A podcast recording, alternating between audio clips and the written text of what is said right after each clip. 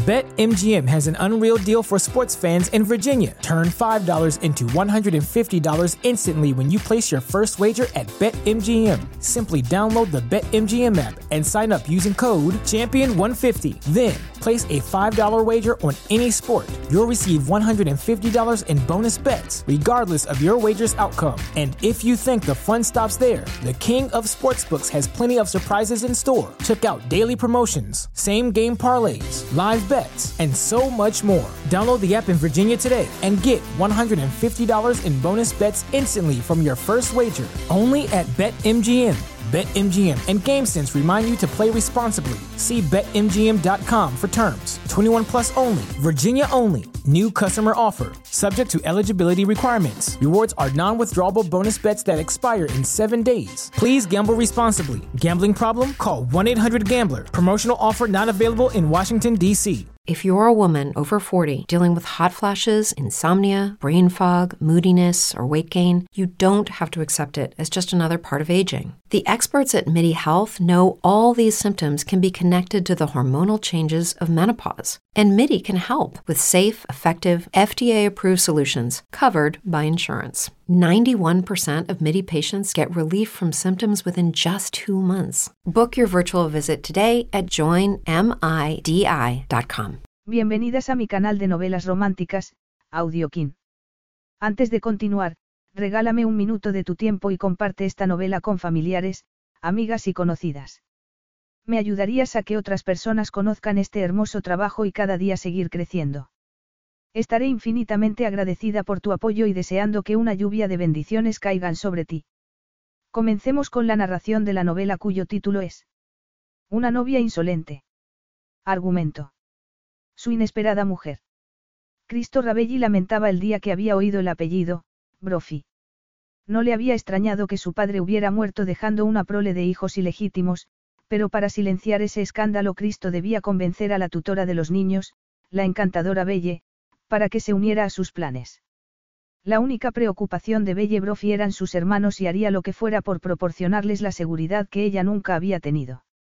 Así que cuando ese guapísimo italiano le propuso matrimonio no pudo decir que no. Pero una vez tuvo el anillo en el dedo Belle descubrió rápidamente que el matrimonio era mucho más que decir, sí, quiero. Capítulo 1. Cristo Rabelli miraba al abogado de la familia con incredulidad. Esto es una inocentada fuera de temporada. Preguntó frunciendo el ceño. Robert Lulow, socio de Lulow y Lulow, no reaccionó con gesto de diversión. Cristo, un destacado banquero de inversiones especializado en capital de riesgo, y que nadaba en la abundancia, no era un hombre con el que se debiera bromear. Es más, si tenía una pizca de sentido del humor, Robert aún no la había visto. Cristo, a diferencia de Gaetano Rabelli, su difunto y probablemente no llorado padre, se tomaba la vida muy en serio. Me temo que no es broma, confirmó Robert. Tu padre tuvo cinco hijos con una mujer de Irlanda, Cristo se quedó atónito ante la noticia. ¿Quieres decir que todos estos años cuando iba a pescar a su casa de Irlanda? Eso me temo. Creo que el hijo mayor tiene 15 años. 15. Pero eso significa, Cristo apretó su sensual boca y sus ojos se encendieron de ira antes de que pudiera llegar a hacer un comentario indiscreto e inapropiado para alguien que no fueran sus hermanos. Se preguntó por qué se sorprendía por una revelación sobre el mujeriego de su padre. Después de todo, a lo largo de su irresponsable vida Gaetano había dejado una estela de exesposas consternadas y furiosas y tres hijos legítimos, así que por qué no iba a haber tenido una relación menos estable pero también complementada con hijos. Cristo, por supuesto, no podía responder a esa pregunta porque jamás se habría arriesgado a tener un hijo ilegítimo y por eso le afectaba mucho que su padre hubiera podido hacerlo cinco veces, sobre todo cuando nunca se había molestado en mostrar el más mínimo interés por los hijos que había tenido antes. Los hermanos de Cristo, Nick y Zarif, se quedarían igual de asombrados y espantados, pero él sabía que el problema recaería con fuerza sobre sus hombros. La ruptura del matrimonio de Nick había hundido a su hermano y esa debacle a la que se había visto arrastrado él aún le quitaba el sueño por las noches. En cuanto a su hermano pequeño, Zarif, como nuevo gobernante de un país de Oriente Medio, lo último que merecía era el gran escándalo público que despertarían los actos inmorales de Gaetano y que se desataría con seguridad si los medios de comunicación se hacían con la historia. Quince años, repitió Cristo pensativo, con eso quedaba claro que la madre de Zarif había sido una mujer engañada durante todo su matrimonio con su padre sin ni siquiera saberlo y esa no era una realidad que a Zarif le gustaría que saliera a la luz. Te pido disculpas por mi reacción, Robert. Ha sido un gran impacto para mí. La madre de los niños, ¿qué sabes de ella? Robert enarcó una ceja cana. He contactado con Daniel Petrie, el agente inmobiliario de la propiedad irlandesa, y he averiguado algunas cosas. Me ha dicho que desde hace tiempo en la aldea ven a Mary Brophy como una mujer indecente e inmoral, dijo casi con gesto de disculpa. Pero si era la ramera del pueblo, Gaetano debía de saberlo y estar encantado con la idea, dijo Cristo antes de poder contener esa imprudente opinión, su hermoso y moreno rostro arrastraba una expresión adusta, no era ningún secreto para la familia de Gaetano que, sin ninguna duda, había preferido a mujeres descaradas y promiscuas antes que a mujeres de vida decente. ¿Y qué les ha dejado mi padre a esa horda de hijos? Por eso he decidido hacerte partícipe del asunto, respondió Robert aclarándose la voz claramente incómodo con la conversación. Como podrás imaginar, Gaetano no ha hecho mención en el testamento ni a la mujer ni a los hijos. Estás diciéndome que mi padre no ha tenido en cuenta a esos niños. Preguntó Cristo, incrédulo. Tuvo cinco hijos con esa, esa mujer, y aún así no les ha dejado nada de dinero. Nada, confirmó Roberta avergonzado. Pensé que habría hecho algún tipo de arreglo privado para ocuparse de ellos, pero parece que no ha sido así, ya que he recibido una consulta de la mujer sobre las cuotas de los colegios. Como sabes, tu padre siempre pensó en el presente, nunca en el futuro, e imagino que daba por hecho que viviría hasta bien entrados los 80. Pero en lugar de eso murió a los 62 y me ha metido en este lío, farfulló Cristo perdiendo la paciencia según se iba enterando de más cosas. Tendré que ocuparme de este asunto personalmente. No quiero que los periódicos se apropien de la historia. Por supuesto que no, respondió Robert. Es un hecho que a los medios les encanta contar historias de hombres con montones de mujeres y amantes. Bien consciente de ello, Cristo apretó sus dientes blancos y perfectos y sus oscuros ojos se encendieron de furia con un brillo dorado. Su padre había sido una vergüenza toda su vida y le enfurecía que fuera a generar más vergüenza todavía incluso después de muerto. Espero que se pueda poner a los niños en adopción y que podamos enterrar discretamente este desagradable asunto, señaló Cristo. Se fijó en que Robert parecía algo desconcertado con la idea y después el hombre rápidamente recompuso su gesto hasta dejarlo totalmente inexpresivo. ¿Y crees que la madre estará de acuerdo? Si es la típica mujer que le gustaba a mi padre, estará encantada de hacer lo que digo a cambio de una buena, compensación, dijo eligiendo la palabra con frialdad. Robert entendió su significado e intentó, sin éxito, imaginar un escenario en el que una mujer renunciara a sus hijos a cambio de una buena cantidad de dinero. No tenía duda de que Cristo tenía motivos para saber muy bien de qué hablaba y de pronto dio gracias por no estar viviendo una vida que lo hubiera convertido en alguien tan suspicaz en lo que respectaba a la naturaleza humana y la avaricia. Pero claro, después de llevar años ocupándose de los asuntos económicos de Gaetano sabía que Cristo venía de una familia disfuncional y que pondría en duda el amor y la lealtad que muchos adultos les proporcionaban a sus hijos. Cristo, ya estresado por su reciente viaje de negocios a Suiza, se puso recto y le pasó el teléfono a su secretaria personal, Emily, que le reservó un vuelo a Dublín. Solucionaría ese repugnante asunto y volvería directamente al trabajo. Los odio. Estalló Belle con impotencia y su precioso rostro lleno de iracunda pasión. Odio a todos los Rabelli. Pues entonces también vas a tener que odiar a tus hermanos, le recordó su abuela con ironía, y sabes que no es lo que sientes de verdad. Con dificultad, Belle controló su ira y miró a su abuela con gesto de disculpa. Isakeli era una mujer pequeña y ágil con el pelo canoso y los ojos del mismo verde que Belle. Ese condenado abogado ni siquiera ha respondido a la carta de mamá sobre las cuotas del colegio. Los odio a todos por hacernos suplicar algo que debería ser de los niños por derecho. Es un asunto desagradable, apuntó Isa con pesar.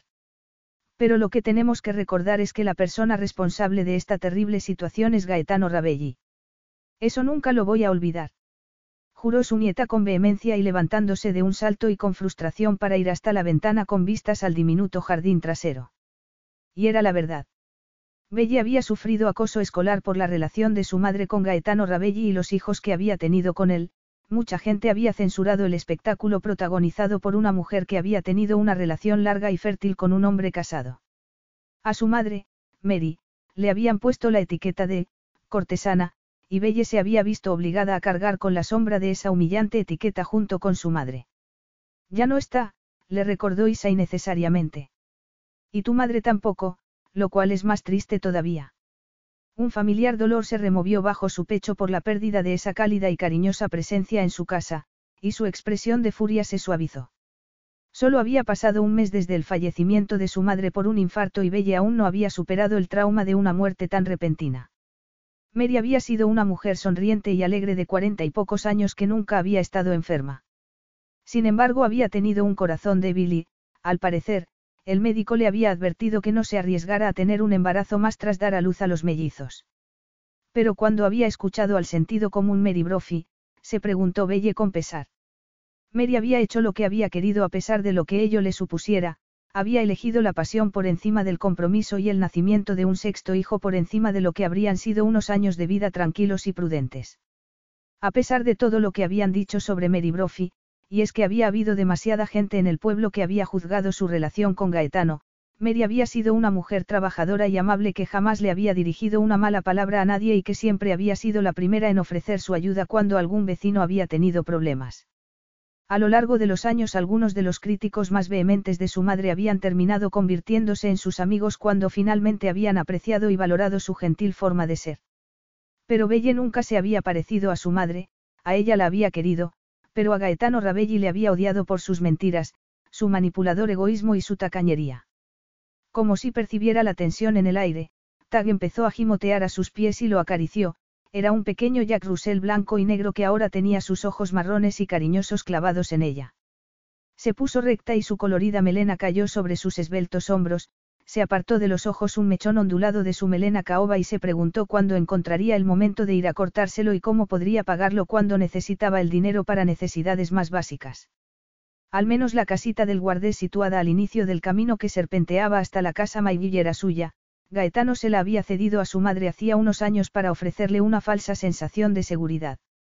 Pero ¿de qué le servía tener un techo sobre sus cabezas cuando Belle seguía sin poder pagar las facturas? Aún así, verse en la calle habría sido mucho peor, tuvo que reconocer con pesar y suavizando la expresión de su carnosa boca. En cualquier caso, lo más probable era que tuviera que venderla y buscar un lugar más barato y pequeño donde vivir. Por desgracia tendría que luchar sin cesar para que los niños recibieran lo que era suyo por derecho. Fueran o no ilegítimos, sus hermanos tenían derecho a parte de los bienes de su difunto padre y era su deber librar esa batalla por ellos. Tienes que dejar que me ocupe de los niños ya, le dijo Isa firmemente a su nieta. Mary era mi hija y cometió errores. No quiero quedarme de brazos cruzados mientras os veo pagando el precio por.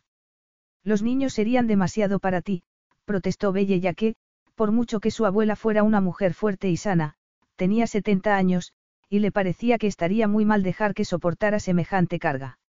Has ido a una universidad que estaba a kilómetros de aquí para escapar de la situación que había originado tu madre y tenías pensado marcharte a trabajar a Londres en cuanto te licenciaras, le recordó Isa con terquedad. Así es la vida, cambia sin avisarte, dijo Belle con ironía. Los niños han perdido a sus padres en el espacio de dos meses y se sienten muy inseguros. Lo último que necesitan ahora mismo es que también desaparezca yo. Bruno y Doneta van a un internado, así que ellos solo están aquí en vacaciones, dijo la mujer, reticente a ceder ante su nieta. Los mellizos están en primaria. Franco es el único que está en casa y tiene dos años y pronto irá también al colegio. Poco después de la muerte de su madre, Belle había pensado básicamente lo mismo y se había sentido terriblemente culpable por tener que admitir, aunque fuera para sí misma, que se sentía atrapada por la existencia de sus hermanos pequeños y su necesidad de cariño y cuidado constantes.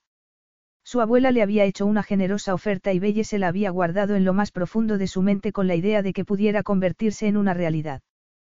Pero eso había sido antes de que viera diariamente las necesidades de sus hermanos y por fin valorara el enorme esfuerzo y trabajo que suponía ocuparse de ellos, por eso entendía que el hecho de que su abuela tuviera que ocuparse sola era una egoísta fantasía. Para Isa sería demasiada carga cuando había días en los que a Belle, con sus 23 años, se le hacía una carga demasiado pesada. Alguien aporreó la puerta trasera haciendo que las dos mujeres se sobresaltaran. Frunciendo el ceño Belle abrió y se relajó en cuanto vio allí a un viejo amigo. Mark Petrie y Belle habían ido juntos al colegio y él había sido uno de sus pocos amigos de verdad. Pasa, dijo invitando al esbelto chico moreno ataviado con vaqueros. Siéntate. ¿Te apetece un café? Gracias. ¿Qué tal te va, Mark? Le preguntó Isa con una agradable sonrisa. Genial. Es Belle la que me preocupa, admitió lanzándole a la nieta de Isa una mirada de clara admiración masculina. A ver, lo voy a soltar directamente. Esta mañana he oído a mi padre hablar por teléfono y debía de estar hablando con alguien de la familia de Gaetano Rabelli. Creo que era con el mayor, Cristo. Tensándose ante el sonido de ese nombre que le resultaba tan familiar, Belle dejó sobre la mesa la taza para Mark. ¿Y por qué lo crees? Cristo es el albacea del patrimonio de Gaetano y le estaba preguntando por tu madre aunque, por supuesto, mi padre aún no sabe que Mary ha muerto. Nadie se ha molestado en decirle que murió mientras mi madre y él estaban con mi tío en Australia. Bueno, no es que tu padre y mi madre fueran exactamente amigos del alma, le recordó a Mark claramente. Había habido mucha tensión a lo largo de los años entre el agente inmobiliario Daniel Petrie y el ama de llaves de Mayville, Mary Brophy. Así que, porque iba a contárselo nadie. Cristo Rabelli, pensó al momento con resentimiento. El banquero elegante y escandalosamente guapo hijo mayor que, además, jamás sonreía. A lo largo de los años había investigado en Internet la enmarañada vida amorosa de Gaetano, en un principio movida por la curiosidad y después para ir dándoles respuesta a las preguntas que su pobre y confiada madre jamás se había atrevido a preguntar. Sabía lo de las otras esposas, los hijos y las escandalosas aventuras y enseguida había podido ver que Gaetano era un hombre embustero y controlador con las mujeres que no dejaba más que ruina y pesar a su paso. Y por si eso fuera poco, como Gaetano solo se había casado con mujeres ricas, su pobre y desafortunada madre nunca había tenido la más mínima oportunidad de poder llevarlo al altar. Está claro que la cuestión es que la familia Rabelli ha decidido que quiere dar en adopción a los hijos que Gaetano tuvo con Mary. Adopción. Lo interrumpió Belle claramente atónita ante esa propuesta que había surgido de la nada. Está claro que la familia de ese hombre quiere tapar esta relación, apuntó Mark con una mueca de disgusto. ¿Y qué mejor modo de hacerlo? Así la historia no llegaría a la prensa y no quedaría ningún cabo suelto. Pero ellos no son cabos sueltos, son unos niños con una familia y un hogar. Contestó consternada. Por el amor de Dios, tienen que estar juntos. Incómodo por ser el destinatario de ese estallido emocional, Mark se aclaró la voz y dijo. Eres la tutora legal de los niños. Bueno, ¿quién más hay? Preguntó Belle a la defensiva. Pero no está puesto por escrito en ningún documento legal que seas la tutora, ¿verdad? Señaló Mark con pesar mientras ella lo miraba con sus ojos verdes cargados de consternación. Eso me temía. Deberías ir a ver a un abogado que se ocupe de esto en cuanto puedas y hacer todo el papeleo posible para reclamar la custodia de los niños, de lo contrario, puede que acabes descubriendo que la familia de Gaetano tiene más derechos sobre los niños que tú. Pero eso sería ridículo. Objetó Belle. Gaetano no tenía apenas relación con los niños ni siquiera cuando estaba aquí. La ley no dice lo mismo. Pagó el colegio de los mayores y le cedió la casita del guardés a tu madre, le recordó Mark con esa devoción por el detalle inherente en sus estudios de derecho. Tal vez fuera un padre horrible en el trato, pero sí que se ocupó de sus necesidades, y es posible que eso haga que su hijo tenga mucho que decir sobre el futuro de los niños. Pero Gaetano los quitó a todos de su testamento, apuntó Belle ladeando la barbilla con gesto desafiante. Eso no importa. La ley es la ley. Nadie puede arrebatarles sus derechos de nacimiento. Adopción, aún atónita ante la propuesta, Belle se dejó caer en la silla. Es una locura. No habrían podido hacer esto si mi madre siguiera viva. Exclamó con amargura. Nadie podría haber dicho que su madre no tenía derecho a decir qué les debería pasar. Ojalá Mary hubiera vivido lo suficiente para ocuparse de este asunto, suspiró Isa con pesar. Pero puede que yo tenga algo que decir como cuidadora de los niños. Lo dudo, intervino Mark. Los niños no habían vivido con usted nunca hasta después de que se mudara aquí tras la muerte de Mary. Yo podría hacerme pasar por mi madre, dijo Belle, suspirando abruptamente. Hacerte pasar. Isa miró a su nieta con incredulidad. No seas tonta, Belle. ¿Por qué dices que soy tonta? Cristo Rabelli no sabe que mamá ha muerto y, si cree que sigue viva, no creo que intente interferir en la vida de los niños, alzó la cabeza convencida de que tenía razón al afirmar eso.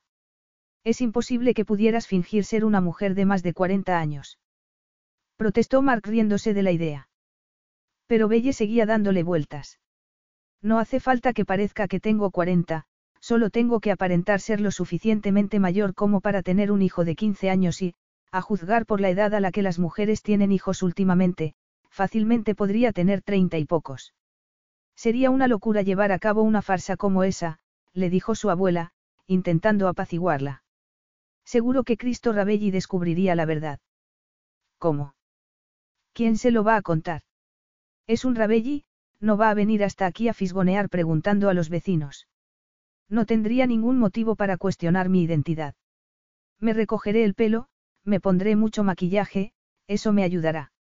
Belle, sé que estás dispuesta a hacer cualquier cosa, pero hacer algo así sería un gran engaño, dijo Mark con seriedad. Piensa en lo que estás diciendo. La puerta de la cocina se abrió y tras ella apareció un niño con una ondulada melena oscura chupándose el dedo. Se apoyó contra el muslo enfundado en tela vaquera de Belle y subió hasta el regazo de su hermana. Teno sueño, balbuceó. Abrazo. Belle abrazó con cariño a su hermano pequeño. Franco era muy mimoso y al instante acurrucó su pequeño y cálido cuerpo contra el suyo.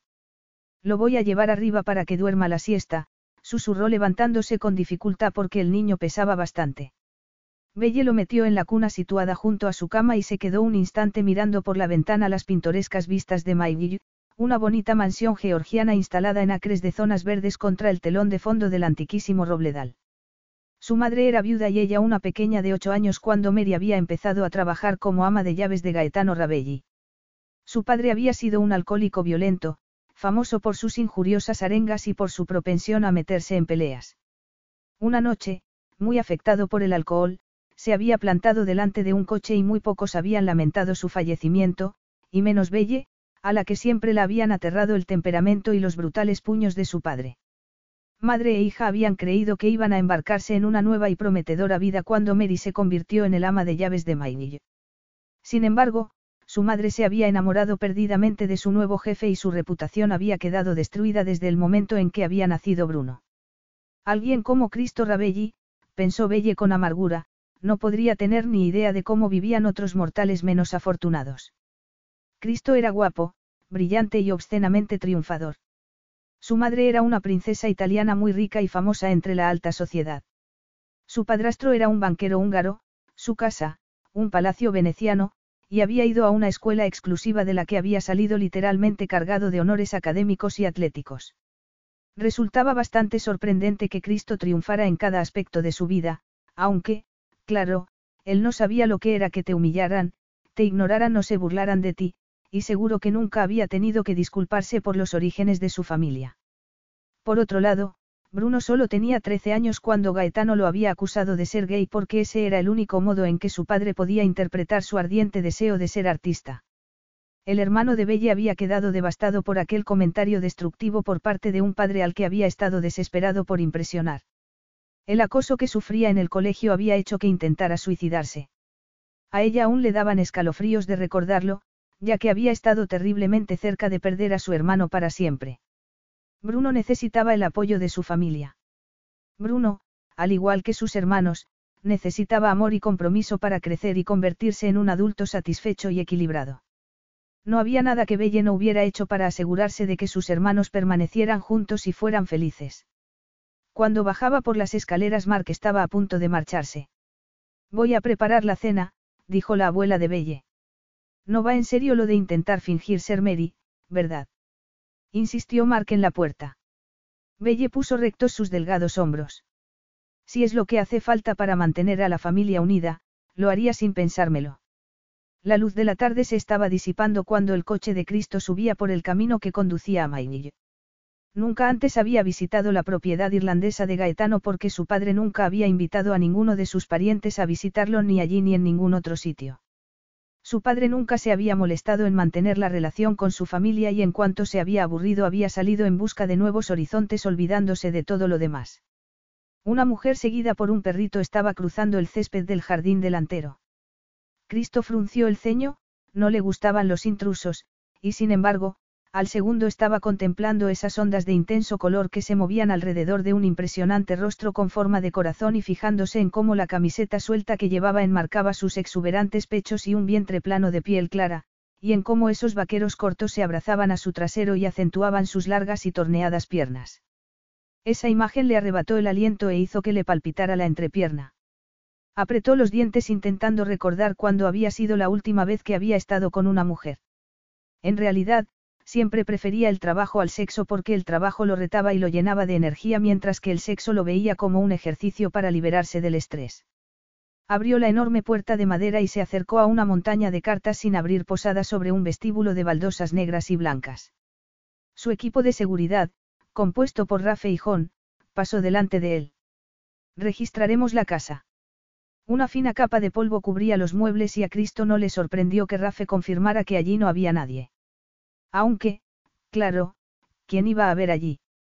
Mary Brophy y sus cinco hijos ocupando la propiedad. Sí, eso era exactamente lo que se había esperado y la razón por la que había utilizado las llaves para entrar, para dejar claro que tenía derecho a acceder a ese lugar. Cruzó las silenciosas habitaciones y terminó en la cocina, con su nevera vacía abierta de par en par y el goteo del grifo. Su bonita boca se curvó al ver el teléfono en la pared. Uno de los botones tenía la etiqueta, ama de llaves. Levantó el auricular y lo marcó con exasperada fuerza. Sí. Una sutil voz femenina respondió cuando casi había perdido esperanza de que respondieran a su llamada. Soy Cristo Rabelli. Estoy en la casa. ¿Por qué no la han preparado para mi llegada? Preguntó con altivez. Al otro lado de la línea, Belle se puso alerta al oír el vibrante tono de impaciencia en ese acento oscuro e intenso y, de pronto, sus ojos verdes se encendieron y resplandecieron tan peligrosamente como esmeraldas bajo el fuego. Y no cree que puede ser porque el ama de llaves dejó de percibir su sueldo en cuanto el señor Rabelli se estrelló con su helicóptero. Cristo no estaba acostumbrado a esa clase de respuestas y el gesto de su sensual boca se endureció de inmediato. Yo no he dado órdenes para que eso suceda. Bueno, ahora ya no importa, no. Pero, por desgracia, nadie trabaja gratis, le dijo Belle secamente. Cristo contuvo un improperio. Se encontraba cansado, tenía hambre y no estaba de humor para una guerra de palabras. Imagino que usted es el ama de llaves. Había llegado el momento de la verdad y por un segundo Belle vaciló. Una imagen de sus hermanos en un orfanato a la espera de ser trasladados a una casa de adopción hizo que se le hiciera un nudo en el estómago y tuviera náuseas. Eh, sí, pronunció con tirantez. Entonces venga a la casa a hacer su trabajo. Puedo asegurarle que será bien recompensada por su tiempo, la informó Cristo enérgicamente. Necesito comida y la cama lista. Hay varias tiendas en el pueblo. Ha debido de pasar por delante de ellas de camino a la casa, protestó Belle. Con mucho gusto le pagaré para que se ocupe de esas tareas por mí. Contestó Cristo con suavidad antes de colgar y preguntarse si había sido acertado llamar a un ama de llaves insolente para que retomara su trabajo. Recordándose que solo tenía pensado estar allí un par de días antes de poner la casa en venta, decidió olvidarse del tema. Además, le vendría muy bien tener a mano la información que el ama de llaves podía darle. Tras la llamada Bella estaba mucho más nerviosa. Después de todo, era o ahora o nunca. No podía presentarse como la hija de Mary y después cambiar de idea. O fingía ser su madre o subía a Maggie y le contaba a Cristo Rabelli que la que fuera ama de llaves y amante de su padre había muerto. Pero, cuando pensó en que sus hermanos podían salir beneficiados si se hacía pasar por su madre, sus dudas se disiparon y subió corriendo a la habitación preguntándose desesperadamente qué hacer para parecer más madura. Lo primero que hizo fue quitarse los vaqueros cortos y la camiseta y, tras rebuscar entre su armario, encontró una falda ajustada y una camiseta de manga larga. Su madre nunca había llevado ni zapatos planos ni vaqueros y esa era la única falda que Belle tenía.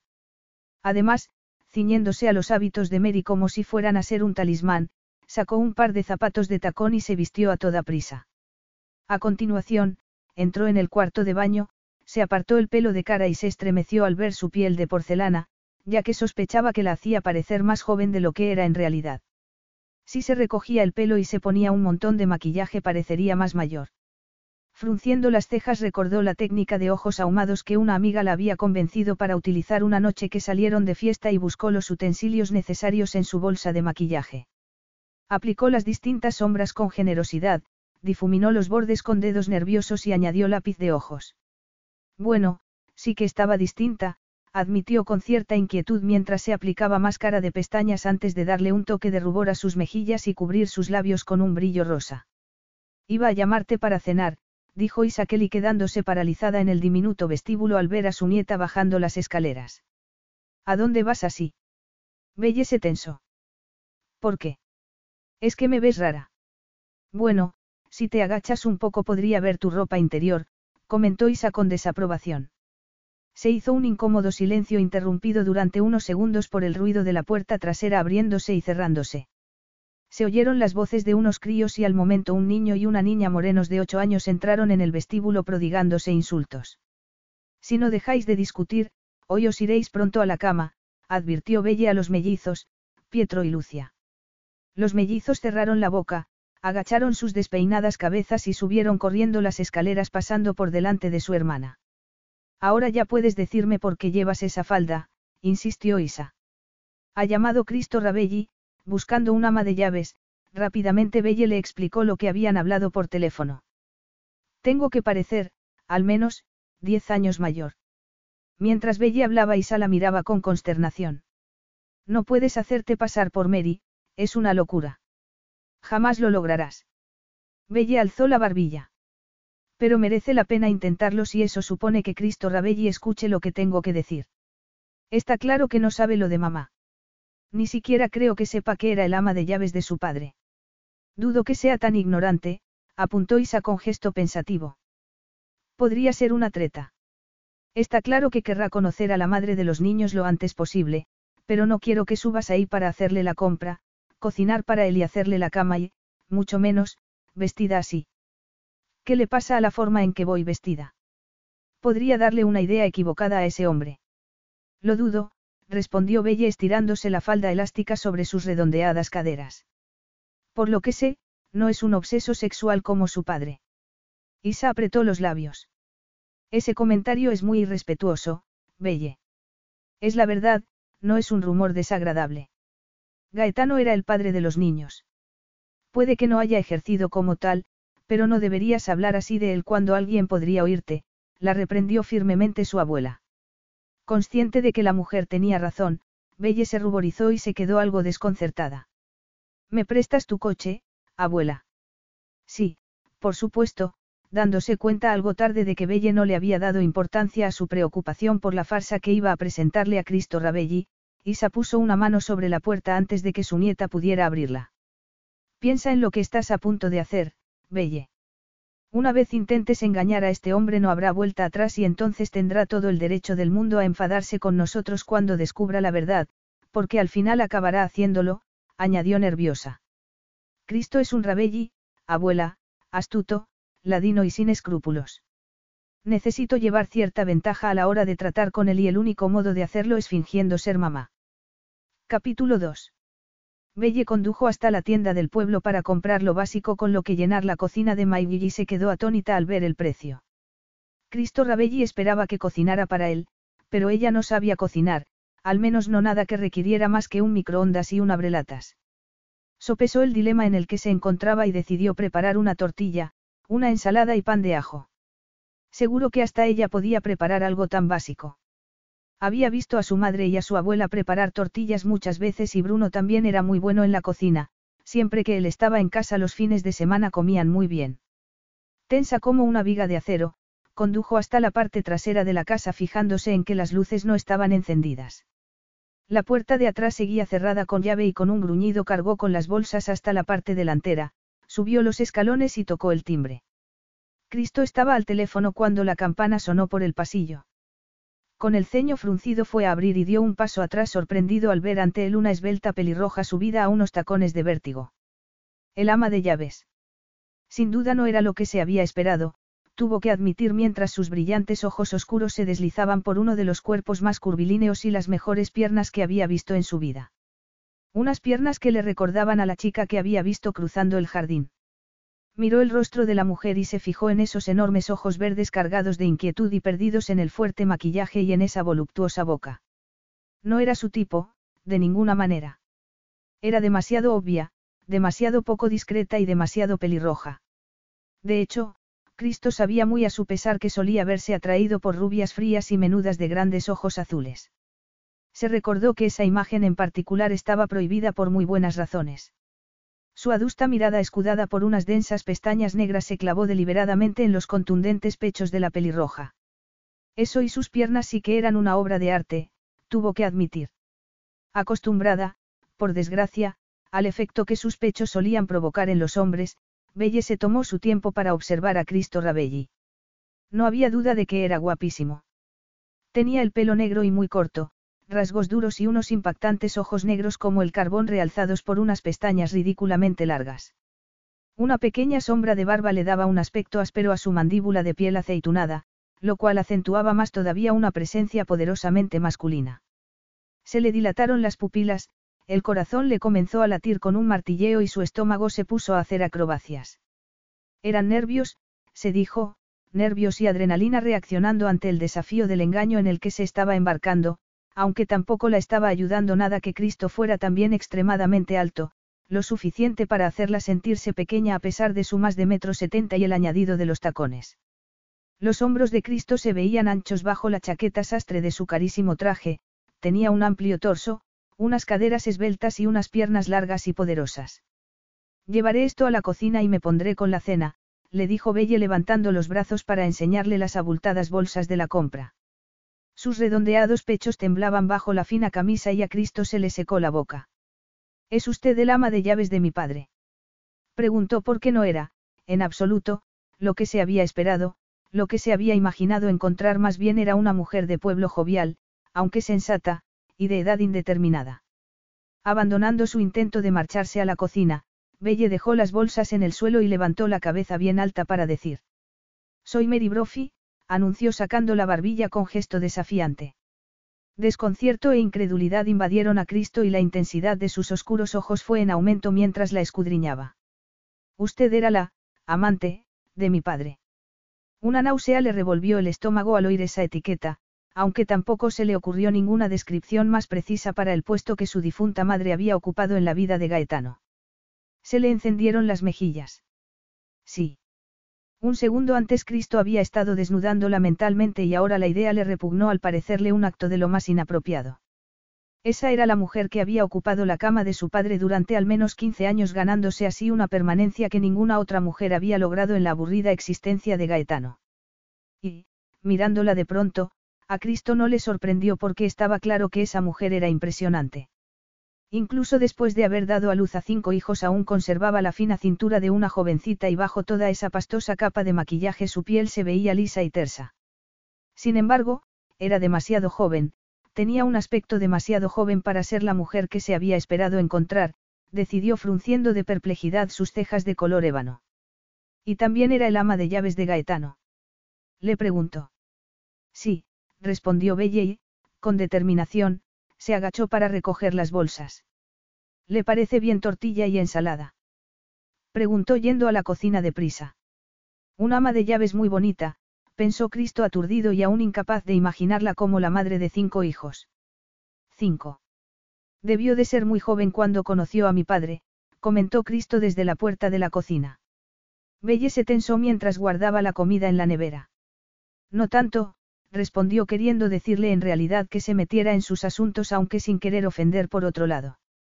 Después de todo necesitaba su ayuda para asegurarles un futuro decente a sus hermanos. Aunque. ¿Qué oportunidad tenía de conseguirlo? En el peor de los casos, Cristo Rabelli podía rechazar y detestar a los hijos ilegítimos de su padre y en el mejor podían causarle indiferencia sin más. Adopción, por el amor de Dios, pensó con incredulidad.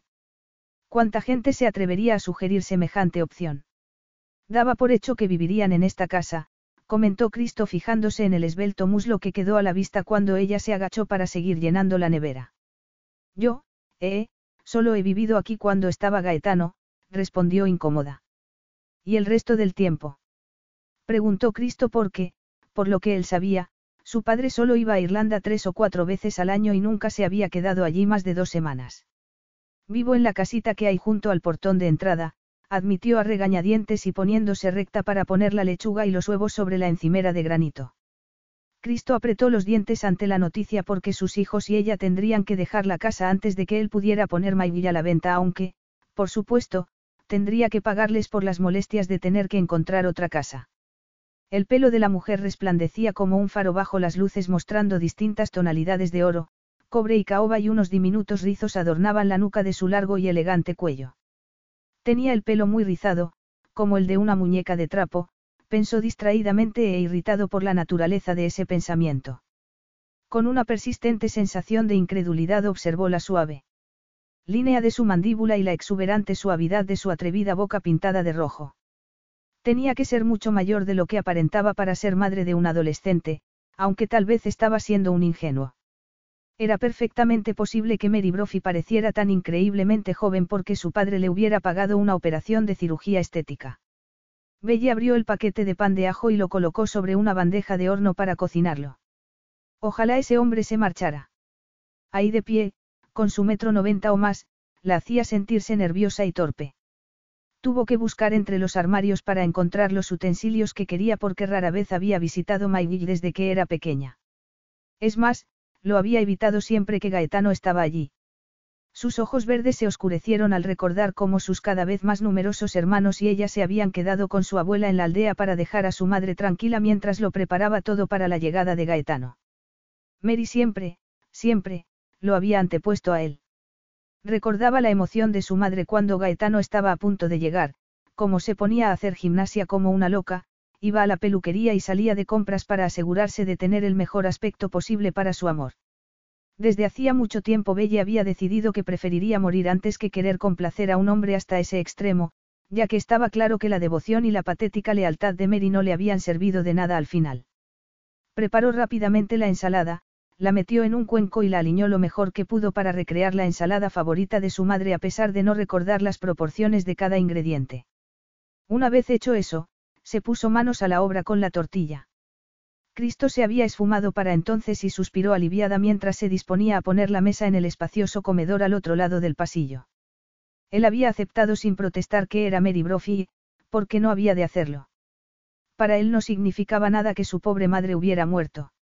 El padre de Mark, el agente inmobiliario Daniel Petrie, al final acabaría enterándose del cotilleo y se enteraría de que la mujer a la que había detestado durante tanto tiempo estaba muerta y enterrada, pero Belle pensaba que no era muy probable que Daniel se molestara en comentárselo a Cristo Rabelli, ya que no solo se sentiría como un imbécil por no haber tenido bien informado a su cliente, sino que además daría por hecho que Cristo ya se había enterado de la noticia. Calmándose con esos pensamientos, Belle volvió a la cocina e intentó hacerse con los quemadores de gas porque estaba acostumbrada a la cocina eléctrica. Cristo miró su comida con un apetito que se desvaneció enseguida. Tocó la tortilla con el tenedor, tenía la sólida consistencia de un colchón de goma. La ensalada flotaba en un montón de aceite y hasta el pan de ajo estaba carbonizado a pesar de varios intentos de cortar y retirar los trozos más quemados. Tragó saliva con dificultad y apartó el plato. No sabía cocinar, así que suponía que su padre y ella siempre habían salido a comer fuera. De pronto asqueado se levantó en un ágil movimiento, su delgado rostro tenía una expresión dura y tensa. No quería estar en Irlanda. No quería tener que tratar con la horrible mujer y las consecuencias de su sórdido y prolongado romance con su padre. Pero sabía que no tenía elección. Mary Brophy y sus hijos no eran un problema que pudiera permitirse ignorar y no había nadie más que pudiera encargarse de la situación. Belle estaba trajinando en el armario de la ropa de cama situado en el rellano de las escaleras de arriba cuando oyó un ruido tras ella y, al girarse, se topó consternada con el alto y fuerte hombre que se apoyaba contra la barandilla. Parecía un muro de ladrillo. Así que ahí está la ropa de cama, comentó. ¿Quién es usted? preguntó Belle nerviosa. Rafe es uno de mis dos guardaespaldas, intervino Cristo acercándose. Rafe y John van a quedarse aquí conmigo. John y yo necesitamos ropa de cama, aunque podemos prepararlas nosotros solos, dijo Rafe pasando ante ella para ojear las ordenadas y etiquetadas baldas justo cuando Belle se apartó con las sábanas necesarias para la cama del dormitorio principal. Consciente de la mirada de Cristo Rabelli y sintiéndose presionada en cierto modo, recorrió el pasillo nerviosa. Tonto hombre. ¿Por qué la estaba mirando así? Es que de pronto le había crecido otra cabeza. ¿Y por qué no le había dicho que había ido acompañado? No había comprado comida suficiente, lo cual, por cierto, le recordaba que tenía que decirle que le pagara la compra que le había hecho. Tras dejar las sábanas sobre la cama, buscó el ticket en su bolsillo y se giró para dárselo. Esto es lo que me debe. Cristo sacó la cartera y le dio un billete mientras miraba con gesto extraño los muebles, los espejos y la enorme cama. Esta es la habitación de mi padre. Sí. Dormiré en otro sitio. El diseño de burdel victoriano no me atrae nada, le informó con brusquedad. La decoración era oscura, recargada y horrible, y Belle tuvo ganas de admitirlo. Recogió las sábanas y recorrió el pasillo hasta una de las pocas habitaciones de invitados que tenían baño dentro. Maggie necesitaba una reforma urgentemente. Cuando he dicho lo de la decoración, no pretendía insultarla, comentó Cristo situándose junto a la ventana y pensando que en ese momento lo menos apropiado era ofenderla. Se juró que no haría comentarios baratos respecto a su papel como amante de su padre, sobre todo porque le estaba quedando claro que con ello no había gozado de una posición beneficiosa, lo cual tampoco era de extrañar cuando Gaetano había sido conocido por su tacañería. Es más, en cada uno de sus tres divorcios, les había sacado dinero a sus exmujeres a pesar de que en todos los casos ellas habían resultado las partes perjudicadas. Así que que la amante secreta de su padre hubiera seguido trabajando como su ama de llaves y vistiera ropa barata y vulgar no debería resultarle una sorpresa. Por esa misma razón, le costaba creer que Gaetano hubiera pagado una circuía plástica para que su amante pareciera joven aunque, claro, también tenía que recordar que era perfectamente posible que no hubiera habido ninguna mejora estética. Mary Brophy podía ser una mujer muy afortunada que parecía mucho más joven de lo que era. No me ofende. No tuve nada que ver con la elección de los muebles. Hace unos diez años Gaetano contrató a un decorador de interiores, explicó Belle recordando lo mucho que le había dolido a su madre que no le hubiera confiado esa responsabilidad. Pero, claro, el buen gusto no había sido el punto fuerte de su madre, el rosa había sido su color favorito y la casita en la que vivían estaba inundada de todas las tonalidades de rosa que existían.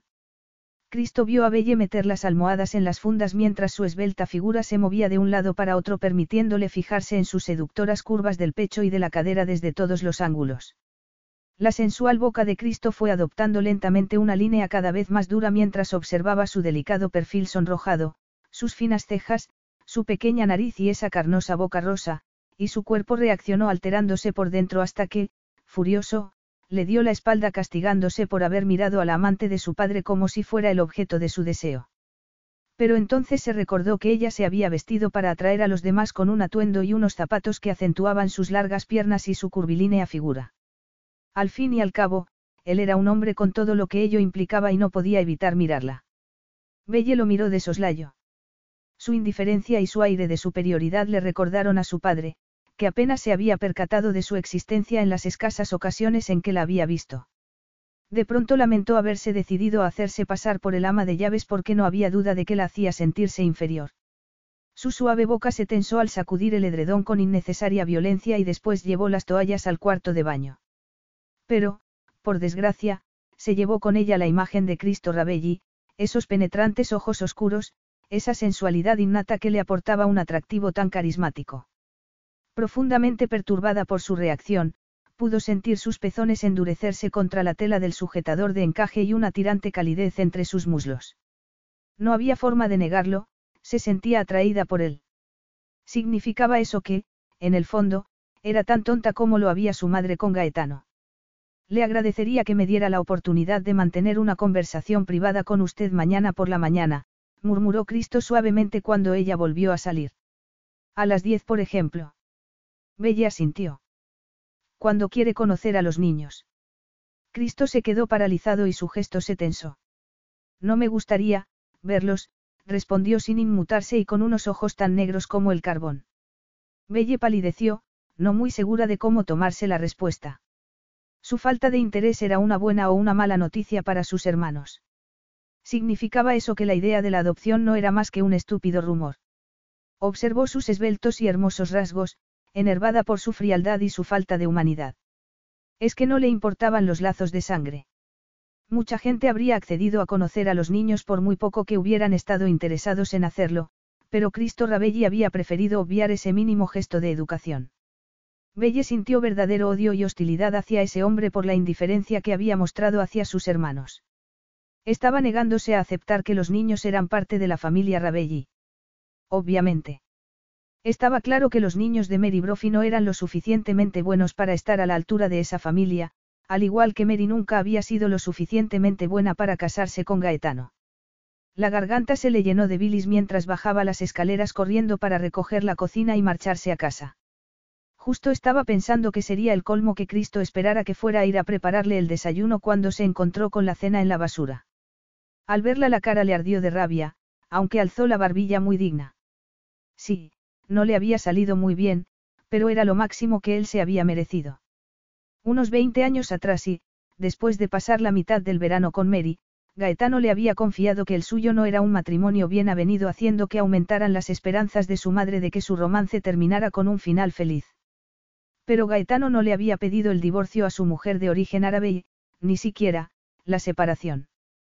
Con el paso de los años los medios de comunicación habían publicado varios artículos sobre sus aventuras extramatrimoniales que su madre se había negado a creer, incluso después de que ella le hubiera mostrado fotos más que reveladoras por Internet.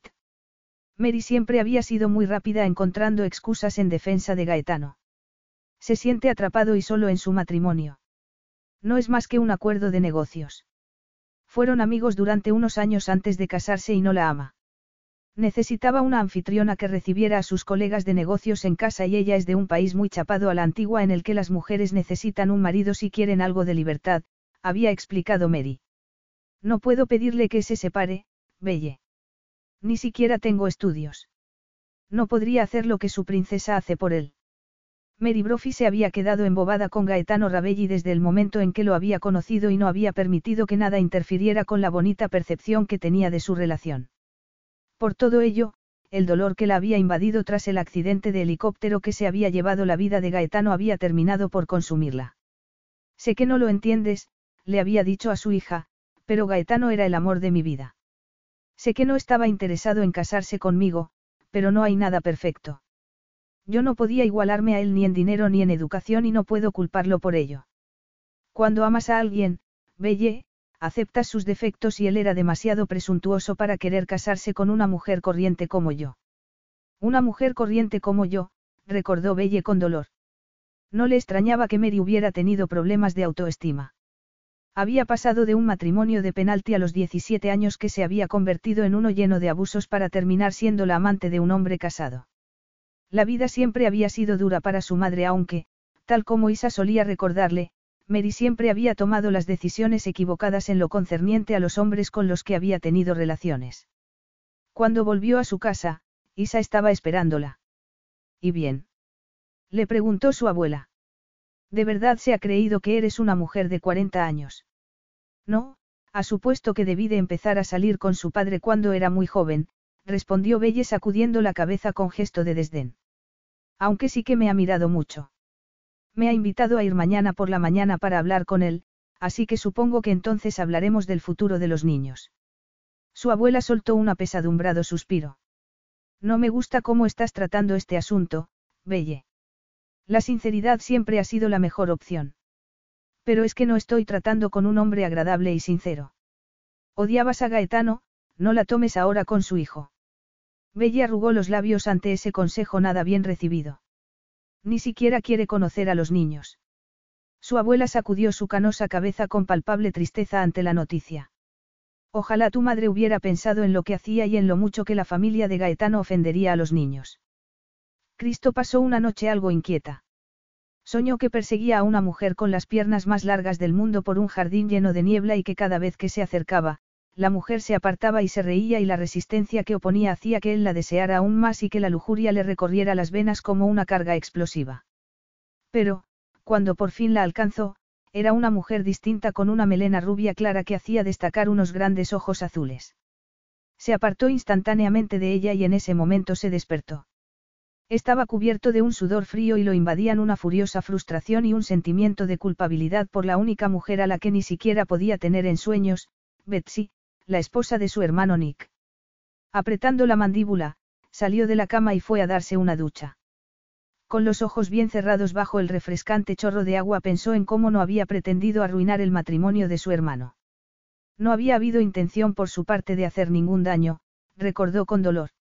Betsy había acudido a él en busca de apoyo, hundida por lo que había descubierto a través de Zarif, pero por desgracia había sido Cristo quien le había comunicado a Zarif la destructiva noticia que había arruinado la relación de Nick con su mujer. Había quebrantado la confianza de su hermano, pero en ningún momento había pretendido hacerle daño a Nick ni arrebatarle a Betsy. Elaboró una lista con los pecados que había cometido. Había creído que Nick no se merecía una mujer como Betsy y se había quedado observando mientras su hermano subestimaba a su esposa sin ni siquiera advertirle sobre lo que estaba haciendo. Y de un modo totalmente desleal había albergado sentimientos por su mujer. Y precisamente por eso, pensó adustamente, era él el que tenía que arreglar todo el escándalo que Gaetano había montado en Irlanda.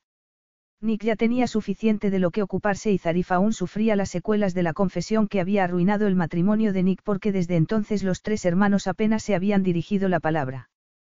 Pareces una señora, dijo Isa a la mañana siguiente con una ceja enarcada al ver lo que se había puesto Belle. Esa falda era de tu madre. Belle palideció. Sí. Me guardé algunas cosas como recuerdo de mamá. Me viene un poco grande, pero con el cinturón queda bien. ¿Qué es más de lo que puedes decir sobre esa chaquetilla y el collar que te has puesto con esa blusa tan recargada? gruñó Isa con desaprobación. Pareces una chiquilla intentando parecer mayor. Sí, pero eso lo dices porque sabes la verdad. Ahora estamos a plena luz del día y tengo que causar mejor impresión que anoche, señaló nerviosa.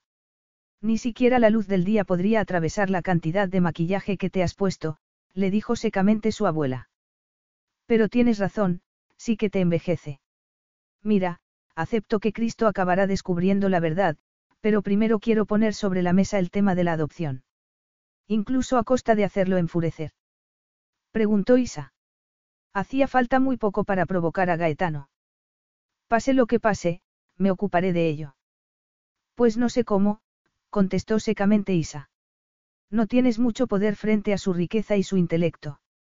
Belle ascendió fatigosamente por el camino subida a los tacones e intentando no sentirse como si fuera disfrazada. No tenía tan poco poder frente a él. El dinero no lo era todo, y tampoco la inteligencia. Ella no era estúpida. Tenía un título en empresariales y la ventaja del factor sorpresa de su lado. Él se creía que era quien le había dicho que era y eso significaba que Cristo estaría luchando con desventaja. Y a diferencia de su madre, que habría hecho lo que fuera que le hubiera dicho un rabelli y encima le habría dado las gracias, ella tenía pensado jugar sucio. Cristo la vio acercarse desde la ventana del salón. Hoy no había minifalda, pero unos tacones adornaban esas piernas dignas de un premio. Apretó con fuerza sus blancos y perfectos dientes y dejó escapar ese pensamiento de lo más inapropiado. Sí, era una mujer atractiva, pero así había sido siempre, las amantes de su padre habían sido auténticas bellezas mientras que sus esposas habían tenido un físico más corriente. Gaetano siempre había antepuesto la riqueza y la clase al aspecto, y ahora Cristo se preguntaba cuánto dinero haría falta para que esa mujer acabara pensando igual que él. Era un negociador diestro y no contaba con que fuera a tener muchos problemas, ya que Mary Brophy no se había beneficiado económicamente de la relación con su padre y estaba sin blanca. Además, no podía ser la mujer más lista y espabilada del mundo cuando le había dado a un hombre astuto y mucho mayor cinco hijos que él no podía haber querido jamás y había seguido trabajando para él y dejándose la piel como una humilde ama de llaves. Por sorprendente que pareciera, un extraño sentimiento de lástima asaltó a Cristo ante la idea y supo que, en lo que concernía a Mary Brophy, no quería abusar de ella. No quería ni amenazarla ni intimidarla para que hiciera lo que él quisiera, simplemente quería una solución para un problema potencialmente vergonzoso por el bien de todos. Capítulo 3. El señor Rabelli está en el salón, la informó Rafe. Respirando hondo y despacio para mantener la calma, Belle entró en la recargadamente amueblada habitación en la que unas ornamentadas cortinas y persianas impedían el paso de la luz. Cristo se giró para mirarla e, instantáneamente, todos los sentidos de Belle se pusieron alerta, su espalda y sus esbeltas piernas se tensaron y sus suaves labios rosados se separaron para tomar una bocanada más de aire. Cristo la observó con repentina impaciencia. Llevaba una falda anticuada y una chaquetilla que le habría tejido una tía solterona y, de manera inexplicable, había acompañado esa vestimenta con un maquillaje de lo más atrevido y digno de una prostituta. Y fue entonces cuando se dio cuenta de que había algo que no estaba viendo, algo que se le escapaba de esa mujer, porque hasta el momento no le había encontrado sentido al hecho de que su padre y ella hubieran podido tener un romance tan duradero. Independientemente de lo que hubiera podido pensar sobre Gaetano, había sido un gran conocedor de las mujeres y un hombre sofisticado, y era imposible que su padre hubiera vuelto a Irlanda una y otra vez para aprovecharse de los encantos de la mujer que tenía delante ahora mismo. Señor Rabelli, dijo ella con la respiración entrecortada y girando la cabeza para mirar por la ventana con su melena salpicada de color, su delicado perfil delineado contra la luz, sus suaves y brillantes labios cubiertos de un tono rosado melocotón y unas largas pestañas batiendo contra unos grandes ojos tan verdes como la hierba irlandesa. Y Cristo apretó sus perfectos dientes blancos en un intento de contener la atracción sexual que despertó en él y reconociendo que esa mujer poseía esa indescriptible virtud que lograba hacer puré la mente de un hombre y excitarlo al instante.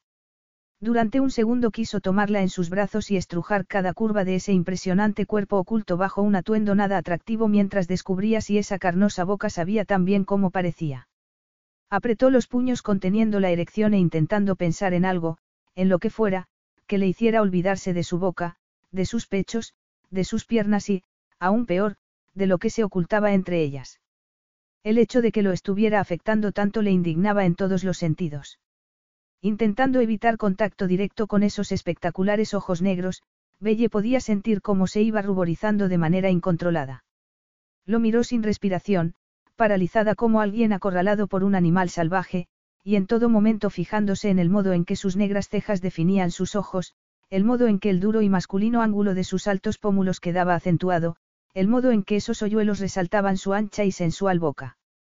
Guapo, guapísimo, pero de eso ya se había dado cuenta antes, así que no hacía falta que siguiera fijándose en lo mismo. La atmósfera se recargó y el silencio la enervó a la vez que todos los músculos de su cuerpo se tensaban como poniéndola a la defensiva. Era como si en el mundo no hubiera nadie más que ellos y lo que estaba sintiendo, una insidiosa calidez floreciendo en su pelvis y la repentina e incómoda tirantez de sus pezones. Con el rostro tenso, Cristo suspiró y dio un medido paso atrás apartándose de ella y de esos traicioneros pensamientos que le hacían preguntarse a qué sabría, cómo olería y qué tacto tendría su piel.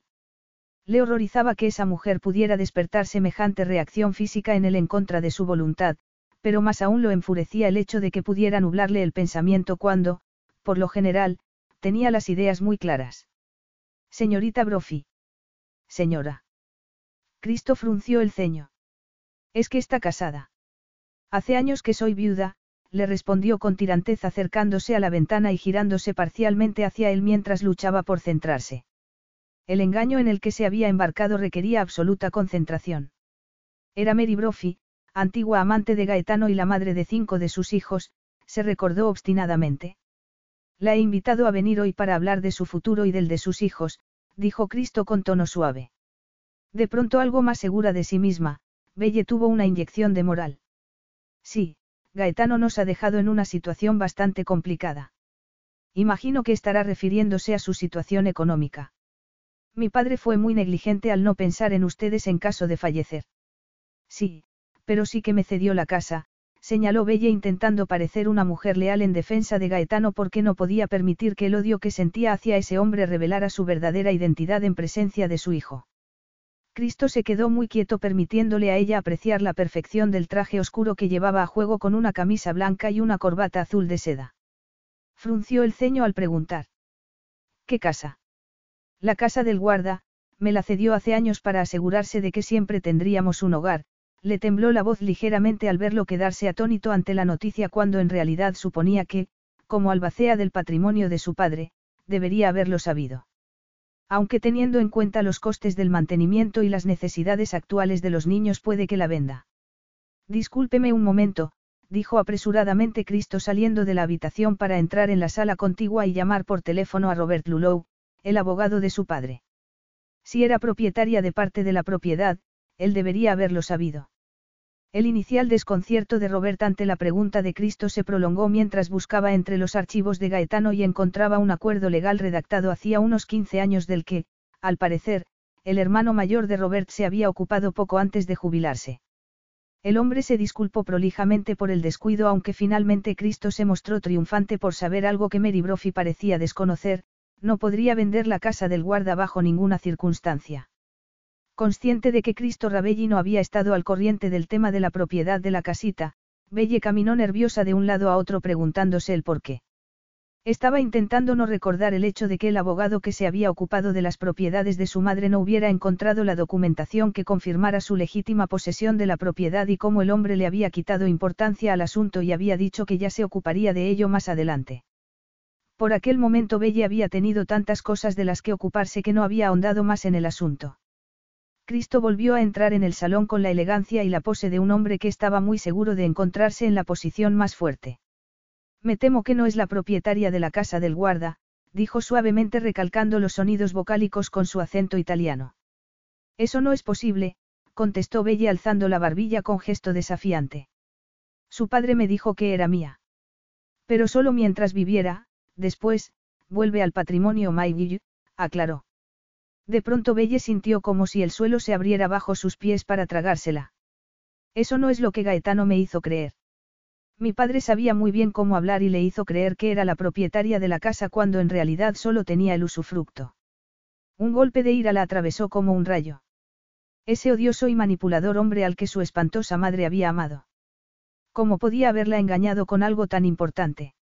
Un intenso rubor salpicó sus mejillas cuando separó sus secos labios para decir. Y ese derecho para vivir ahí mientras, eh, mientras viva, se transfiere a mis hijos después de mí, muerte. Preguntó débilmente. Me temo que no, respondió Cristo Rabelli con una compasiva sonrisa con la que no la habría podido engañar. Pero a todos los efectos la casa le pertenece en el presente, aunque, por supuesto, no puede venderla ni utilizarla como aval bancario ni modificarla demasiado. Sin embargo, sí que tiene derecho a vivir en ella todo el tiempo que desee. Bella había palidecido por completo para cuando terminó de hablar. Eran unas noticias espantosas, las peores que podía haber oído. Su madre estaba muerta y el derecho a vivir en la casa del guarda había muerto con ella, lo cual significaba que sus hermanos y ella estaban ocupando la casa ilegalmente. Y lo que era peor, su intención de hacerse pasar por su madre podía interpretarse como un intento de fraude. Había dado por hecho que podían vivir allí y ahora la castigarían por ello porque, en realidad, estaba a punto de ver cómo su familia quedaba en la más absoluta indigencia. Mi padre era muy, astuto en lo que respectaba al dinero y las propiedades, murmuró Cristo viéndola ahí de pie, impactada y pálida bajo ese estridente maquillaje y con los ojos de par en par tras lo que había revelado. Pero estoy dispuesto a buscarle otra propiedad y ponerla a su nombre. Con dificultad, Bella intentó concentrarse. ¿Y por qué iba a hacer algo así? Será más sencillo vender esta casa sin lo que sería, un inquilino titular en la casa del guarda, admitió Cristo. Ese, Belle hizo un gran esfuerzo por tragarse la furia que la estaba haciendo bullir por dentro, pero fracasó por completo, ese, canalla. ¿Cómo ha podido hacerles algo así a sus propios hijos? Mi padre no era un hombre sentimental, dijo secamente, y ha dejado muchos problemas tras de sí. Pero tengo una proposición que puede solucionar todos sus problemas. Belle se sentía furiosa por haber insultado a Gaetano en la cara de su hijo, pero era incapaz de superar el amargo rencor que amenazaba con consumirla como una llama. Él estaba tan calmado, tan seguro de sí mismo, tan en control de la situación que lo odiaba con cada fibra de su cuerpo.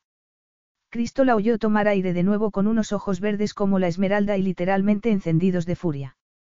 Era muy temperamental, una mujer con emociones fuertes que no podía ocultar y todo lo que él siempre había evitado en el sexo opuesto. Pero estaba espléndida y la seductora vibración de sus exuberantes y redondeados pechos bajo la blusa de seda cada vez que se movía resultaba impactantemente atrayente. Pro, proposición. Preguntó Belle temblorosa y luchando por controlar su ira ya que, por muy malas noticias que le hubieran dado, ahora tenía que intentar resolverlo. Se quedó mirando a Cristo, que la atravesaba con una impresionante mirada oscura de inquietante intensidad. En el silencio que se había hecho se le cerró la garganta y se le secó la boca. Quiero que considere la idea de entregar a sus hijos en adopción, sugirió Cristo con voz suave.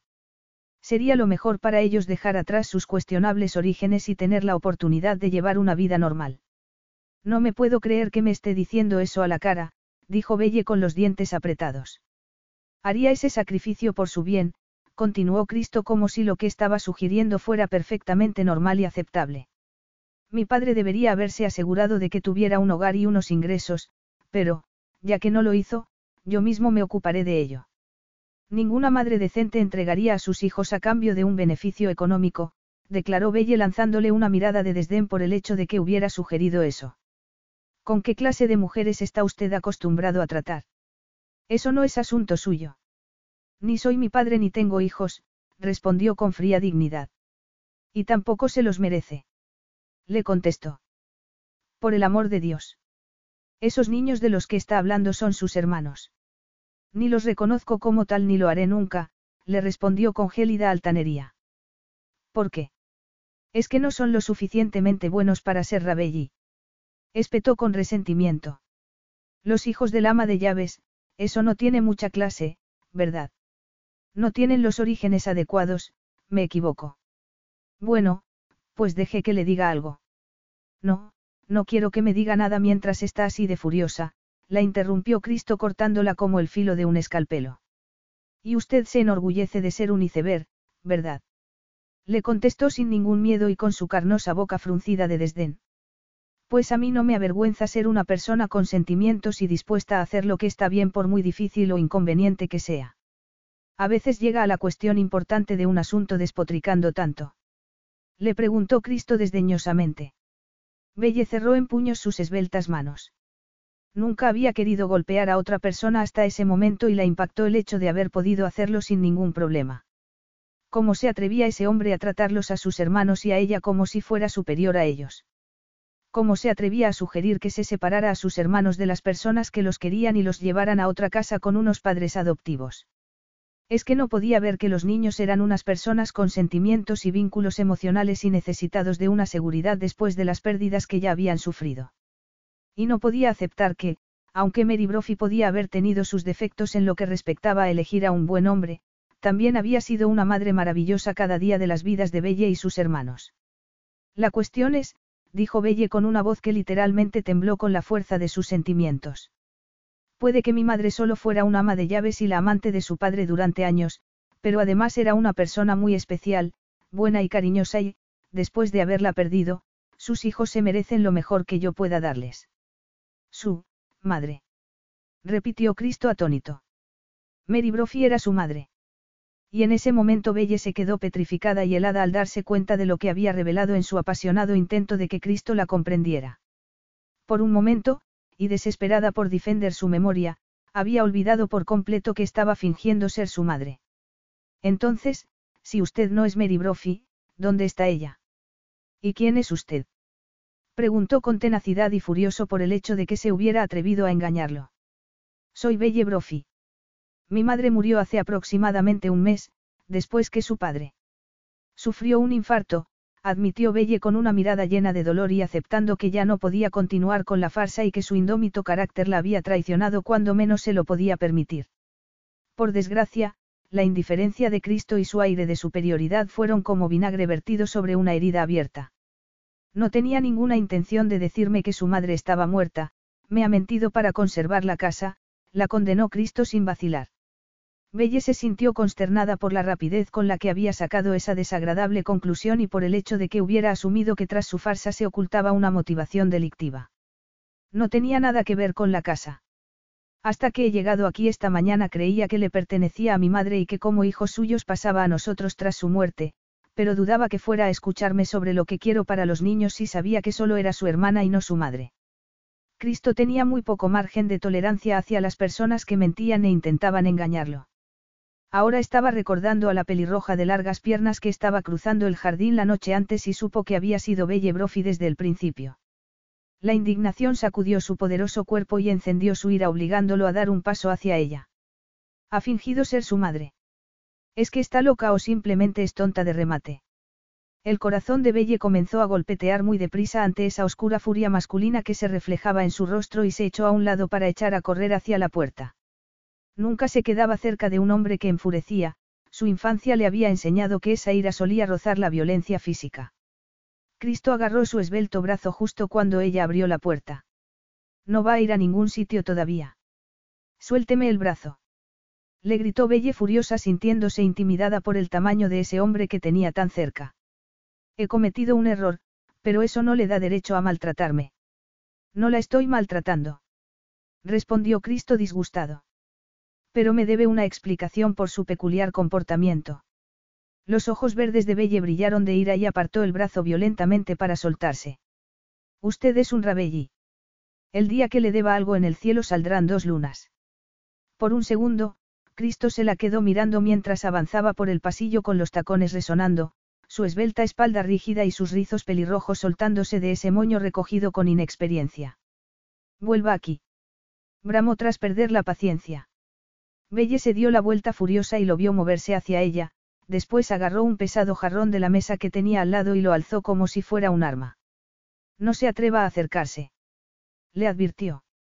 ¿Es normal en usted actuar como una loca? Le preguntó Cristo controlando su rabia y su exasperación con gran dificultad. Voy a llevarlo a los tribunales, le obligaré a reconocer a los niños. Le contestó con actitud desafiante. Tienen derecho legal al patrimonio de su padre y no puede impedir que reciban lo que les corresponde. Y, además, no soy ninguna loca. Un escalofrío recorrió a Cristo ante la amenaza de una denuncia que haría que el sucio linaje de Gaetano saliera a la luz y fuera aireado por unos medios felices de publicar los sórdidos detalles. Cálmese, le aconsejó secamente. Y hablaremos. No me fío de usted. Le gritó Belle. Deje que me vaya o le tiro esto. Un instante después, Cristo no podía comprender que hubiera echado a andar tras esa advertencia en lugar de dejarla marchar, sobre todo cuando estaba claro que no podría sacarle una sola palabra hasta que se calmara. Belle le arrojó el jarrón estremeciéndose ante el sonido de la porcelana rota al caer al suelo mientras abría la puerta principal y bajaba los escalones corriendo. Técnicamente ha sido un intento de asaltarlo, le dijo su guardaespaldas, Rafe, desde las escaleras mientras Cristo se limpiaba trozos de porcelana del traje con los labios apretados y el rostro cubierto por una oscura y adusta máscara. Su puntería dejar mucho que desear. La próxima vez ni me apartaré.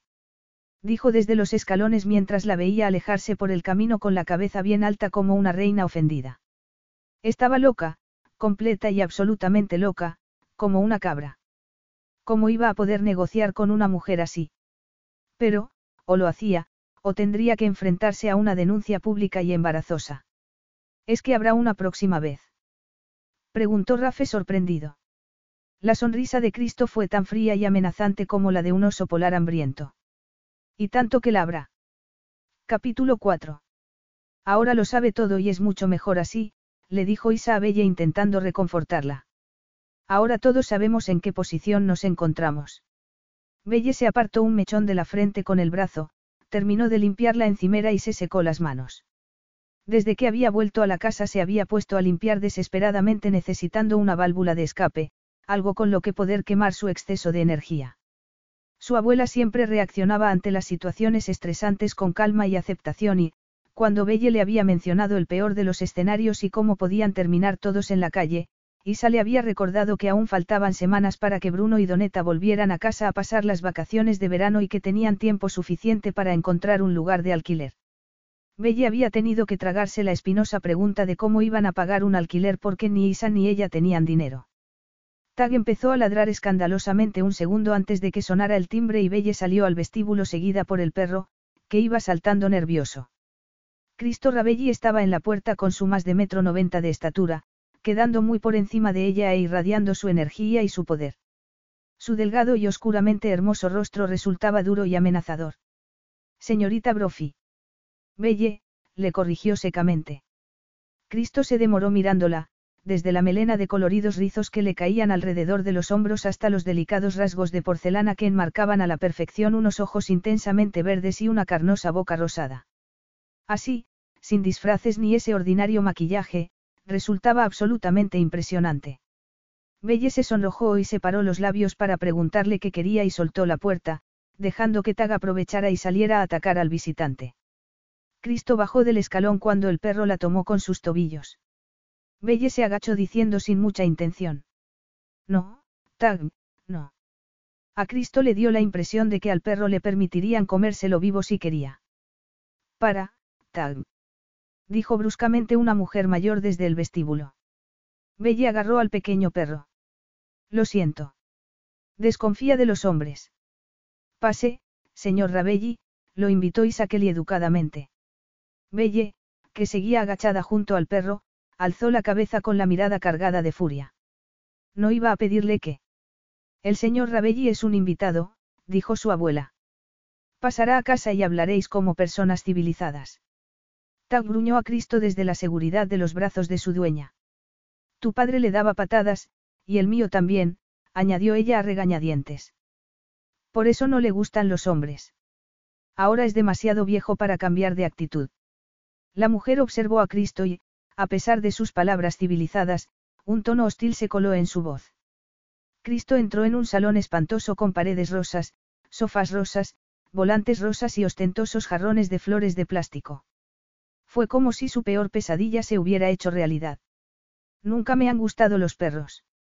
Un niño de pelo rizado enganchó los brazos alrededor de su pierna antes de que pudiera sentarse. No, Franco, le regañó Belle. Ni los niños, añadió sin lamentarlo lo más mínimo. Franco lo miró, tenía los ojos de Gaetano y a Cristo le resultó tan inquietante ver el parecido que se sentó con el niño aún enganchado a su pierna. Hombre, dijo Franco con satisfacción, como si hubiera hecho un gran descubrimiento. Está algo necesitado de atención masculina, dijo Belle soltando al perro para agarrar al niño en su lugar y llevárselo a la cocina entre protestas. Cristo tomará café solo, le dijo su abuela desde la puerta. Belle apretó los dientes aunque sabía que la mujer tenía razón, tenía que hablar con él. Cristo ignoró al perro, que le ladraba desde debajo de la mesa de café.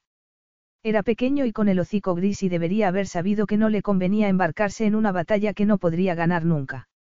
Cristo nunca malgastaba su tiempo en causas perdidas o desafíos que no valían la pena, pero sin duda Bella habría estado encantada de saber que la amenaza que le había lanzado había activado su poderoso intelecto más que cualquier otra cosa. En cuanto llegó la bandeja de café y galletas, se levantó sintiéndose asfixiado entre tanto rosa. No quiero que lleves a los tribunales el asunto de los niños.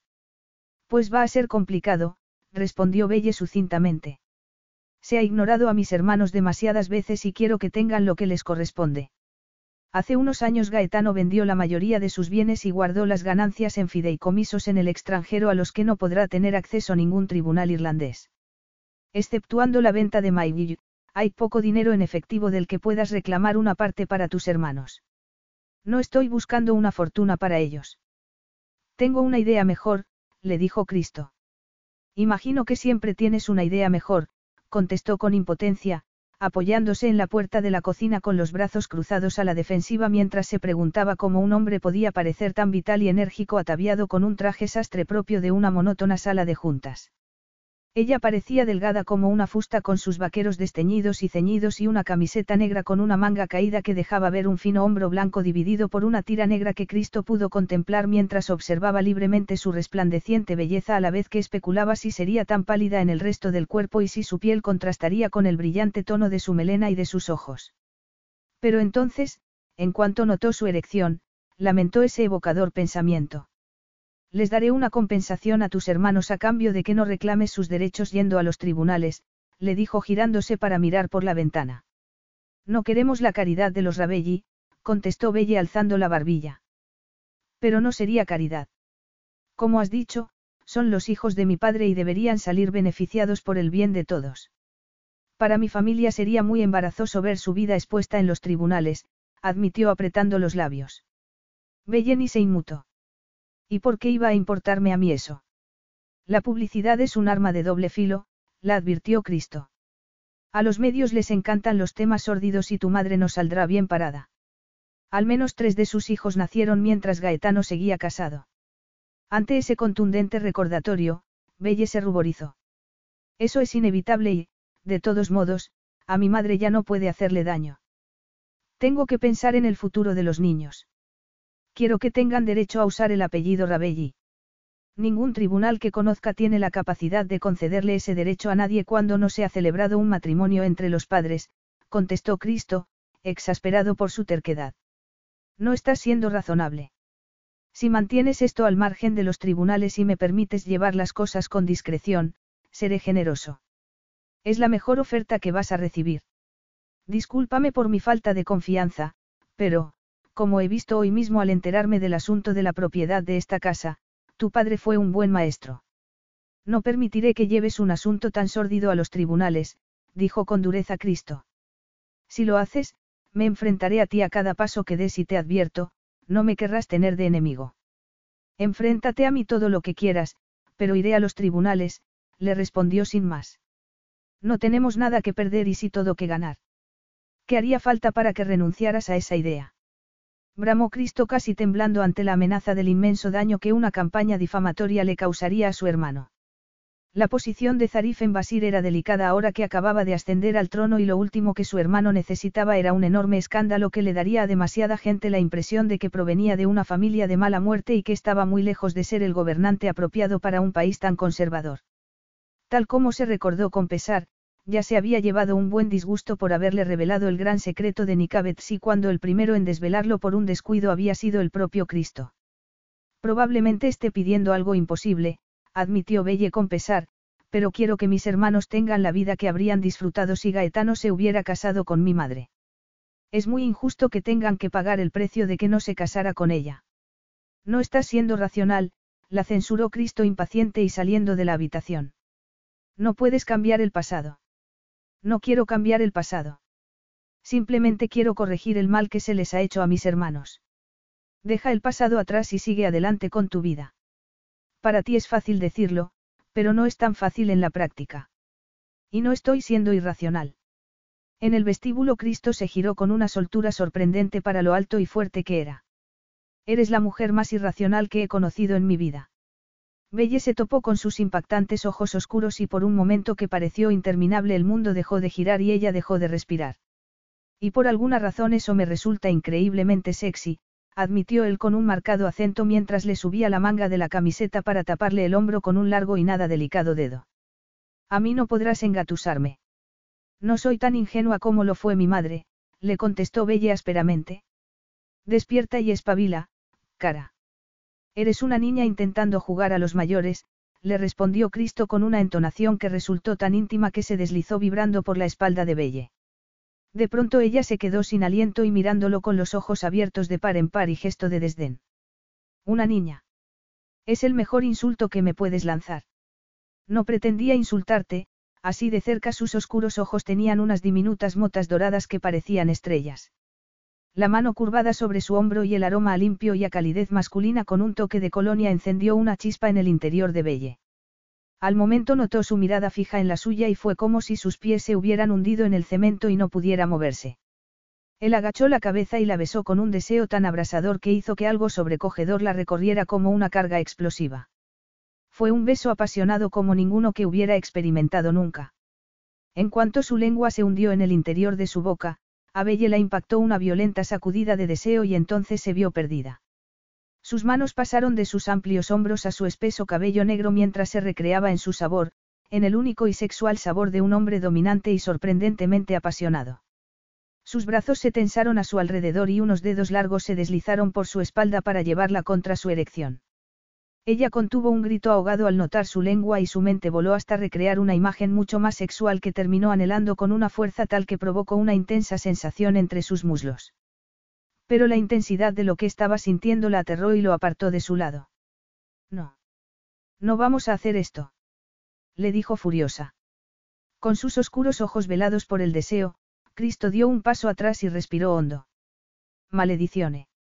Estaba demasiado excitado como para sentirse cómodo con la sensación o con la mujer que lo había puesto en esa situación. Creo recordar que estaba intentando convencerte de que no llevaras un asunto familiar y privado a los tribunales, murmuró él con rotundidad. Belle le lanzó una mirada de desconcierto, incapaz de creer que pudiera mostrarse así de frío tras ese apasionado beso. Parecía que la pasión hacía que Cristo Rabelli perdiera el control. Y entonces, en un instante, se sintió molesta por esa seguridad que tenía en sí mismo, se sintió insultada por su fría indiferencia y furiosa por no haberse resistido a él. Pero ¿cómo besaba? Ese humillante pensamiento la recorrió por mucho que intentó eliminarlo. Mientras estudiaba había dado muchos besos y no había hecho mucho de lo demás con la esperanza de experimentar una reacción volcánica que le indicara esa chispa de verdadera y sobrecogedora atracción física. Ahora el destino se estaba riendo de ella al servirle por fin ese beso tan anhelado y milagrosamente especial con el hombre menos apropiado. No tenía ninguna duda de que Cristo Rabelli era un hombre poco apropiado en todos los aspectos. Era frío, estirado e insensible mientras que ella era cálida, sensible e impulsiva. Lo siento. Voy a hacerlo mejor por mis hermanos y llevaré este asunto a los tribunales para solucionarlo, le dijo Belle secamente. No puedes, contestó Cristo con frialdad. Le harás daño a otra gente. Tus hermanos y tú no sois los únicos que podríais veros afectados por esto. No me importa nadie más, reconoció Belle. Quiero que mis hermanos puedan llevar la cabeza bien alta y sepan quiénes son sin sentir ninguna vergüenza. Pues entonces quieres lo imposible, dijo Cristo burlándose y dándose la vuelta. No, quiero justicia. Justicia, pensó Cristo con desdén e invadido por una frustrante sensación porque él nunca se echaba atrás y siempre encontraba solución a los problemas. Limitar los posibles daños era su especialidad. ¿En qué sentido podía ser justo que Zarif perdiera el trono por las infidelidades de Gaetano y por la revelación de su familia secreta? Los oponentes de Zarif se burlarían de él con comentarios del tipo, de tal palo tal astilla. Mary Brophy había tomado sus propias decisiones al elegir tener una relación con un hombre casado y tener hijos con él, y su hija Belle era demasiado orgullosa. El rencor hacia la familia Rabelli, o hacia su padre más específicamente, la había convencido de que podía reescribir la historia. Pero lavar en público los trapos sucios de la familia no haría que esos niños pudieran ir con la cabeza bien alta. No, lo más probable sería que los avergonzara ver a sus padres descritos de formas que jamás olvidarían. Ningún hijo de Gaetano se había sentido nunca orgulloso de él o de su apellido. Gaetano había sido un padre cruelmente egoísta. Irónicamente, Cristo siempre había creído que al crecer sería un hombre mejor que su padre, pero ahora se preguntaba qué había pasado con ese sueño y en qué momento el cinismo había matado ese honorable objetivo. Sabía que en ningún momento se había planteado la situación de los hijos de Mary Brophy desde un punto de vista que no fuera el suyo. Era un hombre pragmático y sabía que era egoísta, pero incluso él reconocía que Belle Brophy era demasiado joven y su abuela demasiado mayor para cargar con toda la responsabilidad de los hijos de Gaetano. De pronto entendió que esos chicos, desde el mayor hasta el pequeño, eran de su misma sangre por mucho que no quisiera reconocerlo. Y entonces la respuesta al problema llegó de pronto. En un principio intentó ignorarla, pero al filtrar el listado de desafíos a los que se estaba enfrentando y ver que esa solución podía resolverlos todos, comenzó a darle vueltas al asunto. No era muy probable que volviera a enamorarse. Es más, era sorprendente que hubiera sucedido una vez tratándose de un hombre tan despegado e insensible como él. La aventura de Gaetano y Mary podía enterrarse decentemente y ocultar las raíces de los críos de los medios de comunicación. Y en cuanto a Belle, estaría perfecta en el papel en el que la había imaginado, tendida en su cama de Londres ataviada únicamente con una sonrisa. Así estaría perfecta, pensó mientras sentía entusiasmo por primera vez ante el desafío que supondría sacrificar su libertad por un bien mayor. Belle pasó una noche agitada. Revivió el beso una y otra vez y, turbada, dio vueltas en un constante desconcierto de culpabilidad. Cristo era un Rabelli igual que Gaetano y el último hombre al que querer besar. Por la mañana preparó el desayuno para los niños con el piloto automático puesto porque su cerebro aún funcionaba demasiado lento y confuso. Había sido un sufrimiento sopesar si ir o no a los tribunales sería lo correcto para los niños, pero no tenía elección. Nunca la había tenido y bajo ningún concepto confiaría en ninguna promesa que Cristo Rabelli le hiciera porque, sin duda, sería tan tramposo en negociaciones así de delicadas como su padre había demostrado ser. Exasperada por el constante desfile de pensamientos inquietantes, despidió a los mellizos cuando se fueron al colegio y después informó a su abuela de que iba a llevarse a Franco a la playa. Cuando llegó a la playa, Cristo tuvo el placer de ver a Belle relajada por primera vez. La brisa apartaba de su cara su salvaje melena de rizos y hacía que sus vaqueros y su camiseta azul se pegaran a su ligero y curvilíneo cuerpo. Estaba a punto de lanzar una piedra al mar mientras el niño que tenía costumbre de engancharse a las piernas de los demás saltaba emocionado y el perro ladraba trazando círculos a su alrededor. Una vez lo vio, el pequeño Jack Russell salió corriendo por la arena para atacarlo. No. Bramó Cristo mientras caminaba por la arena. Tax se estremeció, se tiró al suelo boca arriba y alzó sus patitas al aire con los ojos cargados de miedo. No hacía falta que le gritaras, le criticó Belle corriendo a agacharse junto al pequeño animal. Mira lo asustado que está. Es muy sensible. Y yo también soy un poco sensible a las mordeduras, murmuró Cristo secamente. Hombre. exclamó el pequeño e inmediatamente se le enganchó a la pierna izquierda. Cristo se quedó paralizado, preguntándose si podía hacerlo, si podía hacerse cargo de todos ellos y sobrevivir con su dignidad y su cordura intactas. No era un hombre familiar, no sabía cómo funcionaba una familia normal y tampoco quería averiguarlo. Belle estaba mirándolo con su hermoso rostro sonrojado y cohibido, esos ojos verdes claros bien abiertos sobre su pecosa nariz y su vibrante belleza vaciaron su cabeza de cualquier otro pensamiento. Le hacía pensar en sexo, mucho, mucho, mucho sexo, y a un nivel que lo inquietaba por un lado y lo excitaba tanto por el otro que literalmente le dolía. Belle se levantó. Tag, el perro asustadizo, estaba acurrucado en su regazo y ahora miraba a Cristo con petulancia. ¿Te ha dicho Isa dónde estaba? Puede ser que simplemente haya venido aquí a dar un paseo. Belle enarcó una fina ceja caoba y observó su esbelto y poderoso cuerpo. Le asombraba que un hombre vestido de traje pudiera estar tan bien formado, pero ahí estaba, hombros y torso anchos, caderas esbeltas, piernas largas y ni rastro de papada o barriga. Estaba claro que se mantenía en forma. Y aunque siempre había pensado que los trajes eran aburridos, los de Cristo, oscuros y perfectamente confeccionados, hablaban a gritos de clase y sofisticación y caían con soltura sobre sus caderas y sus poderosos muslos dirigiendo su mirada a zonas en las que normalmente no se fijaba en un hombre. Cada vez más ruborizada, desvió la atención del prominente bulto de su entrepierna y la bajó hasta sus brillantes zapatos cubiertos de arena, preguntándose por qué no podía admitir que había ido a buscarla. No has venido a dar un paseo hasta aquí así vestido. La arena se quita sacudiéndola con la mano, dijo con indiferencia mientras ella dejaba el perro sobre la arena y éste se marchaba dando brincos. En silencio, Belle estudió los esbeltos y exageradamente hermosos rasgos de Cristo mientras un calor florecía en su pelvis y unas mariposas revoloteaban por su estómago. Se sentía tan torpe y boba como una colegiala en presencia de su ídolo, pero claro, ¿acaso era de extrañar que estuviera avergonzada? Había mirado su cuerpo y se había deleitado con su impactantemente fuerte musculatura inherente en su complexión. No podía recordar haber mirado nunca así a un hombre, pero la necesidad de mirar a Cristo se le hacía tan necesaria como respirar.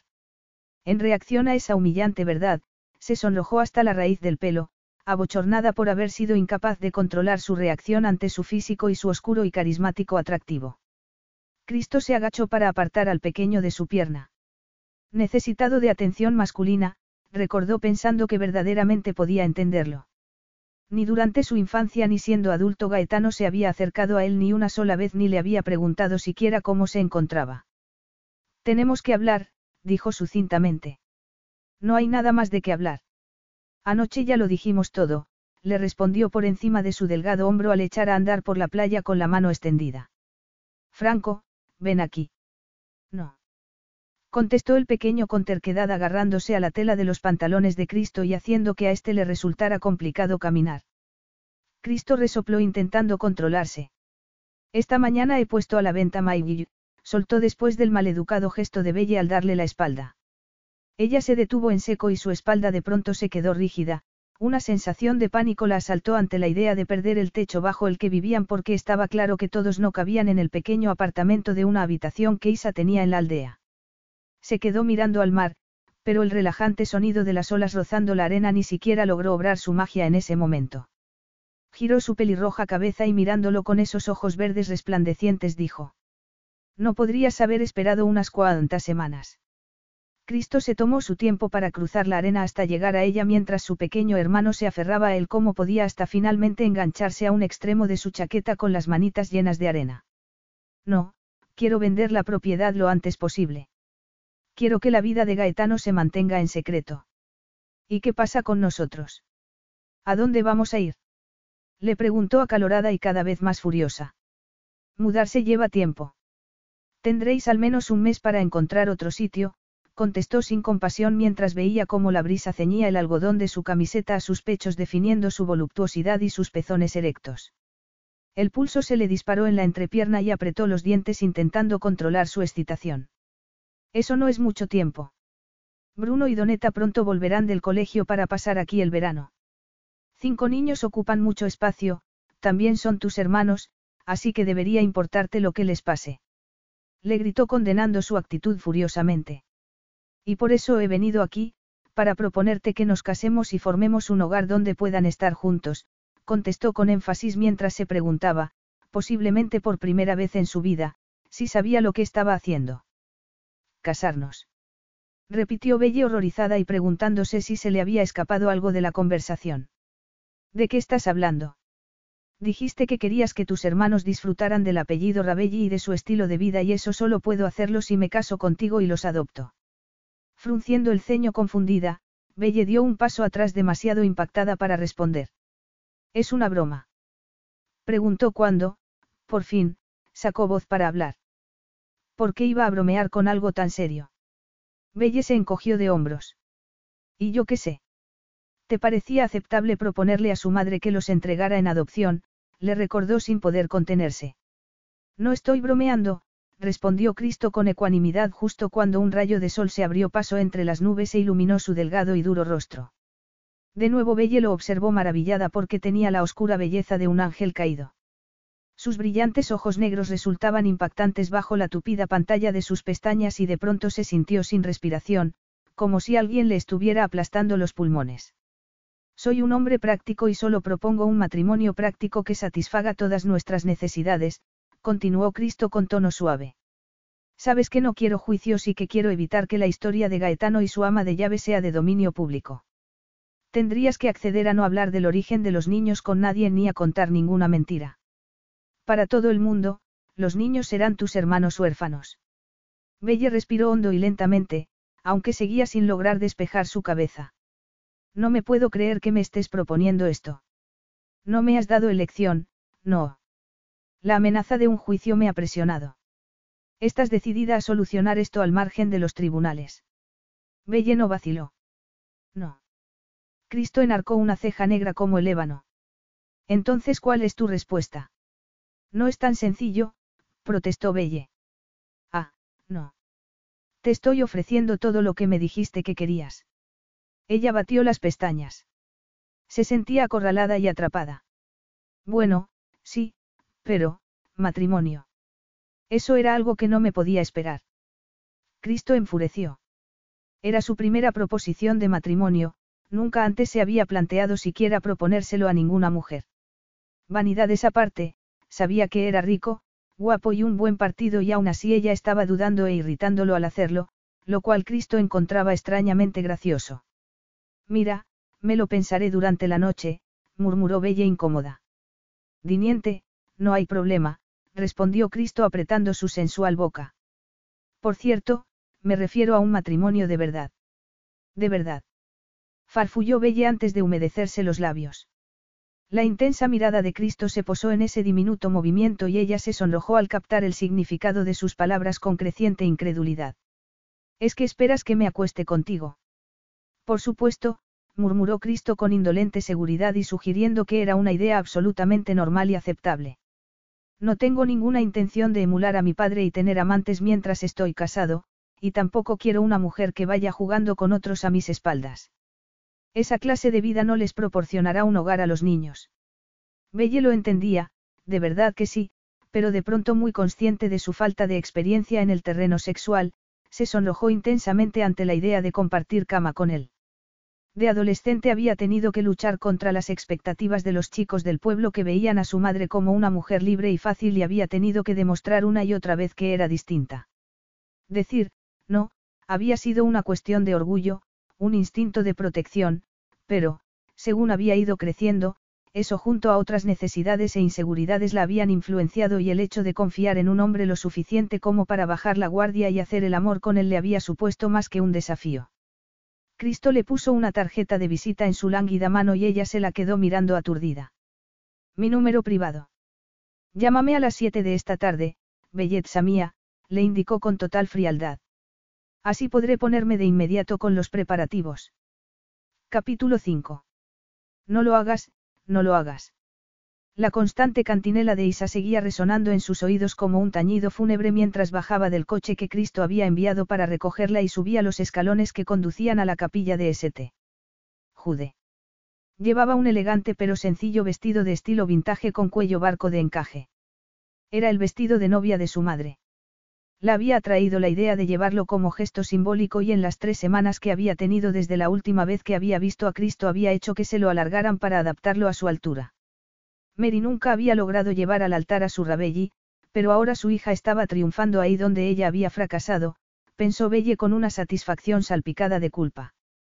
Sabía que no estaba bien sentirse así porque Cristo no era gaetano y no había cometido los pecados de su padre, pero no podía evitarlo. Se había convertido en el tema de conversación de los vecinos, ya que nadie entendía cómo había podido cazar a un hombre que había pisado Irlanda por primera vez hacía solo un mes, y hasta en la puerta de la vieja iglesia se había congregado un grupo de personas esperando a darles la enhorabuena a pesar de que Cristo había solicitado que fuera un evento privado. Por supuesto, Cristo había sabido cómo ganarse el apoyo y el respeto de los locales, tuvo que reconocer Belle. Había decidido no vender Maigiri, en su lugar, ceder la histórica casa a la aldea para convertirla en centro social. El dinero importaba, sin duda importaba mucho en una zona donde los ingresos eran bajos y el trabajo escaseaba. Mayville pondría a la aldea en el mapa convirtiéndola en una atracción para turistas y su mantenimiento y las perspectivas de negocio ofrecerían muchas oportunidades de trabajo. Y además así, por supuesto, los receptores de la extraordinaria magnanimidad de Cristo entendían que la aventura de su padre con Mary Brophy y el nacimiento de sus hijos eran cuestiones que quedarían enterradas en el rincón más oscuro y profundo y que nunca volverían a ver la luz del día. Sus hermanas, Doneta de 13 años y Lucia de 8, estaban sonriéndole desde el banco delantero. Sus hermanos Bruno, Pietro y el pequeño Franco estaban a su lado. Bruno fruncía el ceño, era demasiado inteligente como para dejarse engañar y seguía desconfiando de lo que le estaba pasando a su familia. ¿De verdad quieres casarte con el hijo de Gaetano? Le había preguntado la noche antes cuando había vuelto del colegio con Doneta con un permiso especial para poder asistir a la boda. Ha sido amor a primera vista, había mentido Belle decidida a borrar del gesto de su hermano esas arrugas de preocupación y esa mirada de inquietud. ¿Y cómo puedes preguntarme eso? No estoy diciendo que no te crea, pero me parece que todo es muy oportuno dadas las circunstancias. Quiero decir, estamos arruinados, prácticamente en la indigencia y hundiéndonos cada vez más deprisa y entonces llega Cristo Rabelli al rescate y de pronto nuestro sueño se hace realidad. No me parece real, es demasiado bueno para ser verdad. ¿Cómo es que al final has enterrado el hacha de guerra? ¿Qué hacha? Siempre has odiado a la familia Rabelli y ahora de pronto te vas a casar con uno de ellos. Es tu hermano, le había recordado al adolescente. Es un banquero muy rico y más astuto que un zorro. Me preocupas. ¿Qué sabes tú cómo puede ser un matrimonio con un tipo como ese? Le había preguntado preocupado. Vive en un mundo distinto. Pero ahora mismo Cristo estaba en el mundo de Belle, pensó ella permitiéndose por fin mirar al alto y musculoso hombre que la esperaba en el altar.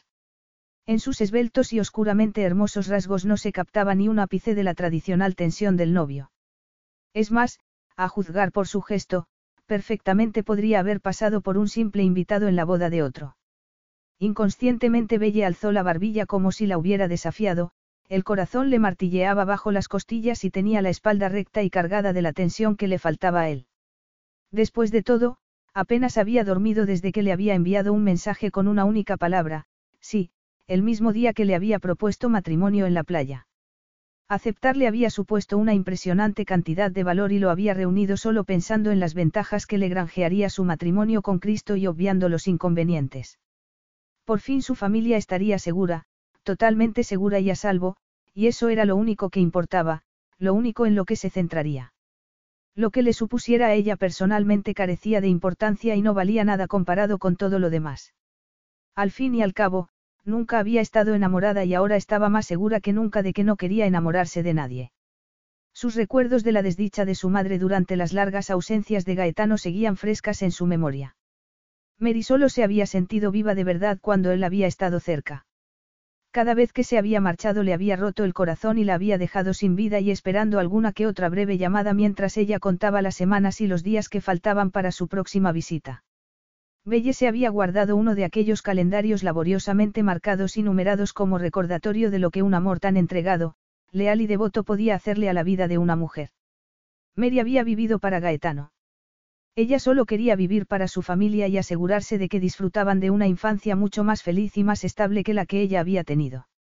Isa estaba pasando el verano en la casita del guarda y había insistido en que Bruno, Doneta y los mellizos se quedaran allí con ella y que Franco fuera el único que se marchara con Belle, ya que estaba demasiado apegado a ella como para estar separado. Aclara muy bien tu situación antes de que te lleves a los niños a Londres y tengan que cambiar de colegio y todo lo que ello conlleva, le había dicho su abuela claramente. Sabes que no apruebo lo que vas a hacer y, si existe algún riesgo de que este matrimonio solo dure hasta que entres en razón, no deberías arrastrar a los niños contigo. Bella había discutido con ella hasta que finalmente se había visto forzada a admitir que tenía razón. Por supuesto existía la posibilidad de que Cristo y ella no sacaran adelante su, práctico, matrimonio, pero tendría que hacer que su relación fuera un éxito antes de arriesgarse a alterar la vida de sus hermanos y llevarlos a Londres a vivir de manera permanente. Sin embargo, eso era mucho pedir cuando había accedido a casarse con un completo desconocido. Pensándolo así, Belle decidió que debía de estar loca para haberlo hecho sin meditarlo más. Y no es que no hubiera reflexionado nada al respecto, simplemente había evitado plantearse los aspectos negativos. Acostarse con Cristo tenía que ser uno de los aspectos negativos más amedrentadores, pero el mero hecho de vivir con él, o con cualquier hombre en realidad, sí que sería el mayor de los retos. Con unos glaciales ojos oscuros salpicados por el dorado del sol que atravesaba la vidriera, Cristo observó a la novia mientras ésta recorría el pasillo. Estaba absolutamente increíble vestida de blanco, con esos rizos pelirrojos cayendo alrededor de sus estrechos hombros y su brillante cabeza coronada por una sencilla diadema de aljófar. La lujuria lo devoró y reaccionó apretando con fuerza su sensual boca. Maledicione.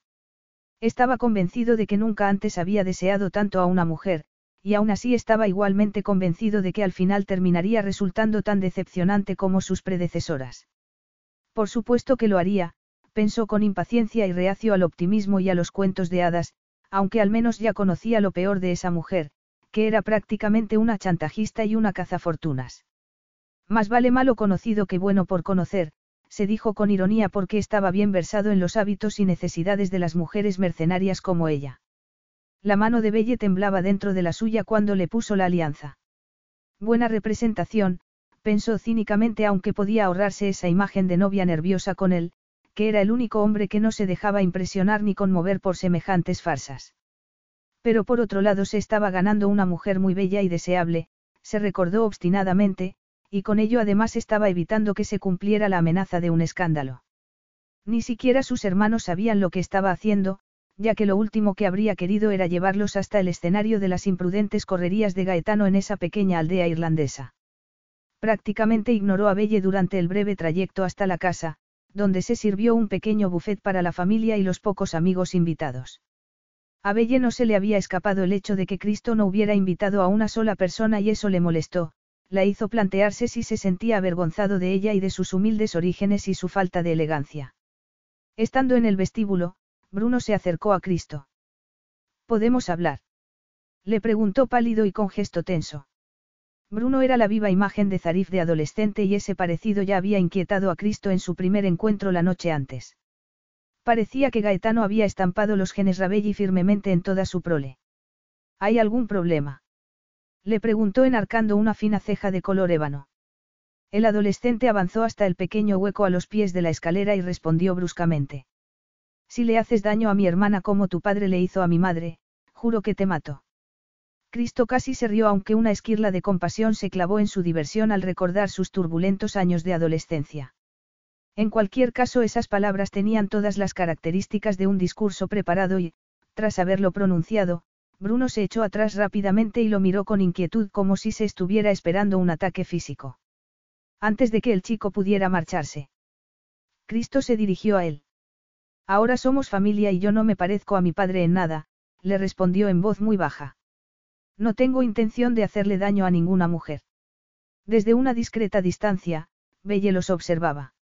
Aunque no había oído la conversación, sospechaba que Bruno habría sido muy grosero en su intento de protegerla y tuvo que reconocer con una calidez nada familiar que Cristo parecía haber tratado a su hermano con sorprendente compasión.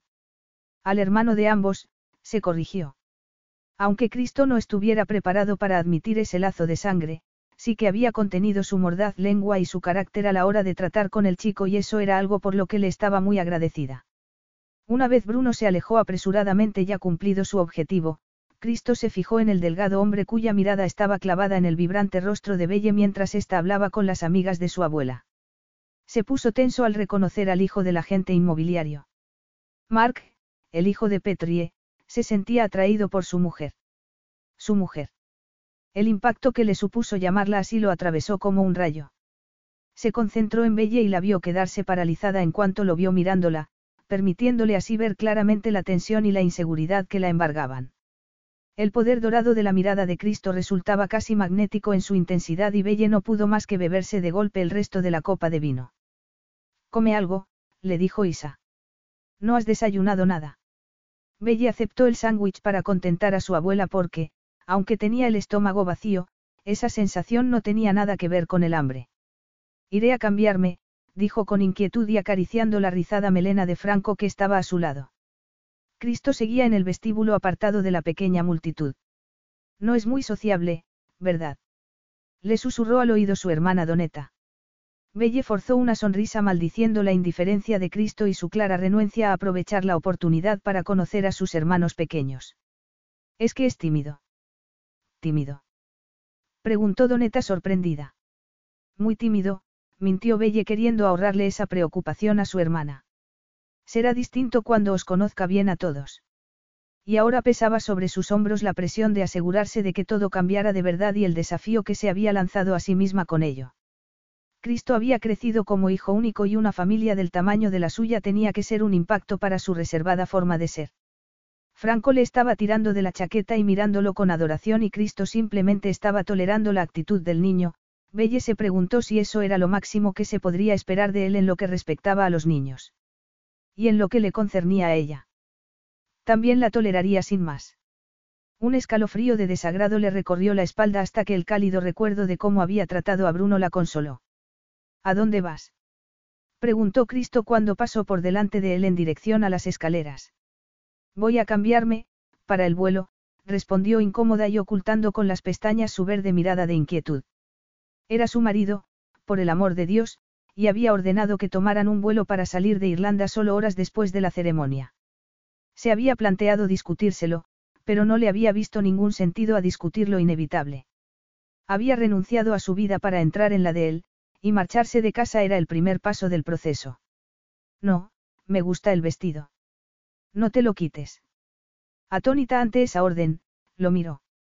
No puedo atravesar un aeropuerto así vestida.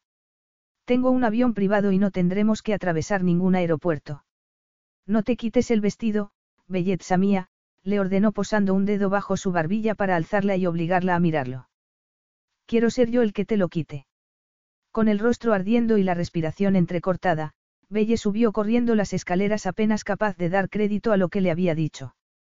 Había leído algunas cosas sobre las fantasías masculinas y él acababa de confesarle la suya sin ningún tipo de vergüenza.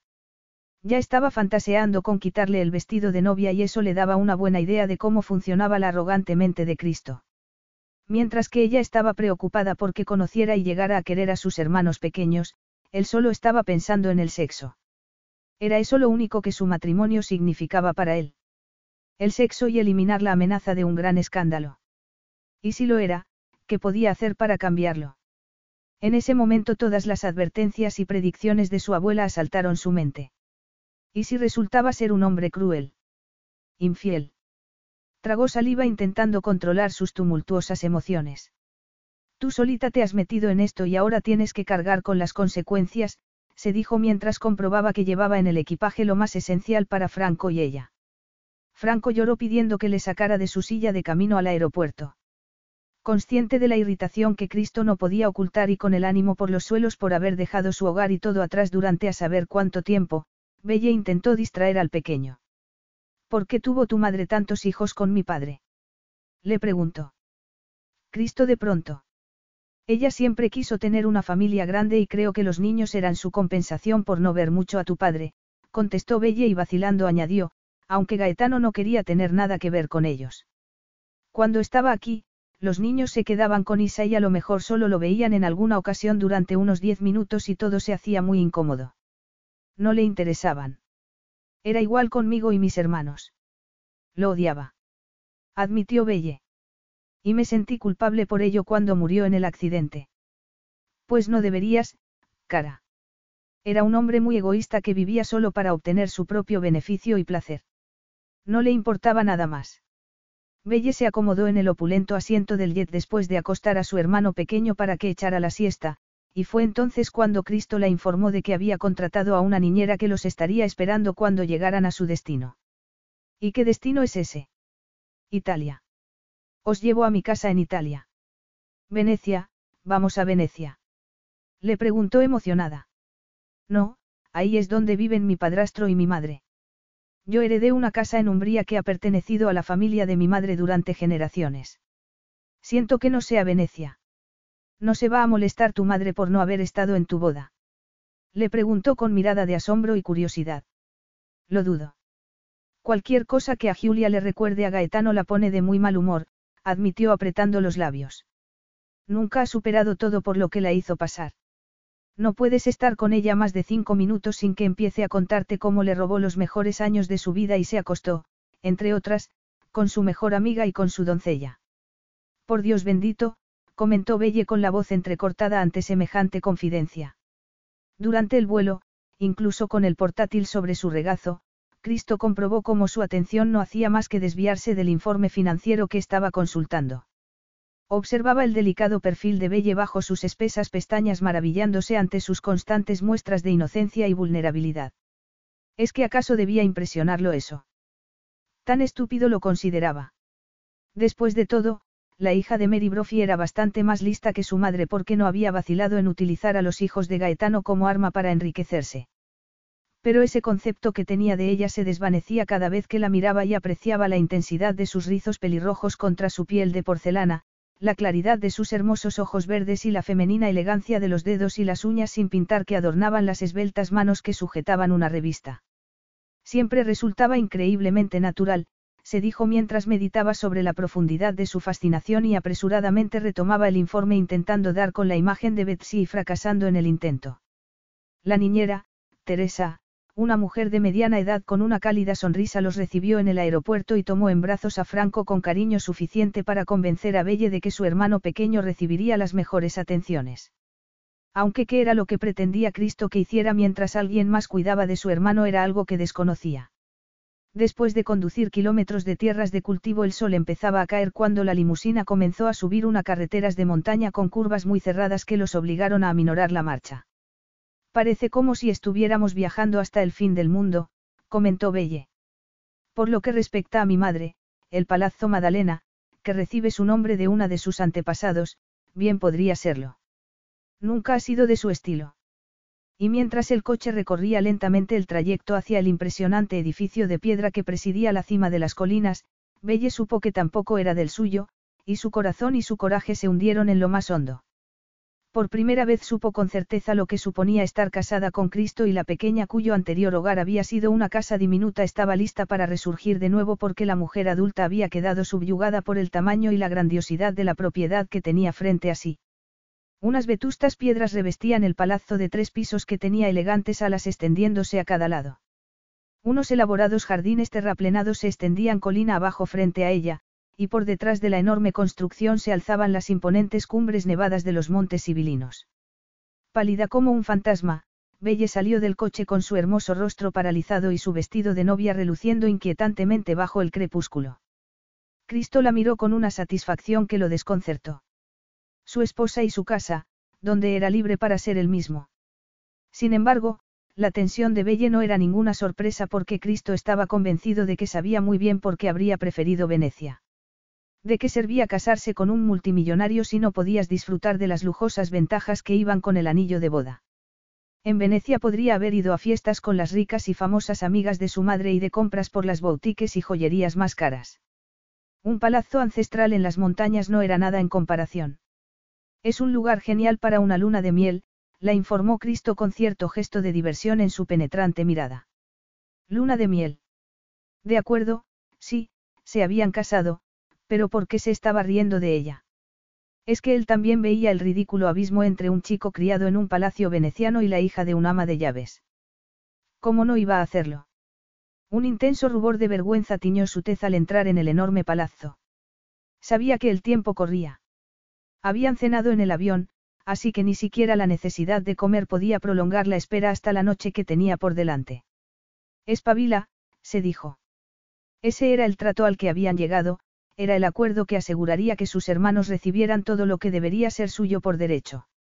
Crecerían a salvo y protegidos como miembros de la familia Rabelli y nadie podría burlarse ni mofarse de ellos. Recibirían la mejor educación y las mejores oportunidades para enfrentarse a la vida adulta, y ya jamás tendrían que preocuparse por de dónde sacar el siguiente plato de comida. Mientras enumeraba los muchos beneficios de haberse casado con Cristo Rabelli, su respiración se iba calmando. Franco se agarró a su vestido mientras subían las escaleras y el criado que los había recibido les mostró primero la habitación del niño, donde la niñera intentó tomarlo en brazos. Pero al pequeño no le gustaban los sitios extraños y empezó a sollozar y a agarrarse a su hermana hasta que hizo falta que Cristo los separara. Beso, balbuceó Franco medio sollozando y casi a punto de sonreír a Cristo hasta que éste se lo entregó a la niñera y el pequeño alargó los brazos hacia Belle con desesperación. Belle hizo intención de acercarse, pero Cristo la detuvo posando una mano en su brazo. Es nuestra noche de bodas, le recordó rotundamente y la sequedad de su tono la desconcertó. En su opinión solo la gente que se amaba debía tener noche de bodas, pero eso no era a lo que se había comprometido, se recordó mientras Cristo la conducía por el pasillo y abría la puerta de un enorme dormitorio. Al verlo, y a pesar de su nerviosismo, un inmenso deseo comenzó a tomar forma en su interior. Centró su atención en la gigantesca cama de cuatro postes y allí se quedó inmóvil como si la hubieran sujetado con un candado. De pronto estaba lamentando la timidez y la desconfianza que la habían mantenido alejada de la cama de otros hombres porque un poco de experiencia en el terreno sexual le habría venido muy bien en ese momento en el que la ignorancia era más como una amenaza. Cristo rodeó su rígida figura por detrás y el aroma de él la devoró. Qué bien olía, una mezcla cítrica y masculina que fue como una bomba para sus sentidos. Se le aceleró el corazón mientras él le apartaba el pelo de los hombros y se agachaba para besarle la nuca. Notaba su torso contra su espalda tan sólido como una roca y un poco más abajo, contra sus nalgas, estaba empezando a captar su excitación. Y aunque estaba cada vez más nerviosa, no pudo evitar sentirse complacida por ejercer tanta influencia sobre un hombre que solía expresar tan poco lo que sentía y que había estado en el altar de la capilla como si fuera un mero espectador muerto de aburrimiento. Me encantas con este vestido, gatina mía, susurró contra su piel y hundió la boca en un lugar que ella desconocía que pudiera ser tan sensible. Cada célula de su cuerpo se tensó mientras él banaba su piel con la punta de su lengua y la acariciaba con el borde de los dientes en un gesto increíblemente sexy que, ni mucho menos, se podía haber esperado de Cristo Rabelli. Ya estaba temblando, notaba un hormigueo en los pezones y una resbaladiza calidez iba en aumento entre sus muslos. Una pizca de aire fresco rozó su espalda y al momento su vestido de boda se deslizó por sus brazos sin previo aviso. Emitió un pequeño grito de sorpresa y diez segundos más tarde el vestido se amontonaba alrededor de sus pies. Él la giró y, rápidamente, le tomó las manos antes de que Belle pudiera hacer cualquier intento de cubrirse la ropa interior de encaje que llevaba debajo. Su oscura mirada salpicada de un ardiente tono dorado recorrió las voluptuosas curvas de sus pechos cubiertos por el sujetador y fue deslizándose hasta su afilada cintura y sus contundentes caderas antes de llegar a esas largas y torneadas piernas. Sin duda la espera ha merecido la pena, le dijo Cristo con ardiente convicción en cada una de las sílabas que pronunció. Eres preciosa, cara. Belle tomó aire y entonces él la besó con un calor y una fuerza que la consumió. Acarició el borde de sus labios, los separó y se hundió entre ellos haciendo que un escalofrío de excitación la recorriera y la impactara. Sí, como había visto antes, Cristo sabía cómo besar, y tener su boca sobre la suya resultaba algo profundamente adictivo y embriagador. La provocó con las caricias de su lengua y ella tuvo que admitir que el estirado banquero al que había detestado la estaba seduciendo de manera más que eficiente. Entrelazó los dedos entre el denso pelo negro de su nuca y a él se le escapó un gemido de placer. Al instante la levantó del suelo y la llevó a la cama. Belle lo miraba cada vez más nerviosa mientras él se desvestía despojándose de la corbata, la chaqueta y los zapatos con una delicadeza que la halagó. Con esa abrasadora mirada dorada clavada en ella tan intensamente como si fuera la misma Helena de Troya, se dio cuenta de que debía de encontrarla muy atractiva y, cuando Cristo se quitó la camisa y dejó ver unos perfectos abdominales y un torso digno de la portada de una revista, se le secó la boca porque por primera vez estaba ante un cuerpo masculino. A cada movimiento que hacía sus músculos se flexionaban bajo una suave piel dorada. Una fina hilera de vello oscuro corría bajo su ombligo y desaparecía tras la cintura de su pantalón, que al momento empezó a quitarse dejando al descubierto unas prietas nalgas y, un impresionante bulto en la parte delantera de los calzoncillos. En ese instante todas sus preocupaciones concernientes al tema de la virginidad salieron a la superficie. Tenía que ser tan grande. Era normal. Cristo se preguntó por qué se habría puesto tan colorada. Nunca había visto nada tan hermoso ni más satisfactorio que la imagen de esa mujer sobre su cama ataviada únicamente con una delicada lencería de encaje. Se quitó los calzoncillos, estaba preparado para el clímax que su cuerpo tanto anhelaba. Impactada al verlo, Belle retrocedió hacia el cabecero de la cama mientras que él no parecía tener la más mínima inhibición en lo que concernía a su cuerpo. Ella bajó las pestañas para ocultar su expresión mientras un calor y un intenso deseo que no reconoció de inmediato serpentearon hasta los rincones más secretos de su cuerpo. Estás muy callada, le dijo Cristo llevándola hacia sus brazos y desabrochándole el sujetador. Y tú estás muy, decidido, dijo eligiendo la palabra cuidadosamente porque lo que le parecía era más bien una bala apuntando su objetivo. He tenido tres semanas para pensar en este momento, susurró con gravedad. Tres semanas demasiado largas, te llevo deseando desde la primera vez que te vi. Cuando creíste que era mi madre. Comentó con incredulidad. Estabas cruzando el césped con el perro y siendo exactamente tú misma, le contestó levantando unas manos casi reverenciales hacia los pálidos pechos que había descubierto y recorriéndolos con unos largos dedos. Eres absolutamente magnífica, cara mía.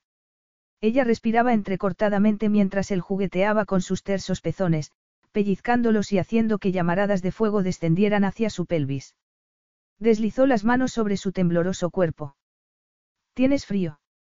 Le preguntó sorprendido. Solo estoy un poco nerviosa, respondió con la voz estrangulada cuando él apoyó la mano sobre la cara interna de su muslo y enganchó un dedo bajo el borde de encaje de sus braguitas. Comenzó a acariciarla, haciendo que una corriente de cálido cosquilleo le recorriera las venas. Le alzó la cara con la otra mano y sus dorados ojos la asaltaron. ¿Por qué estás tan nerviosa? No he hecho esto nunca antes. Conmigo. Con nadie. Cristo se quedó paralizado a mitad de quitarle la última prenda que la cubría. Estás intentando decirme que eres virgen. Un intenso rubor de vergüenza tiñó su clara piel como una llama y, al no poder reunir voz suficiente, se vio obligada a sentir con la cabeza. Y no es una broma. No será una invención porque creas que así me estarías dando una fantasía de noche de bodas. Belle lo miró desconcertada intentando imaginar cómo podía llegar a pensar semejante cosa. Cristo se topó con esos claros ojos verdes y descartó sus planes de un maratón de sexo para su noche de bodas. No, Belle no podría soportarlo. Una virgen. Ahora estaba convencido de que no le estaba mintiendo, además de tremendamente impactado porque no era lo que se había esperado de ella y no sabía si le gustaba o no la idea. No, ya veo que no es una broma, cara, dijo para sí. Estás decepcionado, ¿verdad? No, no lo estoy. Eres mi mujer, señaló con una repentina sensación de satisfacción ante el hecho de que ella no pudiera llegar a compararlo nunca con ningún otro hombre en la cama, de que no pudiera saber nunca otra cosa que no le hubiera mostrado él. Saberlo hizo que un sentimiento de posesión que nunca antes había tenido lo recorriera. No sé por qué eso cambia las cosas. No soy lo que esperabas, protestó Belle. Tenso de excitación, Cristo se cansó de hablar.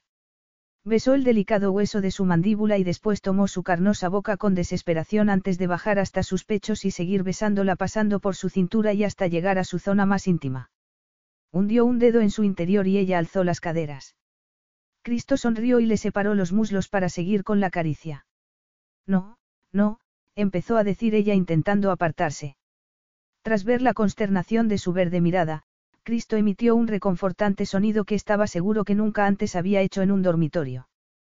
Confía en mí. Cuidaré de ti.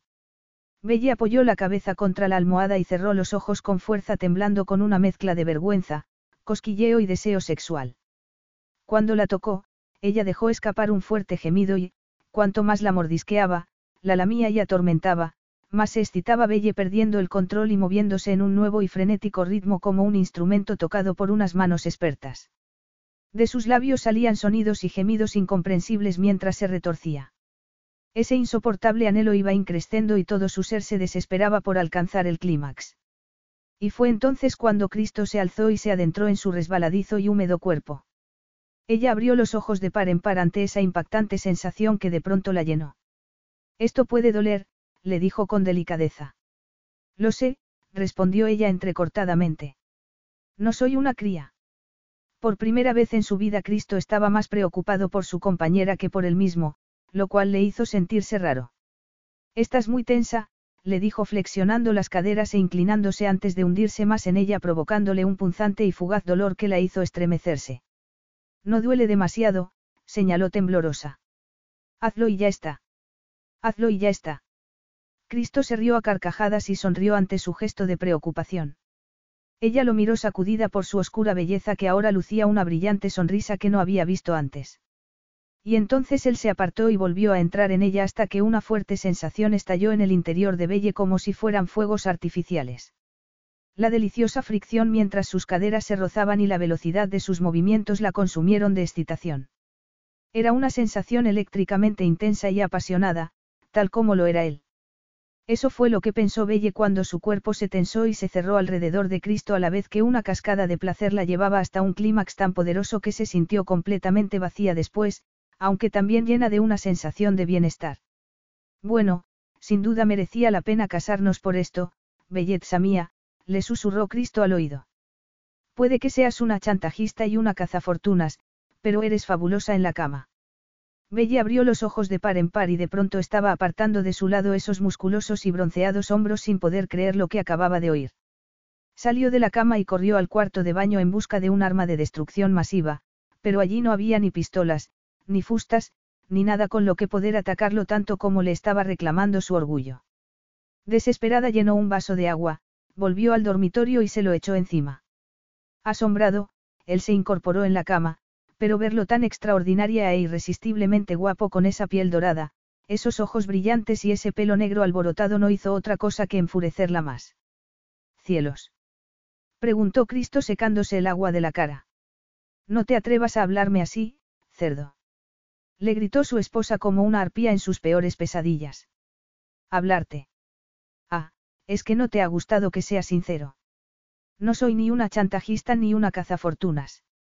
Le contestó furiosa. ¿Cómo te atreves a acusarme de eso? Cristo le lanzó una mirada burlona. Odio a las mujeres teatreras. ¿Crees que me importa? ¿Crees que voy a volver a meterme en la cama contigo después de lo que me has llamado? gritó en el dormitorio tan indignada que apenas le salían las palabras. Cristo se dejó caer contra las almohadas aparentemente nada preocupado por la amenaza. Creo que lo harás porque, si no, te pediré el divorcio, le dijo sin vacilar. Pues muy bien, quiero el divorcio. Le gritó antes de volver a entrar en el cuarto de baño y cerrar la puerta echando el pestillo. Vaya, que bien has manejado la situación, eh, pensó Cristo bastante impactado consigo mismo por haber mostrado sus opiniones. Después de todo no es que fuera así de sincero de manera natural. Es más, era un hombre de pocas palabras que se guardaba sus opiniones, pero de algún modo algo en esa fantástica experiencia sexual había discrepado con la opinión que tenía de ella y al final había terminado lanzando sus juicios en voz alta. ¿De verdad había querido que supiera lo que pensaba? se preguntó. Había querido que ella le demostrara que se equivocaba o que se esforzara por cambiar hasta resultarle más aceptable. ¿Y por qué se estaba planteando ahora todo eso? Había dicho exactamente lo que había pensado y no iba a retractarse ni a disculparse por decir la verdad tal cual la veía. Capítulo 6. Casi dos horas después, Cristo observaba la cama vacía como si por hacerlo fuera a conjurar por arte de magia la presencia de Belle. Estaba apretando tanto sus blancos y perfectos dientes que le dolía la mandíbula. Había ido a ducharse a otra habitación para darle tiempo a calmarse, pero Belle, con lo impulsiva e impetuosa que era, evidentemente había salido del baño y se había marchado. ¿Pero a dónde? Eran las once de la noche y el palazzo se encontraba a varios kilómetros de la carretera principal. Cristo exhaló con un audible silbido. Lo había estropeado todo espectacularmente y, para tratarse de un hombre tan reservado y que rara vez calculaba mal con las mujeres, reconocerlo resultaba exasperante. ¿Por qué le había dicho lo que pensaba de ella y en esos términos? No poder responder a la pregunta no hizo otra cosa que enfurecerlo más. Era su noche de bodas y su novia había huido, no es que fuera un comienzo muy prometedor y para Cristo, que era un perfeccionista irremediable, eso era como una bofetada en la cara y un recordatorio nada grato de que no era más que un humano y que los humanos cometían errores. En el último nivel del jardín escalonado de la colina Belle levantó las piernas sobre el banco de piedra intentando encontrar una postura cómoda en una superficie tan dura. Por desgracia no se le había ocurrido ningún otro sitio al que ir y mucho menos iría a la enorme casa en lo alto de la colina con sus inmensas y recargadas habitaciones, donde se había sentido como una doncella antigua vagando ilícitamente fuera del alojamiento de los sirvientes. Oh, abuela, ¿por qué no te escuché? pensó con febril pesar y odiándose a sí misma. Se había casado con un hombre que claramente la detestaba y lo peor de todo era que se había acostado con él y que esa era la peor manera de traicionarse a sí misma. Las lágrimas le caían por sus temblorosas mejillas porque nunca se había sentido tan sola, al menos no desde su adolescencia, cuando había sido víctima de horrendas burlas. Ahora se sentía atrapada por el matrimonio y por las promesas que les había hecho a sus hermanos sobre la nueva maravillosa vida que los aguardaba. No podía marcharse de allí sin más, no era tan sencillo. Decirle que quería el divorcio había sido una pura fanfarronería y lo más probable era que él lo hubiera reconocido como tal. Cristo Rabelli. Ningún otro hombre había calado en ella tan hondo, ninguno le había despertado sensaciones, pensamientos y reacciones que escapaban a su control. Se había embobado con él, física y mentalmente, y como resultado había actuado con él como su madre con Gaetano, incapaz de mantener las distancias y sin tener en cuenta las consecuencias de la relación. ¿Cómo iba a tener una relación seria con Cristo? Estaba a años luz de ella en cuestión de sofisticación. Era un Rabelli, enseñado desde la cuna que era un ser superior. Se abrazó a sus rodillas y meció las caderas contra la piedra en un movimiento inconsciente con el que se calmó mientras juntaba las manos y contenía las lágrimas. Bueno, ahí terminaba el encaprichamiento. Él lo había aniquilado de raíz. Lo odiaba, lo odiaba por lo que le había dicho después de usar su cuerpo para su propio placer. Aunque sí, de acuerdo, ella también había recibido placer, pensó con culpabilidad. No podía fingir haber sido una compañera reacia o poco dispuesta en lo que había sucedido, pero tampoco es que hubiera estado preparada para ese grado de pasión o placer. Se había imaginado que en el dormitorio los aguardaba algo mucho menos excitante. Afortunadamente era una noche despejada, pensó Cristo de mala gana y bajando la multitud de escalones de los jardines. Estaba de un humor de perros. Haber tenido que decirle a Humberto que su mujer había desaparecido lo había avergonzado, pero si no podía encontrar a Belle sabía que llamar a la policía sería mucho más embarazoso.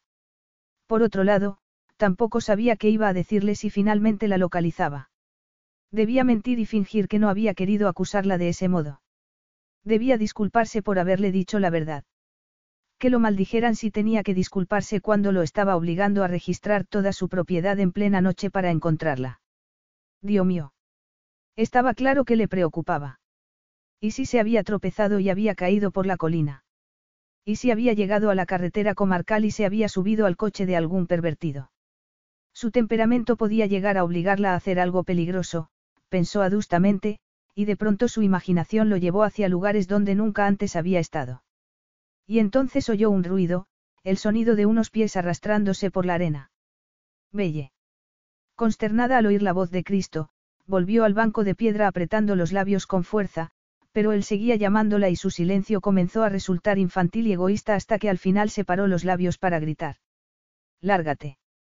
Una sensación de alivio invadió a Cristo.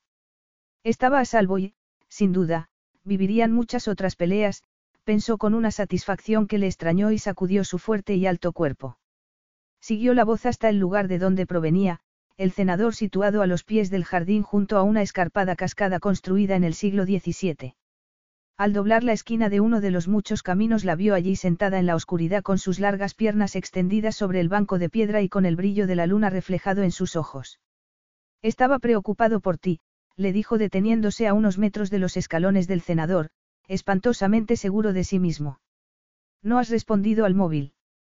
No lo llevo encima y seguro que tampoco estabas tan preocupado por mi bienestar, comentó Belle bruscamente al fijarse en lo increíble que estaba con esos vaqueros desteñidos, esa camiseta y unas sandalias de cuero. No, después de cómo me has hablado. Lo he dicho en el momento equivocado y en el lugar equivocado, admitió Cristo subiendo los escalones para descolgar el encendedor de la pared y encender la gruesa vela situada en el centro de la mesa de piedra. Nada reconfortada por su regreso, Belle alzó la barbilla cuando la vela iluminó los hermosos y oscuros rasgos de Cristo, que la miraba desde el otro lado de la mesa. Pero claramente era lo que pensabas, chantaje. Ya te he dicho que a otras personas les resultaría terriblemente embarazoso que llevaras una historia así a los tribunales por el bien de tus hermanos, le recordó Cristo con terquedad. Me dijiste que no te importaba. Tus hermanos, había dicho sin incluirse, y para Belle resultó exasperante porque estaba claro que seguía negando los vínculos. ¿Por qué iba a importarme? Ni a tus hermanos ni a ti os importan ellos. Ni Kizarif ni siquiera saben de la existencia de tus hermanos, señaló. A Nick no le gustan los niños de todos modos y para Zarif la noticia de que durante todo el matrimonio de sus padres Gaetano estuvo acostándose con otra mujer y teniendo un montón de hijos con ella sería destructora y muy dañina. Es el nuevo rey de Basir. Belle volteó la mirada nada impresionada o, al menos, intentando no mostrarlo.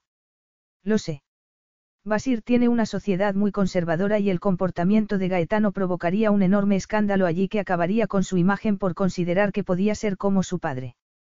Todo gobernante tiene sus opositores y eso lo utilizarían contra él para recordarle a la gente que su padre era un extranjero con un estilo de vida sórdido e impío. Y no se lo merece. Al igual que todos nosotros ha pagado el precio de tener a Gaetano como padre cuando era niño, la informó con gesto adusto. Me ofrecía casarme contigo y adoptar a esos niños para evitar todo esto precisamente. Pero eso no me lo dijiste, así que ahora no puedes esperar que sea compasiva, le contestó rotundamente. No solo está fuera de lugar que me llames chantajista, sino que además es muy injusto cuando eso no me lo contaste en un primer momento. Ante tan enérgica respuesta, Cristo apretó los dientes de nuevo y se mantuvo en silencio. Y no te he chantajeado. exclamó Belle levantándose para bajar los escalones antes de darse la vuelta y pillarlo mirándola, fijándose en sus esbeltas proporciones ataviada con esos vaqueros cortos y la camisola que llevaba. Está claro que mis planes de ir a los tribunales te pusieron entre la espada y la pared, pero fuiste tú el que tomó la decisión de proponerme matrimonio. Con sus fuertes rasgos bajo la luz de la vela, Cristo la miraba con gesto amenazador. Sí, lo hice, pero incluso ahora sé que tus planes de ir a juicio les habrían hecho a esos niños más daño del que podrías imaginar. No sabes de qué hablas. Sé muy bien de qué hablo, es más nadie lo sabe mejor. Contestó con inesperada crudeza y los ojos brillando como estrellas.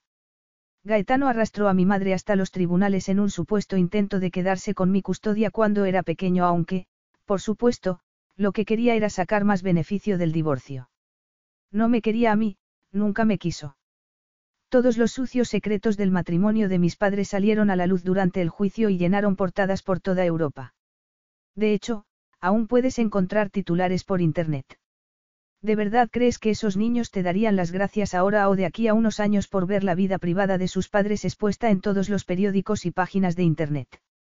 Belle no había pensado en ello y tragó saliva con dificultad. Está claro que no quería tu caridad cuando los niños tienen derecho legal a su parte. No habría sido caridad. No, pero tú habrías estado comprando mi silencio y el suyo. Le respondió furiosa. He visto lo que hiciste en el pueblo. Todos subidos al carro de los Rabelli para callarles la boca y que no dijeran nada ni sobre Gaetano, ni sobre Mary ni sobre los niños. ¿No te subiste tú al mismo carro con una alianza de boda? Le preguntó Cristo con abrasadora mofa. No, claro que no lo hice. Le contestó encendida de ira. Porque independientemente de lo que pienses, no soy ni una cazafortunas ni una arribista. Me he casado contigo por el bien de mis hermanos para que nunca tengan que pasar por lo que pasamos Bruno y yo. ¿Y por qué pasasteis? Le preguntó Cristo con impaciencia. Cuando mi madre comenzó su aventura con Gaetano y después dio a luz a Bruno, creo que la gente hizo la vista gorda porque todos sabían lo mucho que había sufrido con mi padre hasta que murió, respiró hondo a la vez que el dolor y la vergüenza recorrían su esbelto cuerpo.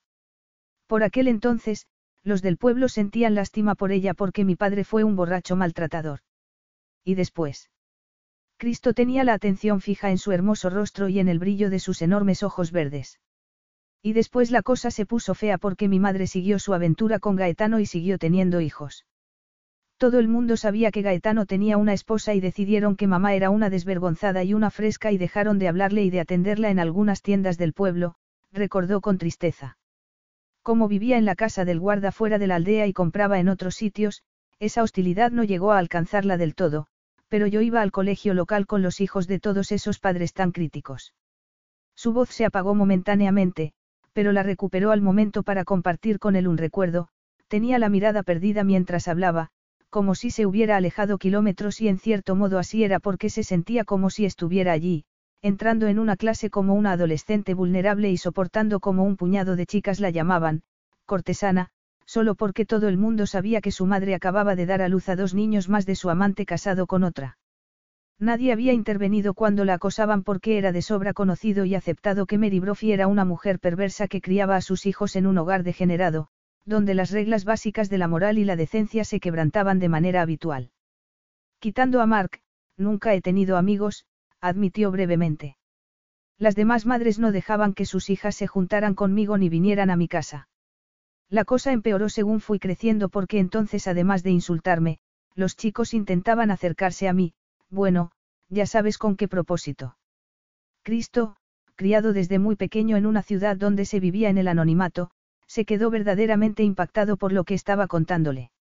No había llegado a sospechar la extrema rectitud moral de una pequeña comunidad rural en la que esos que desafiaban la opinión pública y rompían las reglas podían verse castigados con la exclusión. No quería que mis hermanos pasaran por lo mismo.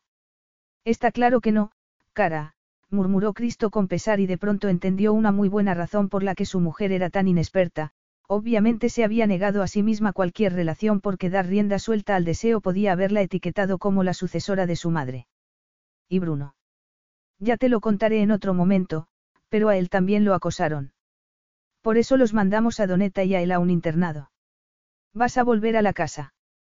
Le preguntó Cristo en el silencio que había caído sobre los dos. Son las dos de la mañana. Belle rezó por no perder la calma mientras se alejaba del cenador. Ha sido muy ofensivo e insultante, y también me has faltado al respeto. Ese, belleza mía, pero es posible que la sinceridad absoluta sea el mejor modo de afrontar un matrimonio como el nuestro, le respondió Cristo pensativo. Belle le dio vueltas a esas palabras mientras subía otro tramo interminable de escalones. Toda la emoción y actividad del día le estaban pasando factura y el agotamiento pudo con ella. Pero no te he perdonado, se apresuró a decirle, no fuera a ser que él se pensara que todo estaba olvidado cuando no era así. Tras verla agitar ligeramente la bandera de la paz, Cristo rodeó su esbelta espalda para guiarla por la empinada cuesta. De acuerdo. Se sintió sorprendentemente optimista mientras la conducía de vuelta a su dormitorio. Bajo la luz, podía ver las marcas de sus lágrimas sobre su rostro y se le removió la conciencia. Ella era mucho más sensible que él y eso le inquietaba. Jamás olvidaría la expresión de dolor cuando le había contado lo del acoso escolar. A su parecer, su madre había sido tan egoísta como su padre, aunque sabía muy bien que ese pensamiento no debía compartirlo con ella. Al mismo tiempo, no podía dejar de impresionarle lo protectora que era con sus hermanos. Nunca había conocido la unión familiar, nunca había visto que el amor pudiera unir tanto a una familia, y no podía evitar preguntarse lo distinto que sería el de haber vivido una experiencia similar. A pesar del dolor que Gaetano les había causado a los hijos de Mary Brophy, todos permanecían muy unidos. No pienso meterme en la misma cama, dijo Belle tras dar un paso dentro del dormitorio. No soy tan insensible. No pensaba acercarme a ti. A Belle le escocían los ojos por el calor de las lágrimas que se esforzaba por contener. Lo sé, pero necesito mi propio espacio durante un tiempo, respondió con tirantez. Cristo vio su palidez y la tristeza de su hermoso rostro y apretó los labios sabiendo que no quería que estuviera lejos de él y, peor aún, que tenía la inquietante necesidad de tenerla muy cerca. Preferiría que te quedaras conmigo. Escasos minutos después, y tras haber ganado la última batalla, Belle se dejó caer pesadamente en la cómoda cama de la habitación contigua y bajó las pestañas sobre sus húmedos ojos. Había querido estar con él, pero se había negado esa opción porque el sentido común le había dicho que estaría mal. Que estaría mal dejar que Cristo pensara que podía hacer y decir lo que quisiera sin tener consecuencias, que estaría mal dejar que le hiciera daño y después actuar como si no hubiera pasado nada dándole pie a pensar que podía volver a hacerlo sin más. Chantajista, cazafortunas.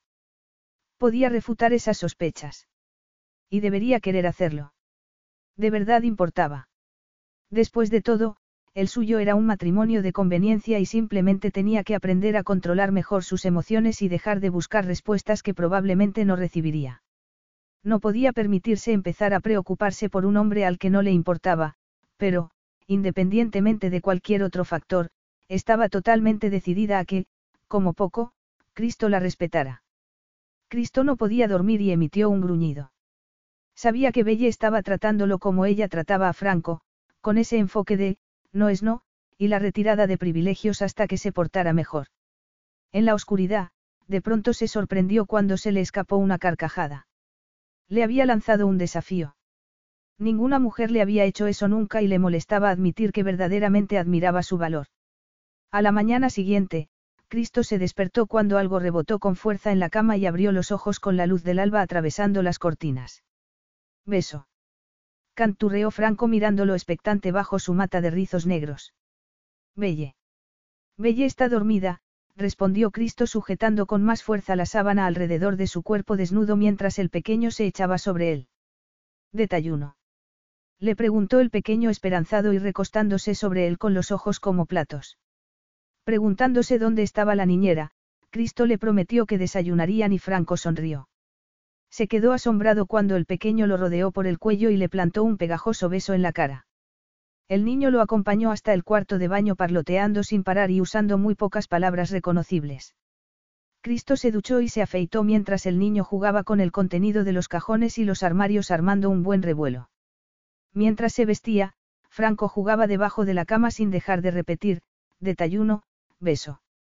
El pequeño le dio la mano al salir del dormitorio y en ese mismo momento la alterada niñera apareció varias puertas más al fondo del pasillo. Lo siento mucho, señor Rabelli. He estado buscándolo por todas partes. Ha desaparecido mientras yo estaba en el baño, le dijo Teresa. Relájate. Me aseguraré de que desayune. Detayuno, repetía Franco sin cesar sin soltarlo de la mano y dando saltas de alegría. Al verlo, Cristo no tuvo más remedio que reconocer que el afecto y la vivacidad del niño tenían su encanto. En el comedor, Humberto preparó una antigua trona de madera para Franco y Cristo le pidió que se asegurara de comprar una nueva con arnés porque el niño era muy revoltoso y se había salido varias veces de la cuna. Todo lo que Cristo comió lo quiso comer también Franco armando un buen desastre en la mesa. Cuando tiró un pedazo de tomate, Cristo le regañó y Franco se echó a llorar justo en el instante en que Belle entró en la sala. Dios mío, no sabía que estaba contigo. Dijo consternada. Es un pequeñajo muy testarudo, comentó Cristo por encima del estruendo que estaba organizando. Le he regañado por tirar la comida. Pues entonces no hay abrazo, le dijo Belle cuando el niño estiró los brazos hacia ella para que lo reconfortara. Sabes que no puedes tirar la comida. Franco se enfurruñó al ver que sus quejas eran ignoradas y al final acabó comiendo. Belle sonrió a Cristo. Gracias por cuidar de él.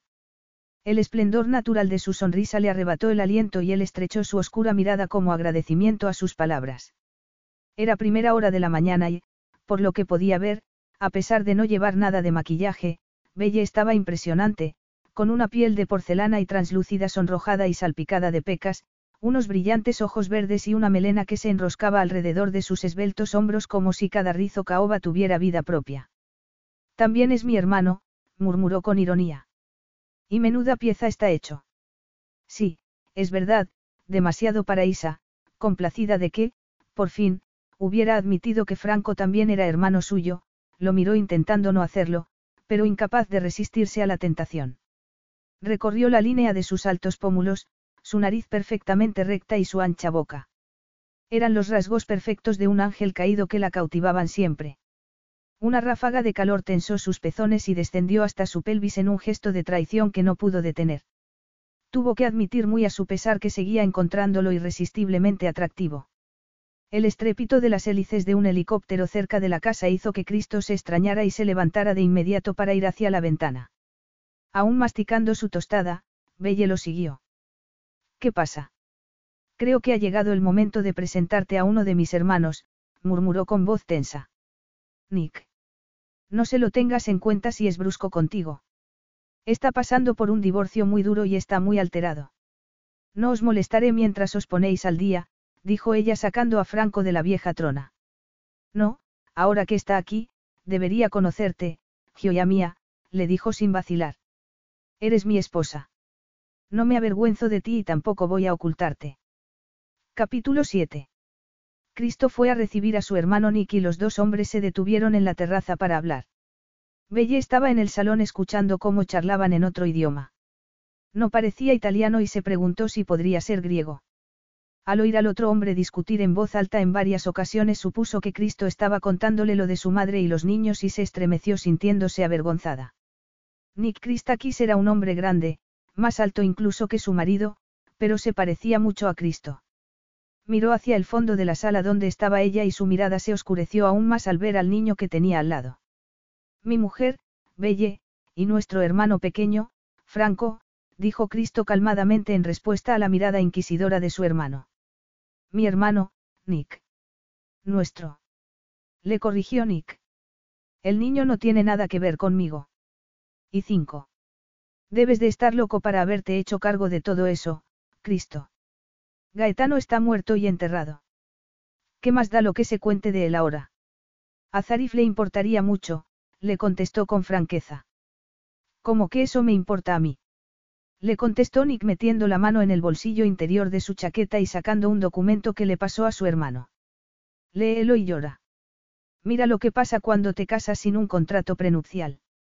No tenemos ningún contrato, dijo Bella incómoda con la tensión que fluía entre ellos y ante la reticencia de Nick a dirigirse a ella ni siquiera por cortesía o educación. Cristo levantó su oscura mirada lentamente del documento para decir. Debo admitir que estoy sorprendido. Lo estás. Aún eres tan ingenuo. Está claro que Betsy se casó conmigo por mi dinero y ahora está intentando robarme la mitad de todo lo que tengo. Declaró sin ocultar su amargura. No se casó contigo por tu dinero, le contradijo Cristo con mucha seguridad. Se enamoró de ti. No seas inocente. Os doy a ti, a tu mujer y a su pequeña tropa de rabellis ilegítimos dos años como mucho antes de que se largue e intente dejarte sin blanca. Dijo con burla. Belle se sonrojó y alzó la barbilla. Yo no haría eso. Mirad, os dejaré hablar en privado, espetó agarrando a Franco de la mano. Al marcharse oyó a Nick Christakis decir algo que podía reconocerse instantáneamente en muchos idiomas y se dio cuenta de que tenía mucha suerte de no haberse casado con un hombre como él. El rostro duro y la fría mirada de Nick, sin hablar de esa amargura que se escapaba de su boca cada vez que mencionaba a su mujer, Betsy, la dejaron helada. Nick era claramente un hombre obstinado, furiosamente hostil y difícil, y sospechaba que era también la clase de hombre que sería un implacable enemigo, uno que solo veía lo peor en cualquiera que se cruzara con él. Cristo era más razonable, más civilizado, ¿o no? Y lo respetaba por haber hablado en defensa de su cuñada. Además, la noche anterior la había sorprendido e impresionado, muy a pesar de ella, cuando le había dicho que la completa sinceridad podía ser el camino para que su matrimonio funcionara. Y debía admitir que esa era una actitud racional y madura. Le gustaba y respetaba la sinceridad, odiaba las mentiras y a la gente que fingía cosas para persuadir a los demás, tal como había hecho Gaetano para tener a su madre contenta y vivir tranquilamente. Dos horas más tarde, después de que Nick por fin se marchara y un segundo helicóptero hubiera llegado y depositado su cargamento, Cristo fue a buscar a Belle y la encontró sentada bajo la sombra de un árbol con un libro entre las manos. Tienes una biblioteca gigante, dijo al oírlo acercarse y levantar la cabeza con su cabello caoba resplandeciendo bajo la ensombrecida luz, pero solo he podido encontrar un par escritos en inglés. Cristo le quitó el libro y miró el lomo. Era un tomo sobre la historia de la familia de su madre escrito por uno de sus antepasados y traducido por otro más reciente. Te pediré algunos libros en inglés. Te sugeriría que empezaras a estudiar italiano, pero no creo que valga la pena invertir tu tiempo en eso.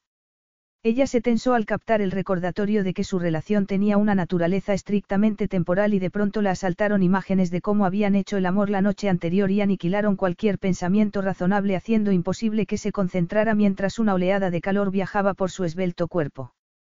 Con el rostro enrojecido miró el libro fijamente mientras él se lo devolvía con esas elegantes manos. Las mismas que la noche anterior la habían acariciado con una pericia erótica sobrecogedora y habían extraído de su débil cuerpo más placer del que ella se creía capaz de experimentar. Sin embargo, no podía olvidar lo sucedido durante la acalorada discusión que habían tenido después. Estaba claro que él parecía pensar que todo estaba solucionado y olvidado, Pero Belle se sentía como si sus reacciones, emociones y pensamientos estuvieran dando vueltas en un descontrolado torbellino. ¿Me estabas buscando? Le preguntó con curiosidad. Sí, cara. Ya es hora de que disfrutes de tu regalo de bodas. Regalo de bodas. Repitió levantándose con desconcierto. ¿De qué estás hablando? Los regalos de boda son obligados cuando te casas, le respondió con suavidad y con una mano posada en la parte baja de su espalda para guiarla hacia la villa. Pero no entre nosotros, no en nuestra clase de matrimonio, le contestó con arrestos. Prometí tratarte como mi mujer y eso es lo que intento hacer. Y, murmuró con tirantez. Ese regalo. Te está esperando en el salón de baile, la informó asintiendo hacia Humberto para que abriera las puertas dobles. Belle cruzó el vestíbulo lentamente y se asomó a la enorme habitación asombrada al ver la pasarela que la dividía en dos. Dios mío, ¿pero qué? Comenzó a decir confundida. Toda mujer quiere renovar su vestuario. He solicitado que nos enviaran una selección junto con las modelos para presentarte los diseños. Lo único que tienes que hacer es elegir lo que quieras. Toda mujer quiere renovar su vestuario. Probablemente eso lo querrían la mayoría de las chantajistas y cazafortunas, pensó Belle con un inevitable gesto de disgusto por el hecho de que él hubiera dado por sentado que era de esa clase de mujeres. Pero tampoco le había dado elección. Eso era lo que Cristo creía que quería y parecía que le agradaba concedérselo y que de nada serviría buscar una confrontación con él y negarle la oportunidad. En cuanto entró en el salón le presentaron a Olivia que, con sorprendente velocidad, comenzó a medirla y a decirle que cualquier modelo que eligiera le sería enviado confeccionado a su medida para el día siguiente. Una enérgica música comenzó a sonar de fondo cuando Olivia tomó uno de los tres asientos que los aguardaban y la animó a definirle, su estilo personal. Belle tuvo que controlarse para no quedarse boquiabierta con la pregunta porque no tenía ni idea de cómo contestar. Aunque dio igual porque, de todos modos, Olivia ya se había puesto a comentar el primer diseño que lucía una modelo con el pelo caoba y ataviada con una cosa morada y con forma de una pantalla de lámpara. Mientras una rubia muy alta y con el pelo cortísimo desfilaba en bañador, Olivia intentó determinar cuáles eran las preferencias de moda de Belle, pero ella nunca había tenido presupuesto para desarrollar ningún gusto por el lujo.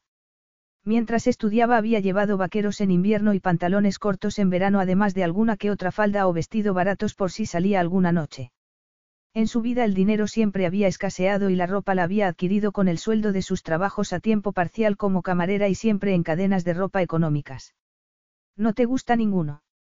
Le preguntó Cristo a su mujer mirándola fijamente al ver que permanecía en silencio. Cuando Belle se topó con su impresionante mirada el corazón le dio un vuelco. Es un poco abrumador, todo esto, admitió con la voz entrecortada. Pues entonces yo elegiré por ti. Y Belle no pudo más que reírse a carcajadas porque, como no, todas las faldas cortas, los vestidos con la espalda al aire y escote pronunciado recibían un entusiasta voto de aprobación por parte de Cristo. En ese sentido era muy predecible, muy hombre y alentadoramente humano. Divertida por las características masculinas básicas que estaba dejando ver bajo su fachada de sofisticación, Belle empezó a ganar confianza y a dar su opinión, alejándose de los atuendos más espectaculares a favor de los más sencillos e insistiendo en que a su pelo no le iba bien el rosa. A mí me gusta el rosa, dijo Cristo sin vacilar. Aunque en cuanto Olivia se metió en la conversación enseguida recordó lo horrorizado que se había quedado ante tantas tonalidades de rosa esparcidas por su pequeña casa en Irlanda. Pero su mujer de rosa, eso era distinto. Solo hay ciertos tonos de rosa que deberías evitar, le aseguró Olivia, experta vendedora. Justo en ese momento apareció la rubia de antes con un cautivador conjunto de lencería turquesa y Cristo se acercó a la pasarela. Lo quiero, dijo con rotundidad y seguridad. Belle se sonrojó mientras se fijaba en cómo la rubia de piernas largas estaba posando para Cristo como una bailarina de striptease, encantada con la atención que estaba despertando mientras sus pechos se contoneaban bajo el sujetador al ritmo de la música y se giraba para mostrar su casi desnudo trasero en unas braguitas que eran poco más que un tanga. Él parecía hechizado por el espectáculo con su oscura mirada velada y sus pecaminosamente seductores rasgos bronceados tensos como si se estuviera esforzando mucho por ocultar lo que se le estaba pasando por la cabeza. Se sentía atraído por la rubia, pensó Belle con desánimo, y no podía ocultarlo.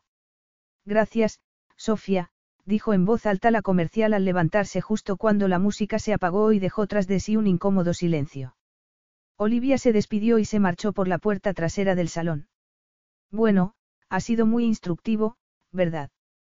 Comentó Belle con frialdad cuando Cristo volvió a su lado. Él frunció sus cejas de ébano en un gesto de extrañeza. ¿Y eso? ¿Te ha gustado la rubia? le respondió secamente. Cristo frunció el ceño. No te molestes en negarlo. Te he visto. No podías quitarle los ojos de encima. Cristo se acercó con un lento y sigiloso movimiento que resultó ridículamente sensual. Belle lo miró con decisión y clavó la mirada en esos ojos dorados tan intensos que la hicieron bambolearse un poco hacia atrás. Fue como si todo el oxígeno se hubiera esfumado y tuvo que separar los labios para tomar algo de aire. Solo tengo una cosa que decir. No era ella a quien veía, te veía a ti, dijo con una voz ronca y mirándola con una cautivadora fuerza. Eras tú a quien me imaginaba vestida así. Incrédula, le lanzó una dura mirada de desdén. ¿Cómo que me lo voy a creer cuando has tenido tonteando delante de ti a una belleza medio desnuda? Créeme, insistió con un tono que vibró con seguridad en mitad del silencio. Tengo una mujer de verdad como tú, ¿para qué iba a querer una con menos curvas que un perchero? Se quedó con la boca abierta ante esa descripción nada halagadora de la modelo. No es tu tipo. Tú eres mi tipo, le confió. La erótica imagen tuya llenando generosamente esos pequeños trozos de tela azul me ha excitado muchísimo. Una mujer de verdad. Bella casi soltó una carcajada al oírlo. Después de todo, la rigurosa dieta que había probado en la adolescencia no le había servido nada para afinar la sólida estructura o sea que la dotaba de unas caderas atrevidamente redondeadas y unos pechos voluptuosos. Por aquel entonces habría dado su brazo derecho por ser una de las más delgadas del instituto, pero ya no era tan tonta como para no saber que algunos hombres preferían las curvas antes que unas proporciones más finas y delgadas. Pero hasta ese momento ni se le había pasado por la cabeza que Cristo fuera uno de ellos. Le apartó un mechón de la mejilla y se lo colocó detrás de la oreja con un gesto tan íntimo y cercano que la desconcertó y con el que decía que tenía derecho a tocarla, un derecho que ella ya le había negado. Una estridente alarma saltó en su cerebro advirtiéndole que retrocediera y volviera a establecer los límites, pero él estaba cerca, tan tentadoramente cerca, que podía oler su evocador aroma a colonia y a masculinidad. Olía tan increíblemente bien que se sintió casi mareada. Le temblaban las rodillas mientras una cálida sensación serpenteaba desde sus senos hasta su zona más íntima, dejándola sumida en un intenso ardor e insatisfecha. Solo el hecho de mantenerse en pie bajo esas condiciones fue todo un desafío. Él le tocó la cara con un largo dedo bronceado que trazó la línea de su mandíbula hasta el arco de Cupido sobre su labio superior mientras con el pulgar acariciaba la carnosidad del inferior. Belle temblaba, apenas capaz de respirar por esa excitación que había surgido como de la nada. Su cuerpo reaccionó con una subida de temperatura acompañada de un martilleante pulso. Entrecerró los ojos mientras lo miraba en silencio, ya que no tenía palabras para describir lo que le estaba provocando. Qué guapo era, tan devastadoramente guapo que no podía culpar a las modelos por haber centrado la atención en él. No solo era el comprador, sino también un hombre tan guapo que hacía que las mujeres lo miraran mientras intentaban comprender que tenían esos esbeltos y oscuros rasgos que ejercían semejante poder y magnetismo sobre ellas. Belle no lo sabía, solo sabía que, en cuanto dejaba de mirarlo, necesitaba mirarlo otra vez. Era un impulso que no podía controlar. Puedes ponerte ese conjunto azul para mí, murmuró Cristo mientras se le iluminaban los ojos con la idea. Ni lo sueñes, le dijo sin vacilar pensando que tendría que esperar mucho tiempo si esperaba verla en ropa interior provocativa para su propio disfrute. No le iba lo de jugar a ser una mujer fatal y, en su opinión, él tampoco necesitaba que lo animaran mucho. No me digas que no tienes el mismo sueño, le contestó Cristo colocándose delante de ella para apoyar las manos sobre sus caderas con gesto posesivo. Belle estuvo a punto de golpearlo, de apartarlo de un empujón, de pisarle un pie y protestar que no quería contacto físico de ningún tipo. De verdad que estaba dispuesta a hacer cualquiera de esas cosas, pero entonces la boca de Cristo cayó sobre la suya y no pudo más que posar las manos sobre los duros y cálidos contornos de su torso y cerrar el puño alrededor de la tela de su camisa mientras luchaba consigo misma y con el deseo que él le provocaba. En ese segundo que pasó entre pensar y actuar, él coló la lengua en su boca para saborearla y ella quedó perdida cuando comenzó a mordisquearle los labios. La ardiente y palpitante sensación entre sus piernas aumentó en intensidad hasta que empezó a balancear las caderas contra las de él, queriendo más, necesitando más, con una urgencia que la inquietó. Sentía su larga y tersa excitación contra su vientre y no podía soportar la intromisión de la ropa mientras un abrumador deseo invadía su tembloroso cuerpo con una fuerza insoportable. Cristo levantó su hermoso rostro, tenía los ojos brillantes e inyectados en un intenso calor sexual, el pelo alborotado por los dedos que ella había hundido en sus exquisitos mechones y un rubor que acentuaba sus afilados pómulos. Seguimos con esto arriba. Le susurró. En los labios de Belle había un, no, pero en su corazón había un, sí, porque su cuerpo anhelaba el suyo. Tomó aire lentamente y se esforzó por despejarse la cabeza luchando contra el deseo con todas sus fuerzas. Te deseo, me deseas, cara, dijo Cristo secamente. ¿Qué problema hay? Sigues desconfiando por lo de esa modelo. ¿De verdad crees que sería tan tonto? No, respondió Belle con reticencia porque eso lo habría empleado como excusa si hubiera tenido que hacerlo. Por desgracia su cerebro seguía en caída libre. Él le había dicho la verdad, la atracción entre ellos era explosiva y, además, de no haberse sentido fuertemente atraído por ella en un principio probablemente no le habría ofrecido matrimonio. Aún así, el vínculo que se estaba creando entre ellos únicamente a nivel físico era demasiado superficial como para que ella lo aceptara. Quería más. Cristo enarcó una fina ceja negra. Entonces. Sigues juzgándome como si fuera mi difunto padre. Le preguntó con impaciencia. ¿O hay algo en tu pasado que te hace desconfiar de los hombres? Belle se puso tensa. No sé de qué estás hablando. Creo que sí lo sabes. Viste lo que Gaetano hizo con tu madre y lo odiabas por eso, pero yo no soy él. Belle se indignó y apretó los dientes. Lo sé y no he dicho que lo seas. ¿Y por qué, si no, ibas a acusarme de insinuarme a esa modelo delante de ti. Le contestó, la tensión era visible en la dura línea de sus pómulos y en el ángulo de su fuerte mandíbula. ¿Qué clase de hombre se comportaría así? He reaccionado exageradamente. Lo siento, Belle giró la cabeza sintiéndose culpable y avergonzada, su crítica tenía parte de verdad. Era cierto que desconfiaba de los hombres, pero no de todos. Durante sus años de universidad le habían hecho daño novios ofendidos por su negativa a meterse en la cama con ellos antes siquiera de poder llegar a conocerlos. Los mismos chicos la habían engañado con otras chicas y la habían abandonado, pero no más que a cualquiera de sus amigas, que habían sufrido decepciones semejantes por parte de jóvenes que lo único que querían de una mujer era aliviarse físicamente. Si quieres que este matrimonio funcione, este no es el camino, le dijo Cristo midiendo mucho su tono. Dijiste que la sinceridad era la mejor opción, le recordó Belle apartándose unos pasos y después girándose hacia él con su precioso rostro sonrojado y tenso. Entonces seré sincera. Para que esto funcione quiero algo más que solo sexo contigo. Quiero que lleguemos a conocernos. No se puede construir una relación basándonos únicamente en el sexo. Nunca he conocido otra cosa. ¿Tienes alguna amiga? Cuando él asintió frunciendo el ceño, Belle sonrió. Pues entonces sí que has conocido otra cosa. ¿Por qué no me pediste esto antes de casarnos? No lo había pensado hasta ahora, le respondió con sinceridad. Estaba desesperada por buscar la seguridad de los niños y casarme contigo era el precio que tenía que pagar.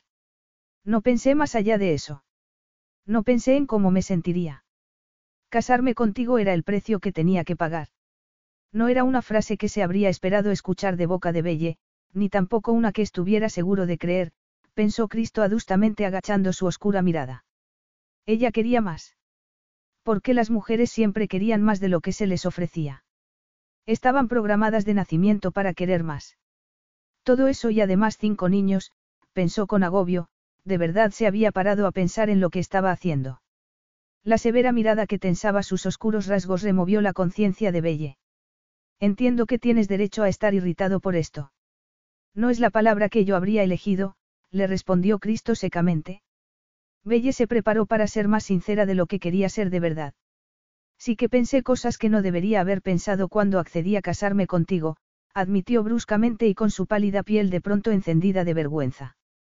Pero ninguna de esas cosas estuvo relacionada ni con el enriquecimiento personal ni con el hecho de prosperar socialmente, sintiéndose más incómoda que nunca, vaciló y añadió, aunque no iría tan lejos como para decir que pensé en vengarme de Gaetano por lo que le había hecho pasar a mi familia todos estos años, sí que sentí una inapropiada satisfacción cuando me ofreciste casarnos y me puse el vestido de mi madre deliberadamente. Ahora me avergüenzo de todo eso. Después de todo, fue muy injusto que tuvieras que pagar por los errores de tu padre, pero ahora los dos estamos haciendo eso, terminó con pesar. Cristo se sintió fuertemente desconcertado por su completa sinceridad. No se había esperado eso, no había estado preparado para que ella admitiera sus motivaciones a la hora de casarse con él. Llevar al altar a un rico y poderoso Rabelli la había satisfecho brevemente, pero lo había admitido y eso le había impresionado a un hombre que no solía impresionarse con las mujeres que conocía. La vía del infierno lastricata di buone intenzione, el camino al infierno está lleno de buenas intenciones, le tradujo. ¿Alguna vez haces algo porque sí, sin más? No, admitió Belle más tensa. Y esto no tiene por qué ser un infierno, podemos sacar lo mejor de la situación. Dijiste que querías tratarme como a tu esposa de verdad, que querías mostrarme respeto. El recordatorio se quedó ahí pendiendo como una oscura nube entre ellos y Cristo terminó reconociendo que su inclinación hacia ese conjunto de lencería evidentemente la había ofendido. La noche anterior se había convertido en su primer amante y ella había estado increíble, recordó aún excitado. Estaba esperando demasiado de ella y demasiado pronto. Apretando sus perfectos dientes dijo. Lo intentaré, me esforzaré más. Yo también lo intentaré, respondió Belle con una tentadora sonrisa. Pero era demasiado tarde porque Cristo ya se había dado la vuelta y no pudo ver su sonrisa, una sonrisa que había combinado tanto su pesar por la incapacidad de ser el objeto puramente sexual que él había deseado tan claramente como la esperanza de que en el futuro llegaran a un mejor entendimiento. Con el ánimo por los suelos, subió las escaleras para ir a buscar a su hermano pequeño y darle un respiro a Teresa. El cálido cariño de Franco y su confianza en que ella le devolvería el mismo afecto fueron un maravilloso bálsamo para su atribulado estado mental. Jugó al escondite con el pequeño y juntos llenaron esa planta de la casa de risas. Humberto se detuvo en la puerta del despacho de Cristo para decirle. Es una alegría volver a oír a un niño jugar por aquí. Pues hay cuatro más, un niño y una niña de ocho y un par de adolescentes, le confió Cristo, ya que conocía al amable sirviente desde que era un niño. Los hijos de su difunto padre. Preguntó Humberto. Cristo puso gesto de extrañeza. ¿Cómo lo ha sabido? He oído rumores a lo largo de los años. Mi primo pilotaba el helicóptero del señor Gaetano hasta su lugar de retiro, le recordó con delicadeza el hombre. Esperemos que esos rumores hayan quedado enterrados, comentó irónicamente. Nadie de mi familia chismorreará sobre el tema, le aseguró el hombre con orgullo. Pero el señor Gaetano tenía otros empleados que puede que no sean tan discretos. Una corriente de inquietud asaltó a Cristo, que se había asegurado de que los empleados de su padre recibieran una buena compensación por sus años de servicio. Era posible que se hubiera casado al final para nada. E inexplicablemente en ese momento pensó en Franco, que demostraba tanta necesidad de atención masculina. No había duda de que necesitaba una figura paterna, pensó mientras el severo gesto de su boca se suavizaba según oía las risas del pequeño resonando desde arriba. No, no, no, Franco. Gritó Belle, consternada al encontrarlo de pronto toqueteando todo lo que Cristo tenía sobre la mesita de su dormitorio. No toques nada de eso. Sacudiendo las llaves del coche en la mano, Franco tiró la cartera que había estado investigando. Cuando cayó al suelo, Belle se arrodilló para recoger los billetes que el niño había arrugado y los estiró antes de volver a meterlos en la cartera junto con las tarjetas de crédito, un par de tarjetas de visita y, una diminuta fotografía. Levantó la foto y la miró sorprendida al reconocer a la exmujer de Nick, Betsy. Era una belleza menuda y rubia de rasgos delicados y grandes ojos azules. Se había caído la foto de la cartera o estaba tirada y olvidada en el suelo. Sin embargo, se notaba que la alfombra estaba recién aspirada, así que no podía tratarse de lo último y, suponiendo que la foto hubiera estado dentro de la cartera de Cristo, que hacía su marido llevando encima una foto de la mujer de su hermano. Y le preguntaría el por qué. La cubrió un sudor frío ante la idea de una conversación tan embarazosa. Después de haber juzgado mal su actitud con la modelo, él no se creería que se hubiera encontrado la foto por casualidad y se pensaría que había estado fisgoneando. Daría por hecho que era una de esas mujeres celosas y desconfiadas que siempre se andan con tretas para poder leer los mensajes de los móviles de sus maridos y sus bolsillos en busca de pruebas de una infidelidad. Estremeciéndose ante esa posibilidad, volvió a guardar la foto y dejó la cartera en la mesa. No, no pensaba hacerle más preguntas incómodas. Las cosas ya estaban bastante tensas entre los dos y había muchas cosas importantes que dependían del éxito de su matrimonio porque, si no lograban sacarlo adelante, ¿qué les pasaría a sus hermanos? Había hecho promesas, por no hablar de las que había hecho en la capilla y que, al menos, tenía que intentar cumplir. A menos que estuviera preparada para dejar marchar a Cristo, tenía que hacer más que un esfuerzo. Pero, por favor, no, que el único camino al éxito de su matrimonio no dependiera de conjuntos de lencería descarados. Capítulo 8. Belle, sola en la terraza y sentada a la mesa del desayuno con vistas a los maravillosos jardines y, tras ellos, al precioso e idílico pasaje de Umbría, decidió que nadie podría imaginarse jamás lo hundida e insegura que se sentía. Ahí estaba, en un paraje delicioso y casada con un hombre más delicioso todavía y ya lo había estropeado todo. Aunque, para ser justos, esperar que se pusiera lencería provocativa para su agrado no es que fuera a apaciguar exactamente sus recelos. ¿Alguna vez haces algo porque sí, sin más? le había preguntado Cristo. Y la verdadera respuesta habría sido, no, nunca. Así que, como se había metido en ese matrimonio sin pensar del todo lo que estaba haciendo.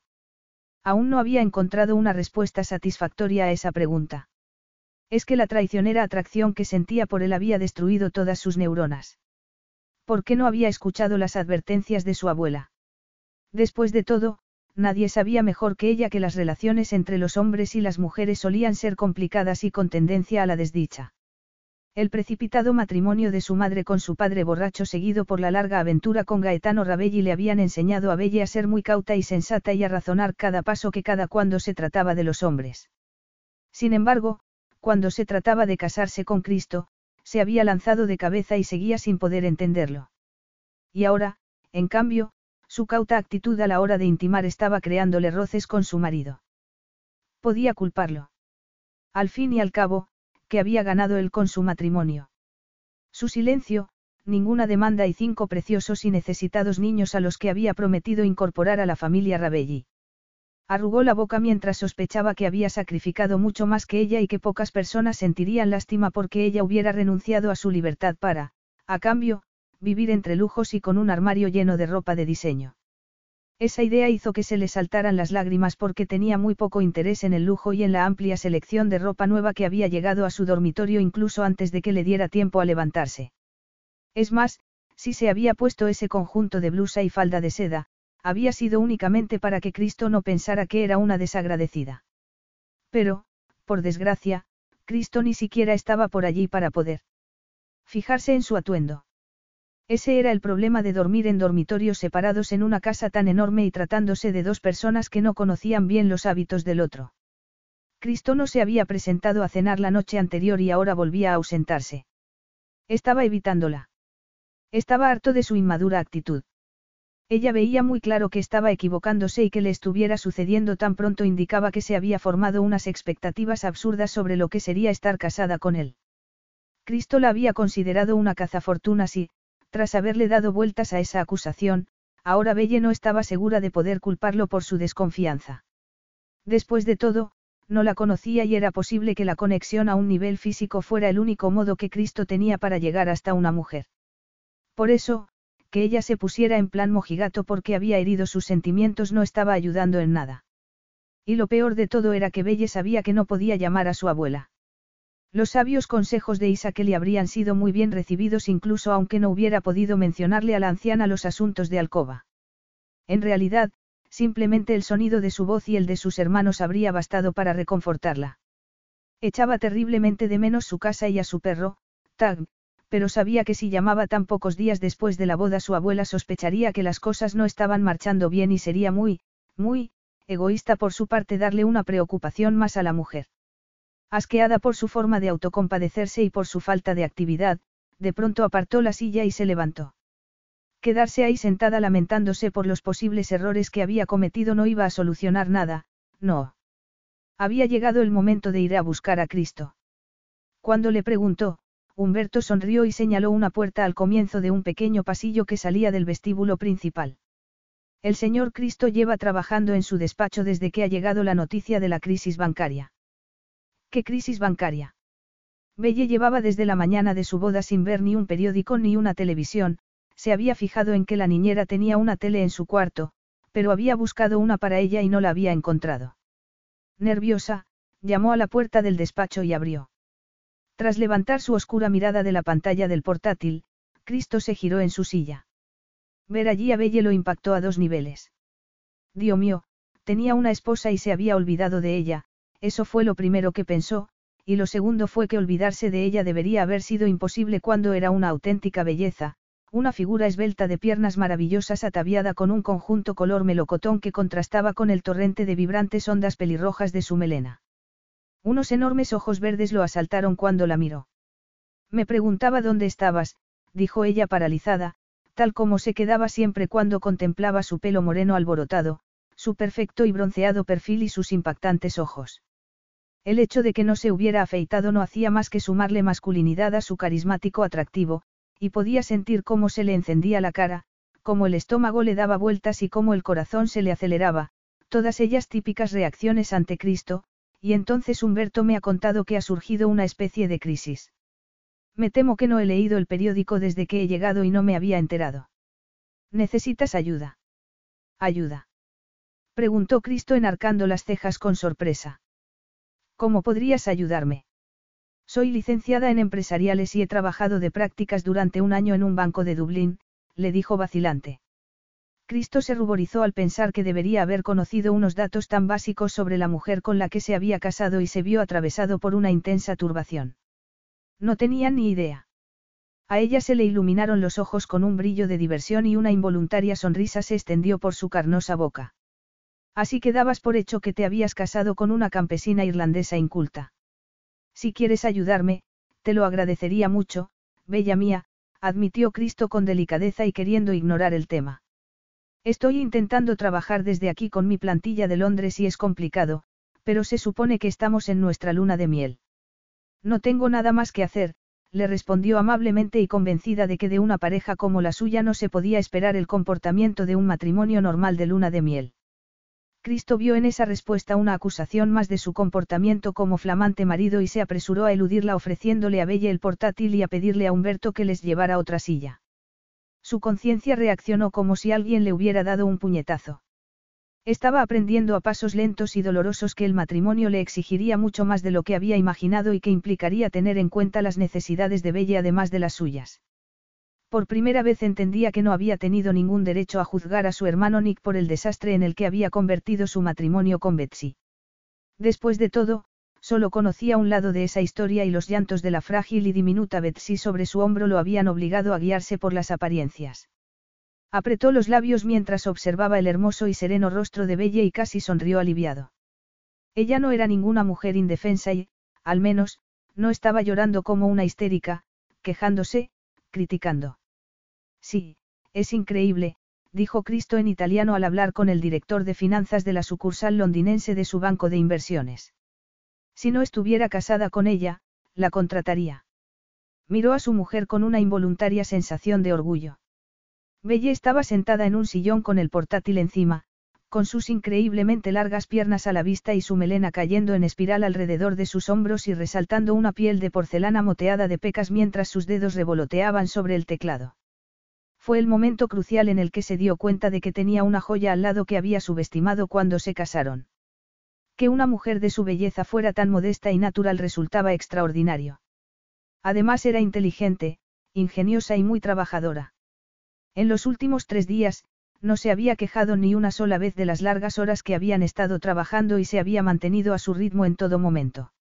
Ahora se estremecía de vergüenza al recordar el episodio de la lencería en el desfile de moda. Belle se levantó para estirarse y soltó el portátil. La crisis bancaria había pasado ya y casi se sentía decepcionada de que así fuera porque les había servido como antídoto contra la tensión que había entre los dos. Ahora podían trabajar juntos y hablar. Él había dejado de tratarla como a una especie de muñeca sexual de la que esperaba recibir entretenimiento y belle, para satisfacción propia, había descubierto que Cristo era inteligentísimo y además tan testarudo e impaciente como ella.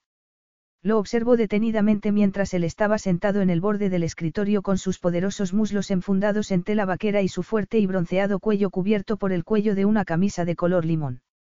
Miró sus sensuales labios y se sintió algo mareada al recordar su apasionado beso. Se le secó la boca, hambrienta de deseo tal como le había pasado a menudo en los últimos días cada vez que su cuerpo reaccionaba ante su presencia. Se inclinó ligeramente hacia adelante como animándolo a que la agarrara, la tocara, la besara, lo que fuera. Ponte algo bonito.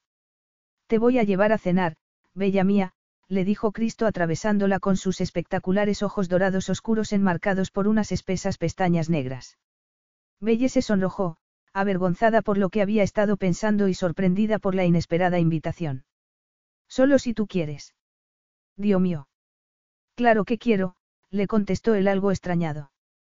No tienes que darme las gracias por haberte ayudado, le dijo Belle con terquedad. Cristo resopló lentamente. Tanto te cuesta aceptar que quiera llevar a cenar a mi preciosa mujer para poder presumir de ella. Belle se rió ante la idea. No cuando lo expresas así, Zalamero. Bromeo. Cristo esbozó una mueca de disgusto. No me llames eso, me recuerda a Gaetano. Belle arrugó la nariz. Pues a mí no me recuerdas a él en nada.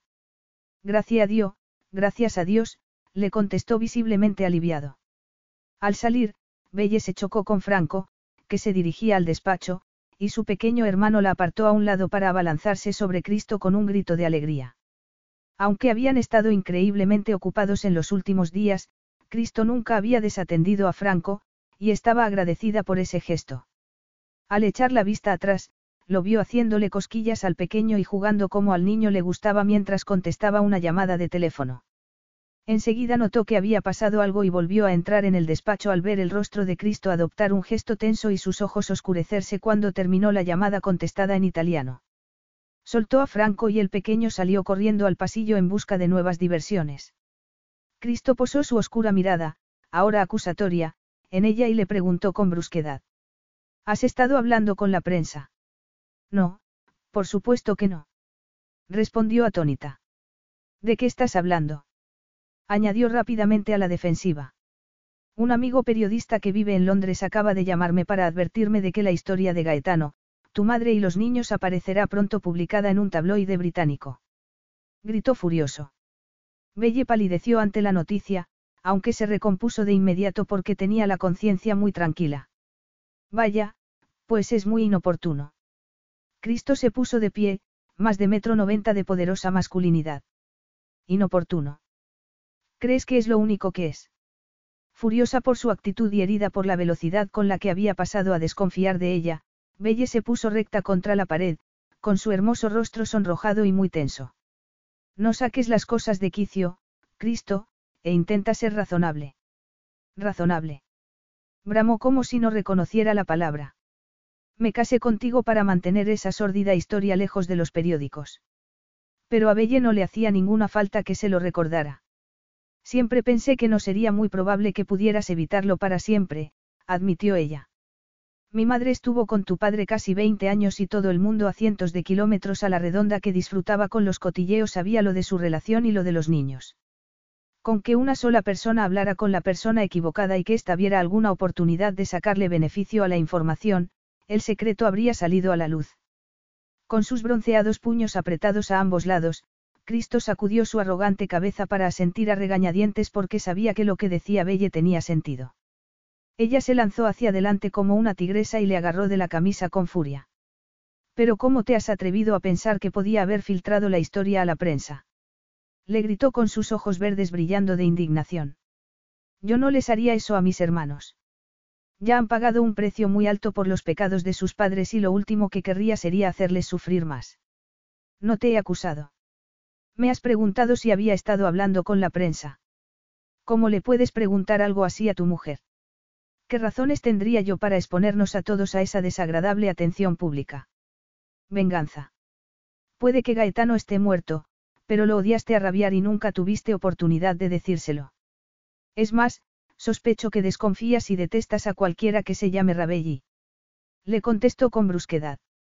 He cambiado, pero Belle deseaba tanto abofetearlo que la mano le picaba. Solo saber que antes de conocerlo había tenido esa actitud la llenaba de vergüenza porque desde entonces había aprendido que el hedonista estilo de vida de Gaetano había dañado a casi todas las vidas que había rozado, incluidas las de todos los hijos que había tenido y de los que no se había ocupado. Vaya, pues entonces voy a tener un grave problema conmigo misma, no. Le contestó con desdén. Porque ahora yo también soy Rabelli. Ese, y también mi mujer, cara mía, le contestó saboreando de pronto esa realidad y contemplándola mientras la furia se iba transformando en otra reacción condicionada también por la testosterona. Pasó de observar su hermoso rostro desafiante a sus palpitantes pechos bajo la fina blusa que llevaba y que lo estaban excitando y haciéndolo rugir como un motor revolucionado. Aunque ahora mismo no es que me haga mucha ilusión ser tu mujer. Exclamó Belle justo un segundo antes de que Cristo la acorralara contra la pared, cerrando la mano alrededor de sus mechones y acallando con el calor de su boca cualquier objeción que pudiera lanzar. Belle posó las manos en su torso para apartarlo, aunque fue una protesta algo desganada porque por muy furiosa que estaba no podía luchar contra la abrumadora ráfaga de deseo sexual que la asaltó en cuanto Cristo la tocó. Sus besos eran voraces mientras la sujetaba del pelo con las dos manos y su poderoso cuerpo la acorralaba contra la pared mientras su lengua exploraba su boca con una fuerza embriagadora. A Belle se le escapó un gemido cuando él apretó un tierno pezón a través de su ropa y la sensación corrió como la dinamita hasta su rincón más sensible. Se sentía más desesperada, poseída y necesitada que nunca en su vida. Lo agarró de la camisa intentando desabrocharle los botones hasta finalmente tirar de ellos con frustración provocando que salieran volando, la camisa se abriera, y él retrocediera un instante. Se quedó impactada por lo que había hecho y se ruborizó, pero a pesar de ello sucumbió al irrefrenable deseo de posar las manos sobre su duro torso cubierto de vello y sentir el salvaje calor y la fuerza de su tan masculino cuerpo. Jamás he deseado a ninguna mujer como te deseo a ti, dijo Cristo apartándose para cerrar la puerta, echar el cerrojo y volver hacia ella con arrolladora determinación en su devoradora mirada. Y Belle nunca había sabido lo que era el deseo hasta que lo había conocido y, aunque la desconcertaban sus primitivos instintos, su apasionado deseo era más intenso por la visible erección oculta bajo sus pantalones chinos. Quítate la camisa, le dijo. ¿Es que ahora te vas a poner mandona conmigo? Le preguntó al tirar la camisa al suelo. Ni te lo imaginas, murmuró deleitándose con la imagen de su musculoso torso y sus impresionantes abdominales e impaciente mientras enganchaba los dedos en su cinturón y tiraba de él hacia sí. En ese momento Cristo echó atrás su hermosa cabeza y se rió antes de agacharse para besarla de nuevo mientras le levantaba la blusa de seda hasta sacársela por la cabeza con cierta torpeza, por cierto, para tratarse de un hombre tan sofisticado como él. No llevaba sujetador y él cubrió sus firmes pechos con reverentes manos a la vez que sus dedos acariciaban sus inflamadas cúspides. Adoro tus curvas, le dijo con énfasis deslizando las manos con admiración sobre la suavidad vertiginosa de sus caderas antes de colar una mano bajo su falda y posarla sobre la ardiente piel de su muslo. Perdida en el deseo, Belle se acercó más a él, anhelándolo, invitándolo, necesitando sus caricias. Él cerró los ojos mientras jugueteaba con su inflamada, ardiente y ya húmeda piel y, con un pequeño sonido de impaciencia, se arrodilló para bajarle la ropa interior y mimar esa zona tan delicada con su lengua y su habilidosa boca. Cristo. Le dijo con la voz entrecortada. Las tres últimas noches que has estado en tu cama y yo en la mía he estado soñando con hacer esto, le confesó con descaro y con un apasionado susurro que descendió vibrando por la espalda de Belle. La saboreó como si fuera el vino más exquisito y unas embriagadoras oleadas de sensación la devoraron hasta que estuvo temblando y solo la pared y el brazo de Cristo en sus caderas la mantenían en pie frente a esa seductora acometida. Solo cuando ya no pudo resistir más ese delirante placer que él no dejó progresar hasta su natural conclusión, Cristo la alzó en sus brazos y la sentó en el borde del escritorio. Una vez ella estuvo en posición, se colocó entre sus muslos y la besó de nuevo con una insistencia que la consumió como una inyección de adrenalina directa a las venas. No imaginaba que fuéramos a terminar haciendo esto, aquí, murmuró Belle temblorosa. No sé cómo he podido estar los últimos días sin tocarte, belleza mía, le confió Cristo jadeante y apretando su mejilla contra su largo y esbelto cuello. Pero no quería molestarte. Pues moléstame. Lo alentó Belle sin respiración mientras él se hundía en su interior que en un principio protestó ante su decidida y resuelta entrada, pero que, después, lentamente fue rodeándolo con una deliciosa sensación de plenitud que la hizo gemir encantada. Con las manos apoyadas firmemente en sus caderas, Cristo la echó hacia atrás y volvió a adentrarse en su cuerpo con un poder y una impaciencia que resultaron de lo más apasionante para su tan excitado cuerpo. Se retiró y volvió a entrar sacudiéndola con una excitación que la recorrió como un río de fuego llegando a todas las zonas erógenas que poseía. Belle tenía el corazón acelerado y todo su cuerpo suplicaba llegar al clímax mientras él aumentaba la velocidad de sus movimientos y se adentraba más y más hondo, subiéndolos a los dos a una montaña rusa de infinito goce. El cuerpo de Belle se tensó antes de temblar y retorcerse de placer como si en su interior estuvieran estallando fuegos artificiales extendiendo un sobrecogedor éxtasis por todo su cuerpo. Cristo no estaba seguro de poder mantenerse en pie mientras el clímax también lo envolvía a él y se agarró con fuerza a Belle, gimiendo al verter su esencia en su interior hasta que la sensación lo hizo reaccionar y alertarse. Che diabolo. exclamó consternado e imaginando de inmediato el peor escenario posible. No he usado preservativo. Perpleja, Belle lo miró mientras él la rodeaba con sus dos brazos. Oh, exclamó contra su torso, sintiendo el golpeteo de su corazón contra su mejilla y captando el masculino aroma de su piel perfumada que ya le era tan maravillosamente familiar y extraordinariamente reconfortante. Jamás se me había olvidado ponerme uno, le aseguró Cristo. Me tenías tan excitado. No pasa nada, murmuró ella ocultando una sonrisa de satisfacción al saber que había sido capaz de excitarlo hasta el punto de hacerle olvidarse de su habitual autodisciplina. Empecé a tomar la píldora antes de la boda, así que no debería haber consecuencias. Cristo visualizó a Franco como ejemplo de lo que podían ser esas consecuencias y se quedó asombrado al darse cuenta de que había sentido cierta decepción después de que ella le hubiera asegurado que no había riesgo de que eso pudiera suceder. Sacudió su hermosa cabeza como para aclararse las ideas por semejante locura y seriamente preocupado por averiguar de dónde habría salido. No quería un hijo, jamás lo había querido, pero había algo en Franco. Eres increíble, belleza mía, susurró intentando bloquear esas reflexiones tan inquietantes y prefiriendo besarla en la frente, en la punta de la nariz y finalmente en su seductora boca. Tienes la pasión y la habilidad de excitar que la mayoría de los hombres sueñan con encontrar en una mujer. Lenta y cuidadosamente, la bajó al suelo antes de ponerle la blusa.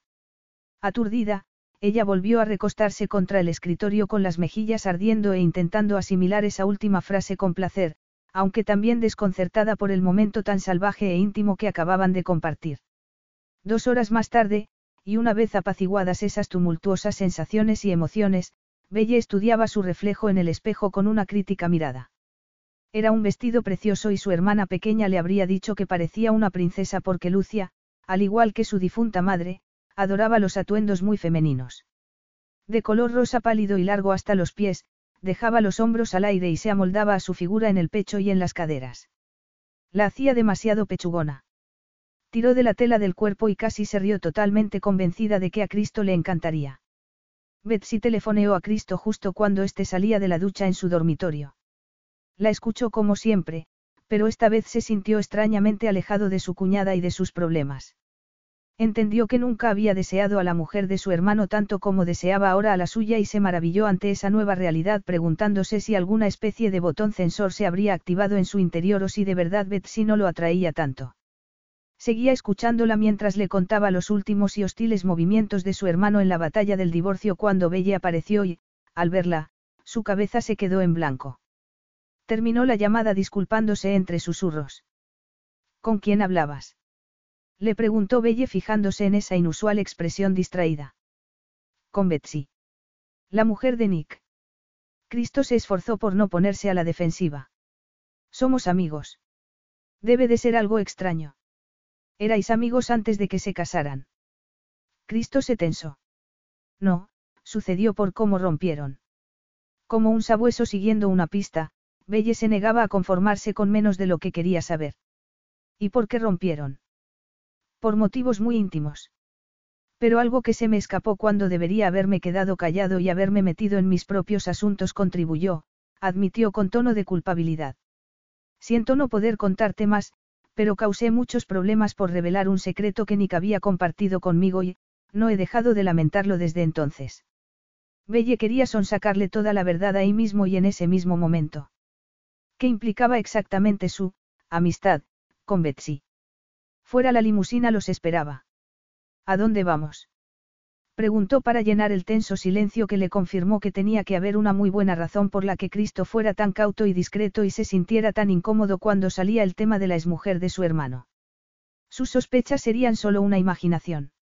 La reacción de Cristo era simplemente el resultado de su sentimiento de culpa, que le hacía estar seguro de que había contribuido a la ruptura de la pareja.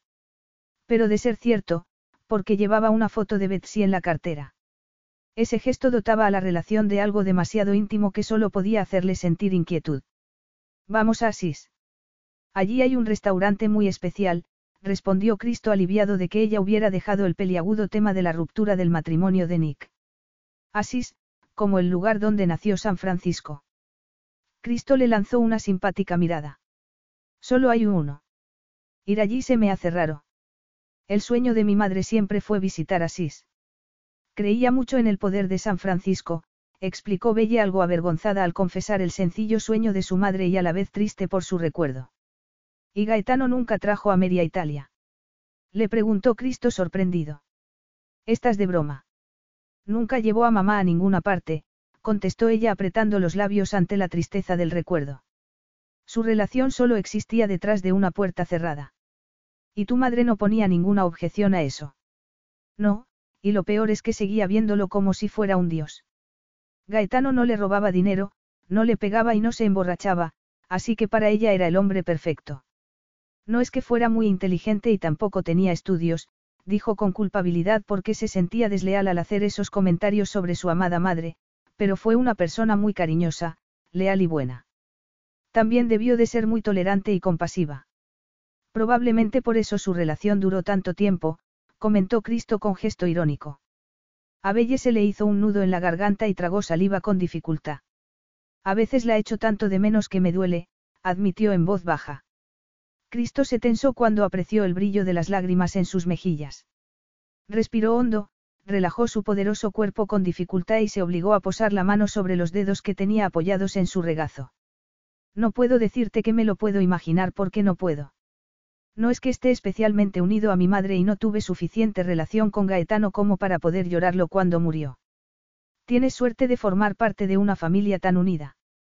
En silencio, Belle contrajo los dedos bajo la calidez de los suyos y se maravilló ante ese inesperadamente considerado gesto de consuelo. Cenaron en una mesa para dos en un impresionante balcón rodeado de asombrosas vistas del pintoresco pueblo en la ladera. Las calles por las que habían conducido eran una explosión de flores y color y había podido ver callejones medievales y piazas adornadas con antiguas fuentes. ¿Dónde están los demás clientes? preguntó Belle mirando las mesas vacías que los rodeaban. Esta noche somos los únicos clientes y uno de los más famosos chefs italianos cocinará solo para nosotros, bella mía. ¿Y todo eso lo has preparado tú? Le preguntó asombrada. Es la primera vez que te llevo a alguna parte y llevamos casados una semana, así que te debo una noche como Dios manda. Y también te debo algo a cambio de todo lo que has trabajado para mí sin protestar. Me gusta trabajar. Me gusta ser útil, le dijo sinceramente con un brillo en su verde mirada y su carnosa boca tocada por una cálida sonrisa, porque estar ahí sentada con ese precioso vestido y con su guapísimo marido la hacía sentirse ridículamente mimada y feliz.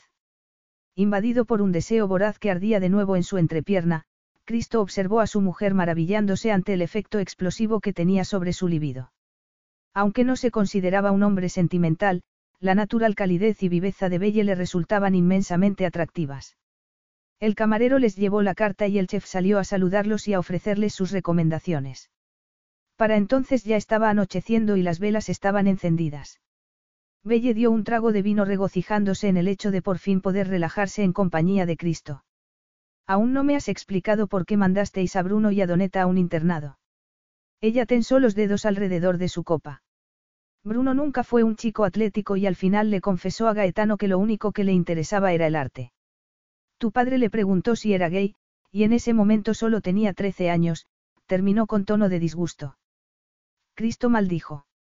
Y entonces Gaetano decidió acuñarlo como broma, añadió Belle, y cada vez que lo veía después de aquello lo llamaba, Mariquita. Al final alguien acabó oyéndolo y lo contó y a Bruno empezaron a acosarlo en el colegio, aunque no nos contó lo que estaba pasando, explicó Belle con pesar y teniendo que detenerse para respirar hondo antes de poder continuar contando la angustiosa verdad. Bruno intentó suicidarse, pero por suerte para nosotros y para él, lo encontramos a tiempo y se recuperó. Cristo se quedó verdaderamente afectado por la confesión mientras recordaba a aquel chico delgado que lo había acorralado el día de la boda.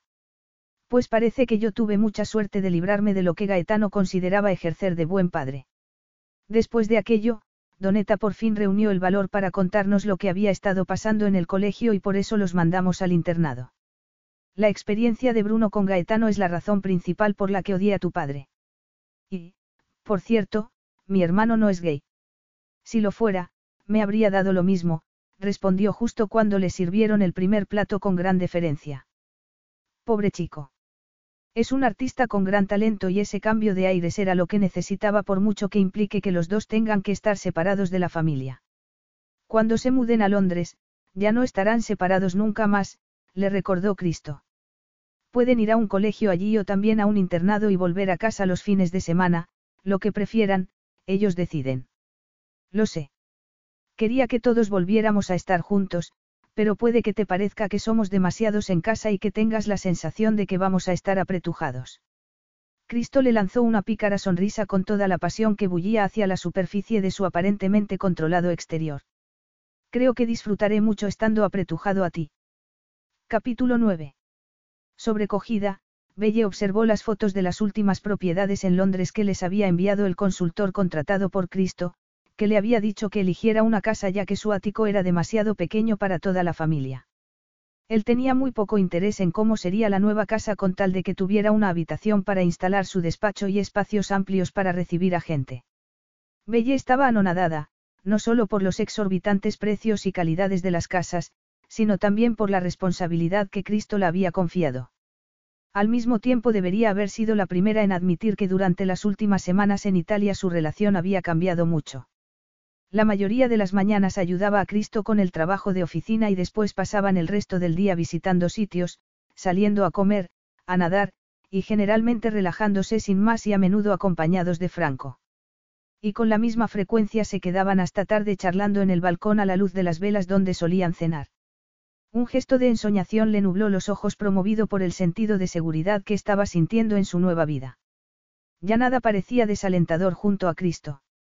No, ni siquiera su madre, la princesa Giulia, que había llegado con su padrastro, Henry Montaldo, el día antes y prácticamente sin previo aviso. La suegra de Belle había gritado horrorizada cuando había averiguado la identidad de la mujer que se había casado con su único hijo.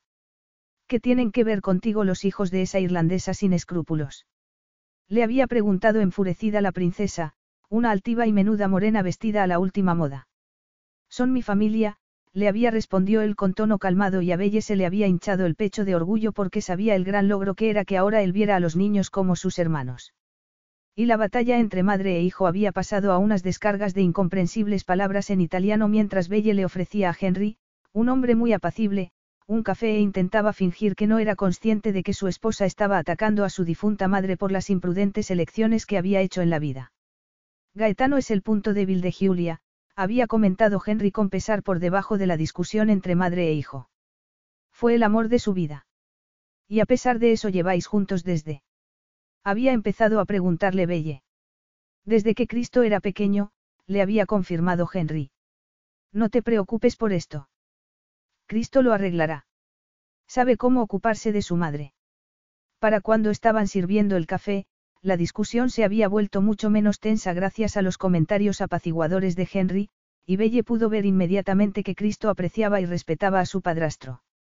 Y, de hecho, para cuando la temperamental princesa se marchó ya se le había pasado el enfado hasta el punto de que al despedirse había despeinado cariñosamente a Franco mientras comentaba lo guapo que era y había besado a Belle en las mejillas dándole la bienvenida a la familia. Y así, la amenaza de los sentimientos de rencor y pesar que Belle había temido que quedaran tras la visita se habían esquivado con éxito. Como habrás visto esta tarde, a todos nos avergüenzan cosas de nuestras familias, le había comentado Cristo en la cama por la noche mientras ella yacía agotada, débil y satisfecha en sus brazos. Mi madre salta a la mínima y monta numeritos. Pero se calma enseguida y no guarda rencor, señaló Belle. Eso es muy positivo. No quería que te molestara, belleza mía. Hace más de un cuarto de siglo que se divorció de Gaetano y, admitámoslo, lo que hiciera después y con quién no era asunto suyo. Pero está claro que hubo un tiempo en el que tu padre le importó mucho, dijo Belle, apoyando la cabeza en su suave y bronceado hombro y respirando su aroma en un estado de absoluta relajación. Y sus infidelidades y sus mentiras debieron de hacerle mucho daño. Una mujer tendría que ser tan dura como una roca o estar ciega como mi madre para estar con alguien como Gaetano sin derrumbarse y acabar hecha añicos. Yo siempre seré sincero contigo, le dijo Cristo apartándole de la frente unos mechones con sus largos dedos bronceados mientras la observaba con esa atractiva mirada dorada bajo unas pestañas impresionantemente negras. Eso te lo prometo. Esa sí que era una gran promesa y una tentación mayor todavía, pensó Bella adormilada. Sabía que debía preguntarle por la foto que llevaba en la cartera, pero, justo ahora, cuando se sentía tan feliz y cómoda, le parecía el momento menos apropiado y apartó la idea con alivio. Ningún hombre la había hecho sentirse tan segura, admitió con alegría. Pronto se lo preguntaría y entonces descubriría que había estado mortificándose sin motivo, tal vez había llevado la foto encima por algún motivo y después simplemente había olvidado que aún la tenía. Recordando eso y ya de vuelta al presente, en la piscina y tumbada a la sombra con un libro, encontró a Cristo mirándola con gesto de diversión. Parecía que estabas a miles de kilómetros. Es que a veces sueño despierta, respondió sin poder evitar mirarlo con admiración, era un dios bronceado por el sol, esbelto, poderoso e imponente con sus vaqueros negros y su camiseta blanca. Su arrebatadora presencia aún la cautivaba, pero, bueno, no era ella la única que miraba, comprobó complacida mientras Cristo recorría sus curvas. ¿Me buscabas por algo? Ese, respondió Cristo vacilante. Esta tarde voy a traer aquí a tu familia. Sorprendida, Belle se incorporó en la tumbona. ¿De qué estás hablando? Me han avisado de que mañana saldrá a la luz la historia de Gaetano y los hijos que tuvo con tu madre, así que voy a traerme aquí a tu abuela y a tus hermanos para que nadie pueda molestarlos. Desconcertada por la explicación, Belle exclamó. ¿Y eso cuándo lo has decidido? También mi abuela. No querrán venir con tan poco tiempo de aviso. Bruno está aburridísimo en casa y deseando venir. He hablado con él por esquipe y cree que le gustará el paisaje de Umbría, le respondió con decisión. ¿Qué has hablado con él por esquipe? Preguntó ella completamente desconcertada. La semana pasada alerté a tu abuela sobre la situación y ahora solo está esperando tu llamada para que le confirmes que no nos molestarán. Pero no me dijo nada cuando hablé con ella, dijo, aunque fue callando porque apenas podía recordar de que habían hablado durante la última llamada, últimamente su concentración no era tan buena como antes y cada vez más todo su mundo parecía definido por el pequeño mundo que habitaba con Cristo y en el que no parecía importar nada más. No quería preocuparte, así que la llamarás para asegurarle que serán bienvenidos y que tenemos espacio de sobra para ellos. La experiencia de tener a los paparazzis en la puerta de casa sería traumática para los niños. Pálida y consternada ante la amenaza de que su familia se viera expuesta a semejante humillación, Belle se levantó de la tumbona de un brinco y entró en la casa. Cuando llamó a su abuela, Isa se mostró tan serena y sensata como siempre. Pase lo que pase, lo superaremos como lo hemos superado todo. No tienes que llevarnos a Italia, le dijo con firmeza. Me muero de ganas de veros a todos. Sé que solo han pasado unas semanas, pero me parece como si fueran meses y Franco no deja de preguntar por vosotros. Las parejas recién casadas necesitan intimidad y cinco niños y una abuela harán mella en vuestra relación. Sois mi familia, es diferente, protestó Belle. Y os he echado mucho de menos. Y era cierto, por muy contenta que estuviera con Cristo últimamente. Es más, el tiempo que llevaba alejada de su familia le había enseñado que no había valorado su presencia lo suficiente antes de casarse y lo mucho que desde entonces echaba de menos el alboroto de su casa y el reconfortante apoyo de la abuela. Una vez confirmada la visita de su familia, fue a consultar con Humberto dónde iban a dormir todos y se enteró de que Cristo ya había hablado del tema con él la semana anterior. Isa tenía artritis en las rodillas y a veces le resultaba todo un desafío subir escaleras, Belle se quedó desconcertada al descubrir que ya le habían preparado una habitación en la planta baja. ¿Cuándo has preparado lo de la habitación para Isa? Le preguntó a Cristo con curiosidad al detenerse en la puerta de su despacho. En cuanto me enteré de que vendría, belleza mía. Mi abuela también prefería instalarse abajo. Belle se topó con su espectacular mirada y el corazón comenzó a martillearle. ¿Aún vive? No, murió el verano siguiente a que me graduara, pero cuando fui pequeño ocupó un gran lugar en mi vida, admitió Cristo. ¿Y qué opina tu hermano Zarif sobre que se vaya a publicar ese artículo? Le preguntó preocupada. Sé que temías cómo pudiera afectarle. Zafir nunca se pone nervioso y dice que siempre supo que una historia tan jugosa acabaría haciéndose de dominio público. Dice que capeará el temporal. Al oírlo, Belle se sintió un poco menos tensa. Quería preguntarle a Cristo si ahora sentía que se había casado inútilmente ya que, después de todo, se había casado para enterrar esa historia y al final no había servido de nada. Me alegro. Cristo clavó la mirada en el melancólico gesto de Belle, en el brillo de sus ojos y la curva de su boca. Estás feliz de que tu familia vaya a venir, ¿verdad? Belle se deshizo de sus inseguridades y una sonrisa logró relajar su boca. Sí. Los he echado mucho de menos. No me había dado cuenta de lo unidos que estáis. Crecí siendo básicamente hijo único porque conocí a mis hermanos cuando ya era adolescente y solo porque mi padrastro promovió el encuentro. Pasadas unas horas Cristo recibía por correo electrónico una copia del artículo que se publicaría en un tabloide al día siguiente. Te han inmortalizado en la portada.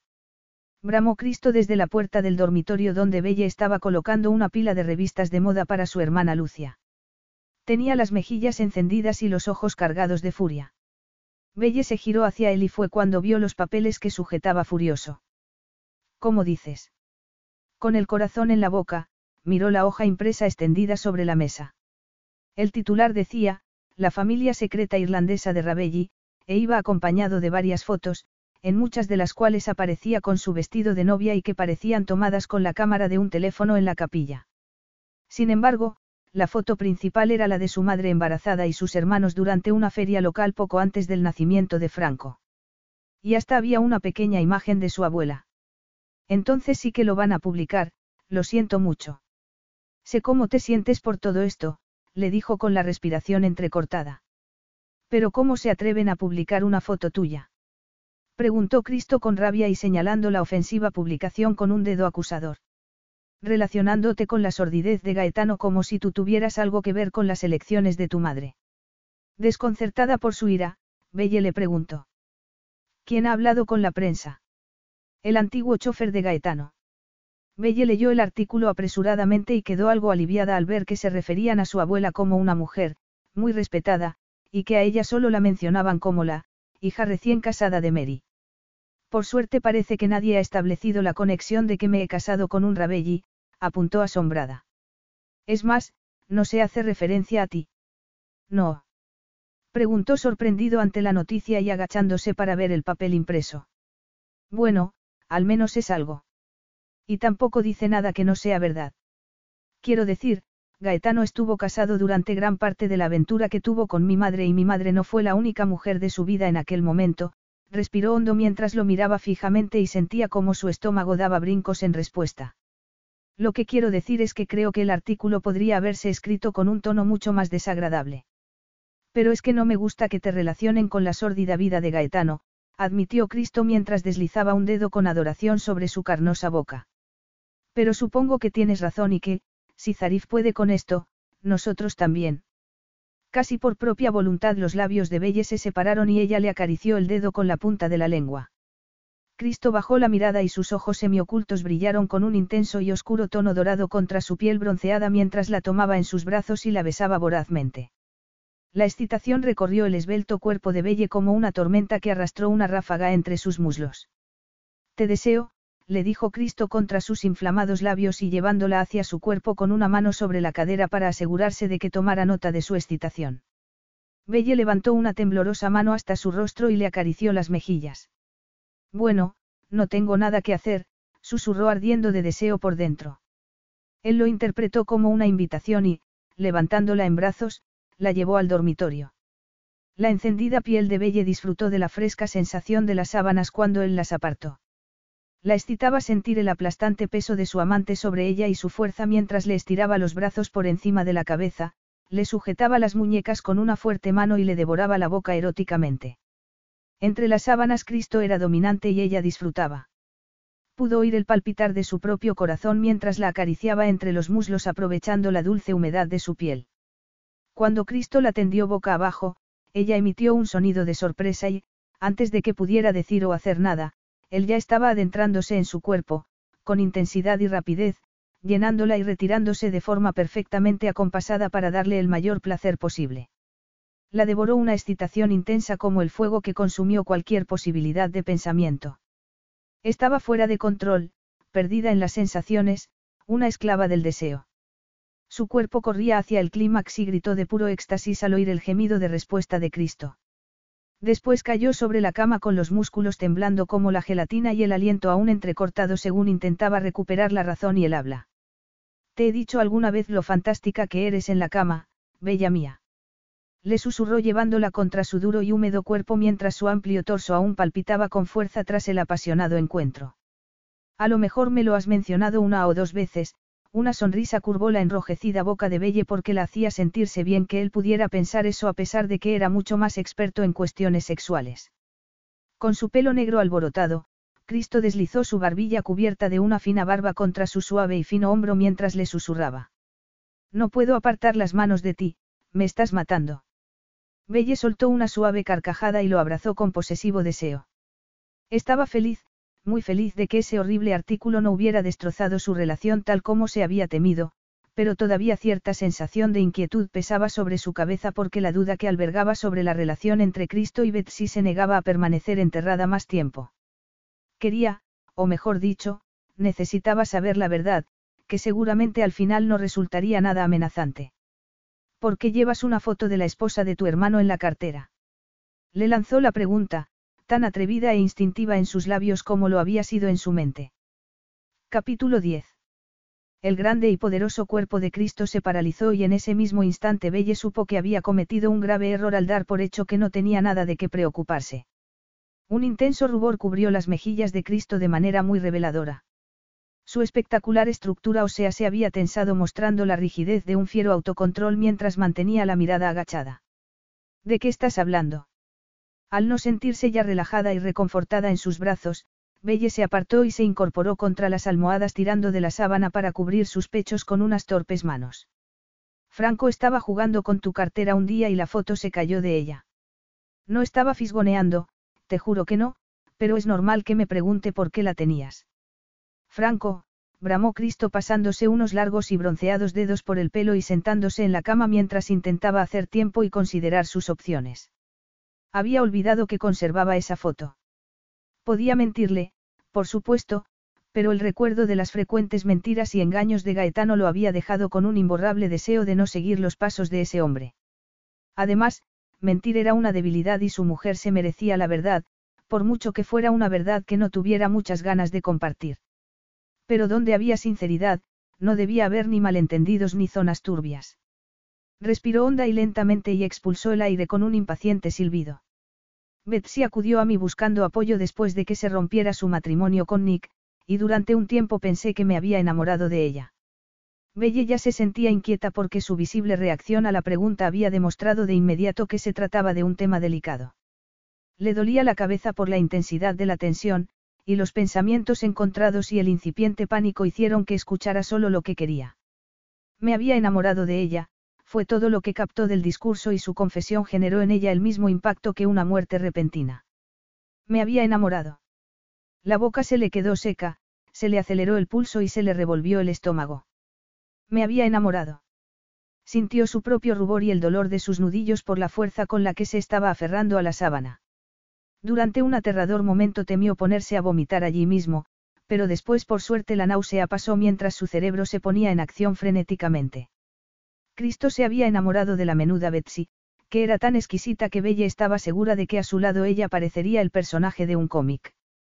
Era más alta, más curvilínea y físicamente más grande en todos los sentidos, y su cabello de un rojo estridente, en comparación con su sutil y elegante rubio. No podían haber sido más distintas. ¿Acaso Cristo fantasearía con que estaba con Betsy en la cama mientras estaba con ella? Esa cruel sospecha la atravesó como un puñal mientras su mente seguía buscando más conexiones ofensivas e impactantes. Cristo se había atrevido a casarse con ella cuando todavía estaba enamorado de otra mujer. Espantada por esa idea que le estaba arrebatando toda la alegría y satisfacción que había sentido hasta ahora, salió de la cama y se envolvió con la sábana torpemente porque sus miembros aún parecían no formar parte de su cuerpo. ¿Por qué te has casado conmigo? La rabia la recorría como una gigantesca marea que ahogaba todo pensamiento racional y controlaba cada una de sus reacciones. Quiero decir, si estabas enamorado de otra mujer, ¿por qué me pediste que me casara contigo? Atónito ante su comportamiento, y cada vez entendiendo menos su exagerada reacción ante lo que ahora él entendía como una confusión y un error por su parte que no había llegado a hacerle daño a nadie, la miró desconcertado. ¿Y por qué debería molestarte eso? No me molesta. No me molesta ni un poco. Proclamó orgullosa y con vehemencia. Pero está claro que no me gusta lo que eso dice de ti. ¿Qué clase de hombre tiene una relación con la mujer de su hermano? Una inconfundible expresión de desagrado cruzó el rostro de Cristo. No he tenido ninguna relación sexual con Betsy. No di un solo paso más allá de los límites de la amistad. Estás intentando decirme que no has tenido una aventura con ella. Le preguntó incrédula. ¿Crees que soy estúpida? Por primera vez Cristo pensó que la sinceridad podía convertirse en un cáliz envenenado. La sinceridad que le había ofrecido con su mejor intención no había hecho más que remover graves sospechas. Salió de la cama y se puso los vaqueros rápidamente mientras se enfrentaba impávidamente a la mirada acusatoria de Belle. En ningún momento ha habido un atisbo de aventura. En primer lugar, jamás le conté a Betsy lo que sentí y está claro que no intimamos físicamente. Dios mío, es la mujer de mi hermano. Yo jamás cruzaría esa línea. Pero se están divorciando. Lo interrumpió furiosa. Nick siempre será mi hermano y desde el principio tuve claro que mis sentimientos por ella no tendrían ningún futuro. Pero aún así te has casado conmigo amándola a ella. Le recordó con dolor y apenas capaz de pronunciar las palabras entre sus dientes apretados. Sentía frío y tenía ganas de vomitar. Nunca se había sentido tan dolida y rechazada en toda su vida, era como si un enorme pozo de aflicción estuviera amenazando con tragársela viva. De pronto el mundo parecía muy oscuro y su futuro vacío y lleno de amenazas. ¿Por qué no debería haberme casado contigo? Lo que pensaba que sentía por Betsy ahora es irrelevante. Bajo ningún concepto tendría nada con ella que no fuera amistad y no olvidemos que los dos accedimos a casarnos por motivos puramente prácticos. Ese recordatorio resultó brutalmente desagradable. Belle cerró los puños y notó cómo las uñas se le iban clavando en la piel. Un matrimonio práctico. ¿Cómo había podido llegar a olvidarlo? Cuando había tenido esperanzas de algo más emocionalmente satisfactorio que un matrimonio de conveniencia. E independientemente de cuál fuera la respuesta a esas preguntas, ahora no importaba, cuando sentía tanto dolor que apenas podía mirarlo. Estaba demasiado alterada para discutir con él y desesperada por salir de allí, no fuera a ser que terminara poniéndose en evidencia diciendo algo que no debía. Discúlpame, dijo entrecortadamente y esquivando a Cristo para entrar en el baño. La puerta se cerró y el pestillo giró con un audible clic. Cristo maldijo con frustración. ¿Por qué estaba tan enfadada? ¿Por qué estaba tan furiosa con él? Benditas relaciones, se dijo con pesar. Nunca se le habían dado bien. Siempre se había conformado con el sexo y se había alejado antes de que pudieran exigirle algo más complejo. Pero no podía alejarse de Belle, del mismo modo que no podía escapar de las consecuencias de lo que parecía ser un error desastroso por su parte. Recordó el rostro de Belle cuando había respondido a su pregunta con sinceridad. Se había quedado blanca como la nieve, con la mirada perdida y el rostro tenso. La había tenido en sus brazos, sonriente, feliz y cariñosa, y al segundo se había mostrado furiosa, distante y, dolida. Su sensual boca se frunció al darse cuenta de ello mientras se decía que debería haber mentido y haberse inventado una excusa para la foto de su cartera. Pero, aunque le había hablado de Betsy, no había sido el momento adecuado para contarle el resto de la historia porque tal como estaba de furiosa jamás lo habría creído. Temblando, Belle se echó agua fría en la cara. Las lágrimas le brotaban y las iba lavando con más agua fría hasta que finalmente hundió el rostro en una suave y cálida toalla. Cristo estaba enamorado de Betsy y ese descubrimiento le había dolido más que ninguna otra cosa en su vida. ¿Por qué sería? se preguntó desconsolada. ¿Por qué se estaba tomando tan mal la noticia? ¿Por qué se lo estaba tomando como algo personal? Se habían casado por conveniencia y su principal motivación antes de la boda había sido el bienestar de sus hermanos y ese objetivo se había logrado con éxito porque Cristo ya estaba aceptando que sus hermanos también eran familia suya. No iba a darles la espalda a los niños porque sabía que era demasiado honrado para eso, y hasta la fecha también había cumplido todas las promesas que le había hecho y la trataba con afecto y respeto. Es que había esperado que él sintiera algo más que eso. Se mordisqueó el labio inferior, temerosa de ver su propia mirada en el espejo porque para ella la relación sí que se había vuelto intensamente personal tanto dentro como fuera de la cama. Ella había sobrepasado y olvidado los límites de la conveniencia a los pocos días de la boda. Había aprendido a apreciar a Cristo, a disfrutar de su compañía, de su sentido del humor, de su cariño hacia Franco, de lo considerado que era y de cómo intentaba hacerla feliz. En resumen, había pasado de una admiración inicial a enamorarse perdidamente de su marido, razón por la que oír que amaba a otra le había causado semejante dolor. Estúpido, estúpido, pero ¿por qué se lo había dicho? Y, peor aún, porque la había mirado como si estuviera loca por reaccionar con esa furia. Es que no entendía a las mujeres. A ella. Tal vez debería haberle planteado sus sentimientos en términos que él pudiera entender. Cristo. Gritó al salir del baño mientras la puerta aún temblaba por su agresiva salida. Cristo salió del vestidor abrochándose una camisa y la miró fijamente y con exagerada educación. ¿Me has llamado, bella mía? Belle se sonrojó ferozmente. Sí, vale, he gritado. Lo siento. Pero es que, como no entiendes cómo me siento, se me ha ocurrido ponerte un ejemplo. Él enarcó una ceja. Un ejemplo. Intenta imaginar cómo te sentirías si ahora mismo te dijera que estoy enamorada de Mark Petrie. Ante sus propios ojos, Cristo se quedó paralizado, como una estatua de hielo. Lo estás. Ahora lo entiendes. No, por supuesto que no estoy enamorada de Mark, pero a que no te ha gustado la idea. Por supuesto que no, eres mi mujer, a pesar de que su expresión mostró que ahora lo comprendía todo, permaneció en silencio con terquedad por miedo a volver a ponerla furiosa. A ninguna mujer le gustaría oír que su marido ama o ha amado a otra mujer, señaló Belle con dignidad. No es nada personal, simplemente se trata de, de lo que es o no, aceptable. Eres mi marido y soy posesiva contigo. No lo puedo evitar. Ambos somos posesivos por naturaleza, bella mía, le dijo con voz ronca y aliviado, al verla más calmada, de que la tormenta hubiera pasado. Pero Belle solo estaba aparentando porque tenía su orgullo, no quería que supiera lo que sentía por él. Decidida a actuar con normalidad, esbozó una brillante sonrisa antes de volver a su dormitorio donde aún tenía toda su ropa. Mientras se vestía para almorzar, decidió pensar en que su familia llegaría al cabo de unas horas. La familia, eso era lo que importaba de verdad. No servía de nada hundirse por lo que fuera que pasaba por la compleja cabeza de Cristo porque eso no cambiaría las cosas. Sin embargo, no tenía duda de que tenía a Betsy en un pedestal. Betsy siempre sería la mujer perfecta e inalcanzable mientras que ella tendría que conformarse con ser la que más le convenía, la más accesible y mundana, la esposa que lo ayudaría diligentemente a criar a sus hermanos huérfanos.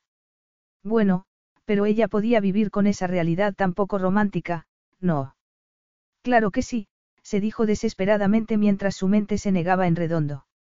Ser el segundo plato era una etiqueta degradante y se volvería loca si empezaba a verse a sí misma como una especie de mártir. No le des más vueltas, se dijo severamente. Amaba a su marido. ¿Cómo había podido pasar? Antes de conocerlo había temido enamorarse y que le hicieran daño, pero después, como por arte de magia, esas preocupaciones habían quedado eclipsadas por las poderosas emociones que Cristo despertaba en ella. Era muy generoso, muy atento y absolutamente fascinante en la cama. Como no le iba a gustar, se preguntó con tono acusatorio. Querer o esperar más de lo que ya estaba recibiendo era avaricioso. Él no podía evitar lo que sentía. Debería respetar su intimidad, se dijo, y no deberían preocuparle sus emociones. Además, decirle que no podía volver a ver a Betsy ni hablar con ella no sería lo más apropiado, ¿verdad? Cristo observaba a Belle sentada al otro lado de la mesa sin fiarse en absoluto de su expresión sosegada mientras daba de comer de su plato a Franco, rompiendo así sus propias reglas y utilizando al niño como distracción cada vez que él hablaba. Franco, por supuesto, estaba encantado con el plus de atención y ahora la próxima vez que le negaran comida del plato de otro se pillaría un buen berrinche. Estaba dividido entre el fuerte deseo de zarandear a Belle para que reaccionara y el deseo más fuerte todavía de llevarla hasta la cama y hacerla suya de nuevo. Sospechando que eso debía dejarlo de lado, decidió tirar la toalla. Ya se le pasaría el mal humor, aunque lo estaba exasperando por cómo se estaba comportando y por la brecha que estaba abriendo entre los dos. Arrastró la silla sobre las baldosas del balcón al levantarse. Tengo que hacer un par de llamadas. Hasta luego, le dijo secamente. Bajo una oscura y astuta mirada, Belle se sonrojó y separó los labios para decir. Esta noche tenía pensado dormir en mi dormitorio. Si mañana se publica el artículo, quiero estar muy descansada para poder estar con mi familia, murmuró incómoda. Cristo apretó los dientes. Ni que la mantuviera las noches enteras despierta. ¿Acaso era demasiado exigente en la cama?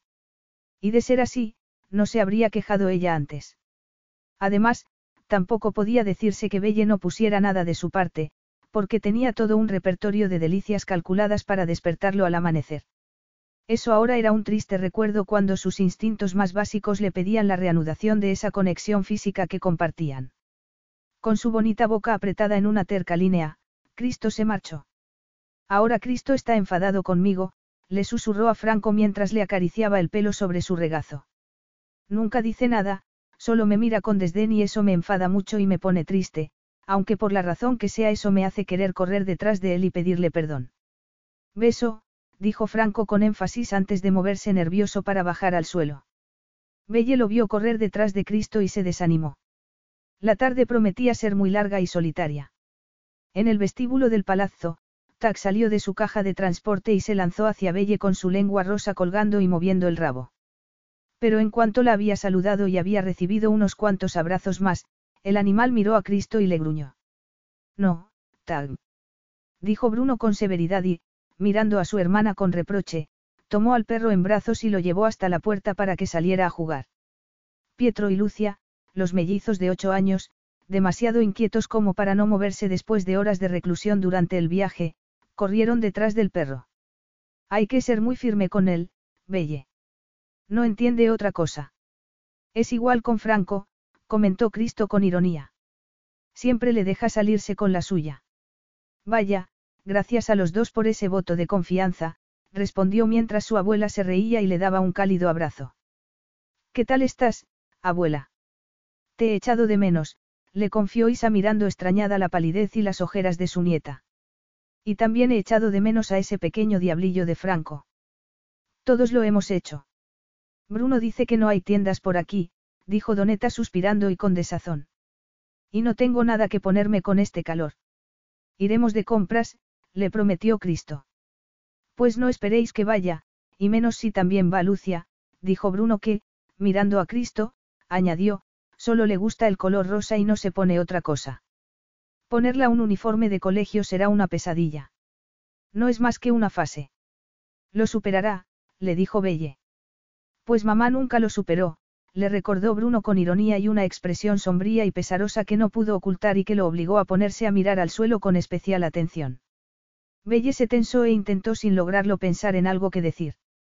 Isa le agarró la mano para llamar su atención. Puedes empezar a enseñárnoslo todo llevándome a mi habitación. Y me vendría genial una taza de té. Isa se mostró infatigable mientras hacía preguntas sobre el Palazzo Madalena y asombrada cuando le dijeron que a la Madre de Cristo no le gustaba su anterior casa familiar. La princesa creció aquí y prefiere la vida en la ciudad, les explicó Belle. Cristo solo viene alguna que otra vez de vacaciones, así que este sitio necesita una buena reforma, pero no he querido entrometerme ni empezar a hablarle de reformas cuando acabamos de casarnos.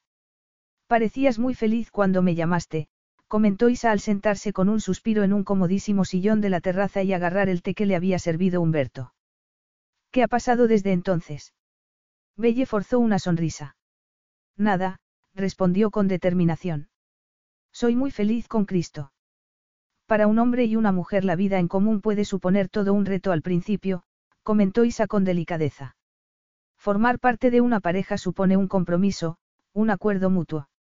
Cristo es muy, muy, bueno conmigo, murmuró apresuradamente con la intención de disipar cualquier preocupación que pudiera tener su abuela. No tengo nada de lo que quejarme. Pues entonces, ¿por qué no estás contenta?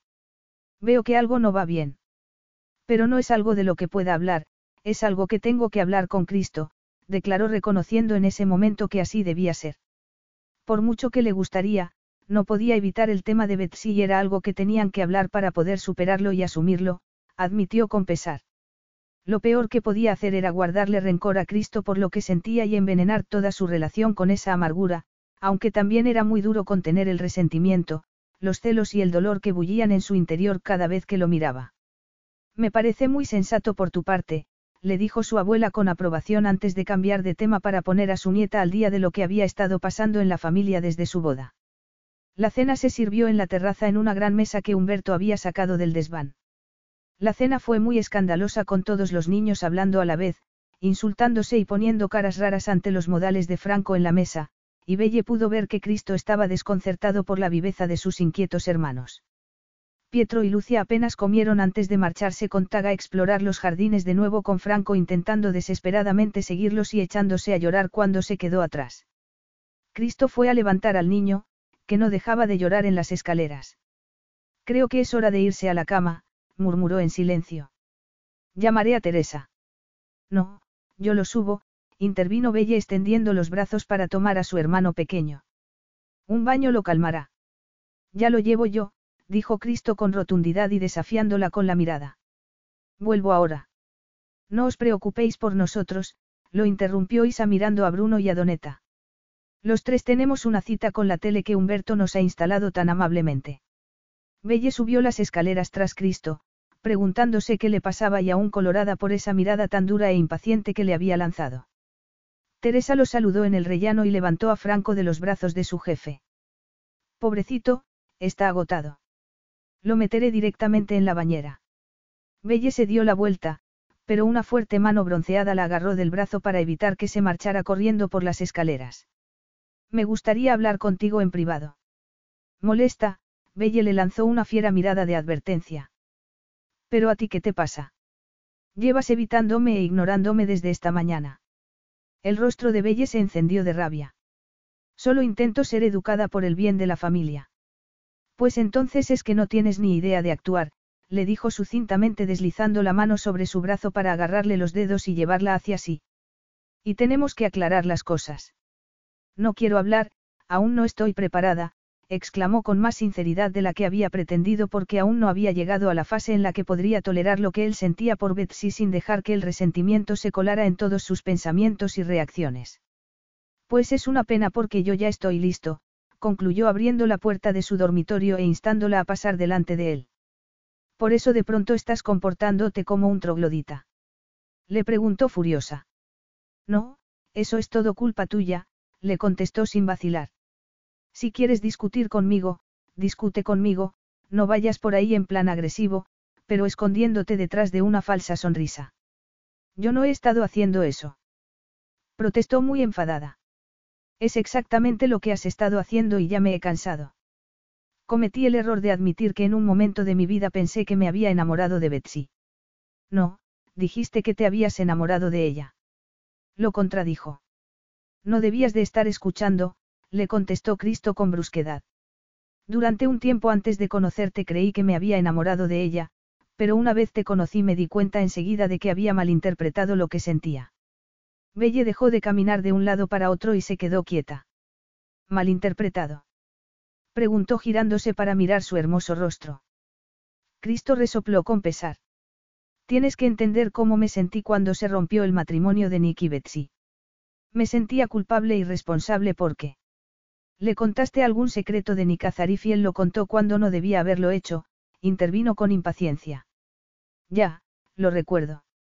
Y Betsy se quedó hundida y se refugió en mí como hermano de Nick creyendo que yo podría saber o entender por qué Nick había hecho lo que había hecho. Por eso acudió a mí. Por desgracia yo ni sabía ni entendía nada y no pude ayudarla, pero sí que lo sentí mucho por ella. Por la razón que fuera, Nick la había tratado muy mal. Yo sentía que quería protegerla y me enfadé mucho con Nicky, sinceramente, di por sentado que esos sentimientos eran amor. Mientras escuchaba lo que Cristo tenía que decir, Belle empezó a notar un sudor frío de alivio porque por fin ella estaba reconociendo que había sacado conclusiones precipitadas. Cristo también había malinterpretado sus sentimientos por Betsy y después había reconocido su error. Belle podía entender lo confuso que debió de sentirse, dividido entre la culpabilidad y la responsabilidad por la ruptura del matrimonio de Nick mientras que a la vez se sentía desleal hacia su hermano y compasivo con Betsy. Lo puedo entender. Te sentías responsable e intentaste ayudar y darle tu apoyo. Seguía pensando que la amaba cuando te pedí que te casaras conmigo a pesar de que jamás me había sentido tan atraído por Betsy como me sentí por ti, admitió. Suena ridículamente ingenuo, ¿verdad? Belle frunció el ceño sorprendida. ¿No te sentías atraído por ella? No, di por hecho que se debía a que la seguía viendo como la esposa de mi hermano, pero creo que se debía más a que no era mi tipo y no me atraía a ese nivel. Pero, he visto fotos suyas y es increíblemente guapa. Le contestó. Pero he descubierto que las pelirrojas altas y curvilíneas son mucho más de mi estilo, amata mía. En particular las que son fuertes y con carácter y me pueden retar intelectualmente. Con la voz entrecortada, Belle preguntó. ¿Estás hablando de mí? ¿De quién si no? Esos ojos dorados se clavaron en su rostro. Después de todo, fue al enamorarme de ti cuando me di cuenta de que nunca había estado enamorado de Betsy. Con la boca seca y los ojos como platos, Belle de pronto se sintió sin aliento e incluso algo mareada, como si el suelo se estuviera sacudiendo bajo sus pies. Parecía que se había equivocado con todas sus pesimistas suposiciones. Te has enamorado de mí. Y fue casi amor a primera vista, le respondió él con una carismática sonrisa. Antes de que decidieras intentar convencerme de que eras tu madre y una mujer de cuarenta y tantos años, te vi cruzando el jardín con unos pantalones cortos, y es que tienes unas curvas y unas piernas de muerte, le dijo con una pícara sonrisa. Qué superficial eres. Le contestó con tono divertido. Muy superficial, pero mío, estaba pensando encantada. En absoluto. Me encantan tus piernas, pero me encanta tu cerebro y más aún tu labia, le confesó sin vacilar. En realidad hay un montón de cosas que me gustan de ti que no tienen nada que ver con tu atractivo aspecto. Como por ejemplo. Le preguntó con descaro. Tu lealtad y tu amor por tu familia, tu amabilidad, tu falta de avaricia, fue enumerando según se acercaba a ella mientras continuaba contemplándola maravillado. La amaba a ella, no a Betsy, y estaba intentando asimilarlo. No era un segundo plato, era su primera elección y la quería de verdad. Una embriagadora sensación de felicidad la recorrió como una sustancia rejuvenecedora. A mí también me gustan muchas cosas de ti, pero me enamoré de ti sin saberlo. Me he dado cuenta de lo que siento por ti cuando pensé que querías a Betsy. Las grandes mentes piensan de forma parecida, murmuró Cristo acariciándole la cara con delicadeza. Me quieres y te quiero. Hacemos la pareja perfecta. No, somos imperfectos, pero no pasa nada, solo somos humanos, musitó con voz temblorosa y con el corazón acelerado cuando Cristo la rodeó con sus brazos y la llevó contra su reconfortante, maravilloso y poderoso cuerpo. Oh, no me lo puedo creer. Con lo mal que lo he pasado hoy. Si no te hubieras enfadado tanto, te lo habría contado, pero temía que no fueras a creerme.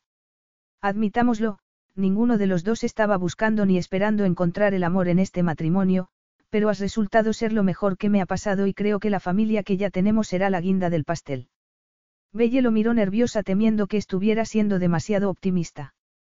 Pero la familia puede traer también muchos problemillas. Y juntos los superaremos, le aseguró con voz ronca mientras deslizaba su boca con mucha delicadeza sobre la suya y la miraba con una ternura y un amor que suavizaron su impactante mirada. Eres mía, mi amor, mi mujer, mi futuro. Me gusta mucho cómo suena eso, admitió Belle acurrucándose contra su amplio torso con un suspiro de felicidad. Pero cuando me dijiste que no valdría la pena que aprendiera italiano pensé que veías nuestra relación solo a corto plazo. Mano, claro que no. Lo único que quería decir era que últimamente no paso mucho tiempo en Italia. Pero me gustaría aprender de todos modos.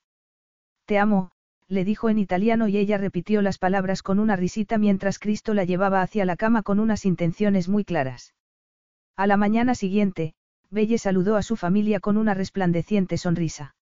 Isa le sonrió y no dijo nada. A Franco lo regañaron por intentar quitar comida del plato de Cristo y a Tag por mordisquearle los tobillos. Pietro y Lucia discutían como siempre.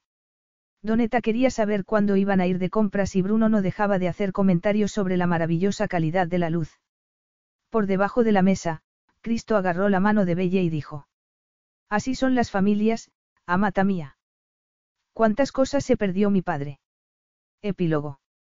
Cuatro años después, Belle se encontraba frente a un espejo estirándose el vestido sobre la pequeña barriga que lucía. Estás embarazada. Esa es la forma que tienes que tener, le dijo su abuela en tono reprobador. Pero es que estoy engordando mucho, se quejó observando la generosa curva de su busto y sus caderas. No es para tanto. Eres muy activa y necesitas comer. Al menos no tienes tantas náuseas como tu madre cuando estaba embarazada de ti. Eso es verdad, admitió Belle a regañadientes. Bueno, ¿estás segura de que estaréis bien mientras estamos fuera? Belle, Cristo y tú solo estaréis fuera cinco días, por supuesto que estaremos bien, le dijo alegremente. Deja de preocuparte tanto. Cristo y Belle iban a celebrar su cuarto aniversario de boda en Venecia, donde visitarían a la princesa y a Henry en su palazzo del Gran Canal, pero se alojarían en un pequeño e íntimo hotel que Cristo había elegido especialmente para ellos.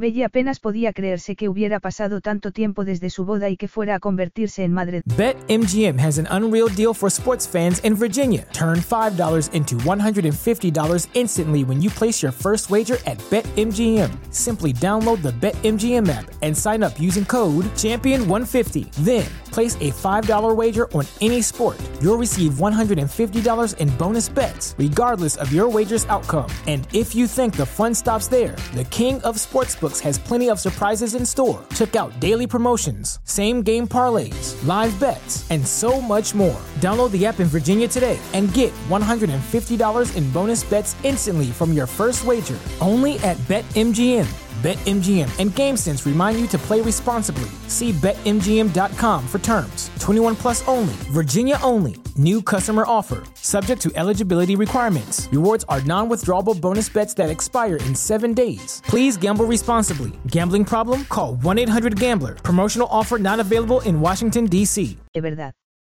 Cristo les había comprado una casa fabulosa en Oyand Park.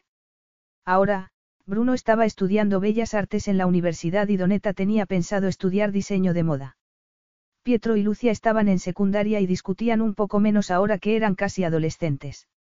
Franco era un robusto niño de seis años que insistía en que le cortaran los rizos en cuanto los veía crecer y que imitaba en todo a Cristo, al que tanto él como los mellizos llamaban, papá. Aunque habían empezado su vida juntos con una familia ya formada a la que ambos habían adoptado oficialmente a pocos meses de su primera boda, Cristo había querido darle más importancia a su relación y había insistido en volver a celebrar otra ceremonia en una iglesia italiana poco antes de las primeras navidades que habían compartido, ambos habían sentido la necesidad de intercambiar sus votos con mayor sinceridad y emoción que la primera vez. Además, disfrutaban de pequeños viajes de fin de semana y vacaciones como pareja. Había sido durante su última escapada romántica cuando Cristo había admitido que le encantaría tener su propio hijo y al final había terminado sucediendo antes de lo que habían esperado porque Belle se había quedado embarazada a solo un mes de la decisión.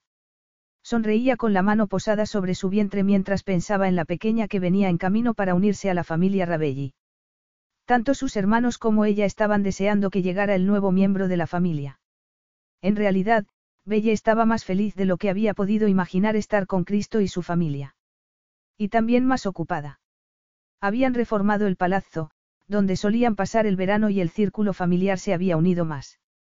Nick Christakis, el hermano de Cristo, aún la intimidaba un poco, pero su vida había dado un sorprendente vuelco desde la primera vez que se habían visto y por fin había dejado un poco de lado a ese adicto al trabajo que había sido una vez. También le encantaba visitar a Zarif en Basir con su colorida y vibrante cultura y su fabulosa historia. El hermano pequeño de Cristo había capeado el temporal del escándalo del secreto de la doble vida de su padre porque los rumores sobre la mala conducta de Gaetano habían llegado a ser tan escandalosos durante un tiempo que al final la verdad no le resultó tan impactante al pueblo, que no podía más que estar maravillado de que Zarif hubiera resultado ser un hombre tan conservador. Belle subió a la limusina que la llevaría al aeropuerto para reunirse con Cristo y sonrió deseando que se cumpliera la promesa de tener toda la atención de su marido para ella sola durante unos días. Hora y media más tarde, subía a bordo del jet privado y veía la alta y musculosa figura de su marido apartando el portátil y levantándose para saludarla en el pasillo. Estás preciosa, amata mía, le dijo con un susurro. Belle se pasó las manos sobre su busto y sus caderas como mofándose de su tamaño y dijo. Cada mes que pasa estoy más gorda.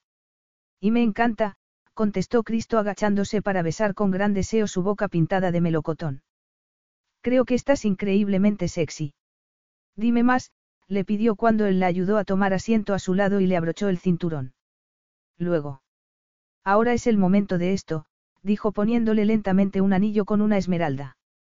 Es del mismo color que tus ojos y simboliza mi gratitud y amor por cuatro años tan felices de matrimonio. Gracias, es absolutamente precioso. Pero por desgracia no puedo enseñarte mi regalo ahora, así que tendrás que esperar. ¿Qué es? Le preguntó él con curiosidad. Puede que sea de color turquesa y del tipo de cosas que te gustan, pero tendrás que esperar para verlo, le advirtió con una sonrisa. Tiene que ser amor, Cristo. Tiene que ser amor lo que siento por ti. Te adoro, amata mía, murmuró Cristo dándole la mano. Y si estás hablando sobre lo que creo, me muero de ganas de verlo. Belle volteó sus ojos con gesto divertido y se sonrojó. No tienes que esperar. Lo llevo puesto. ¿Alguna vez has practicado sexo en un avión? Fin.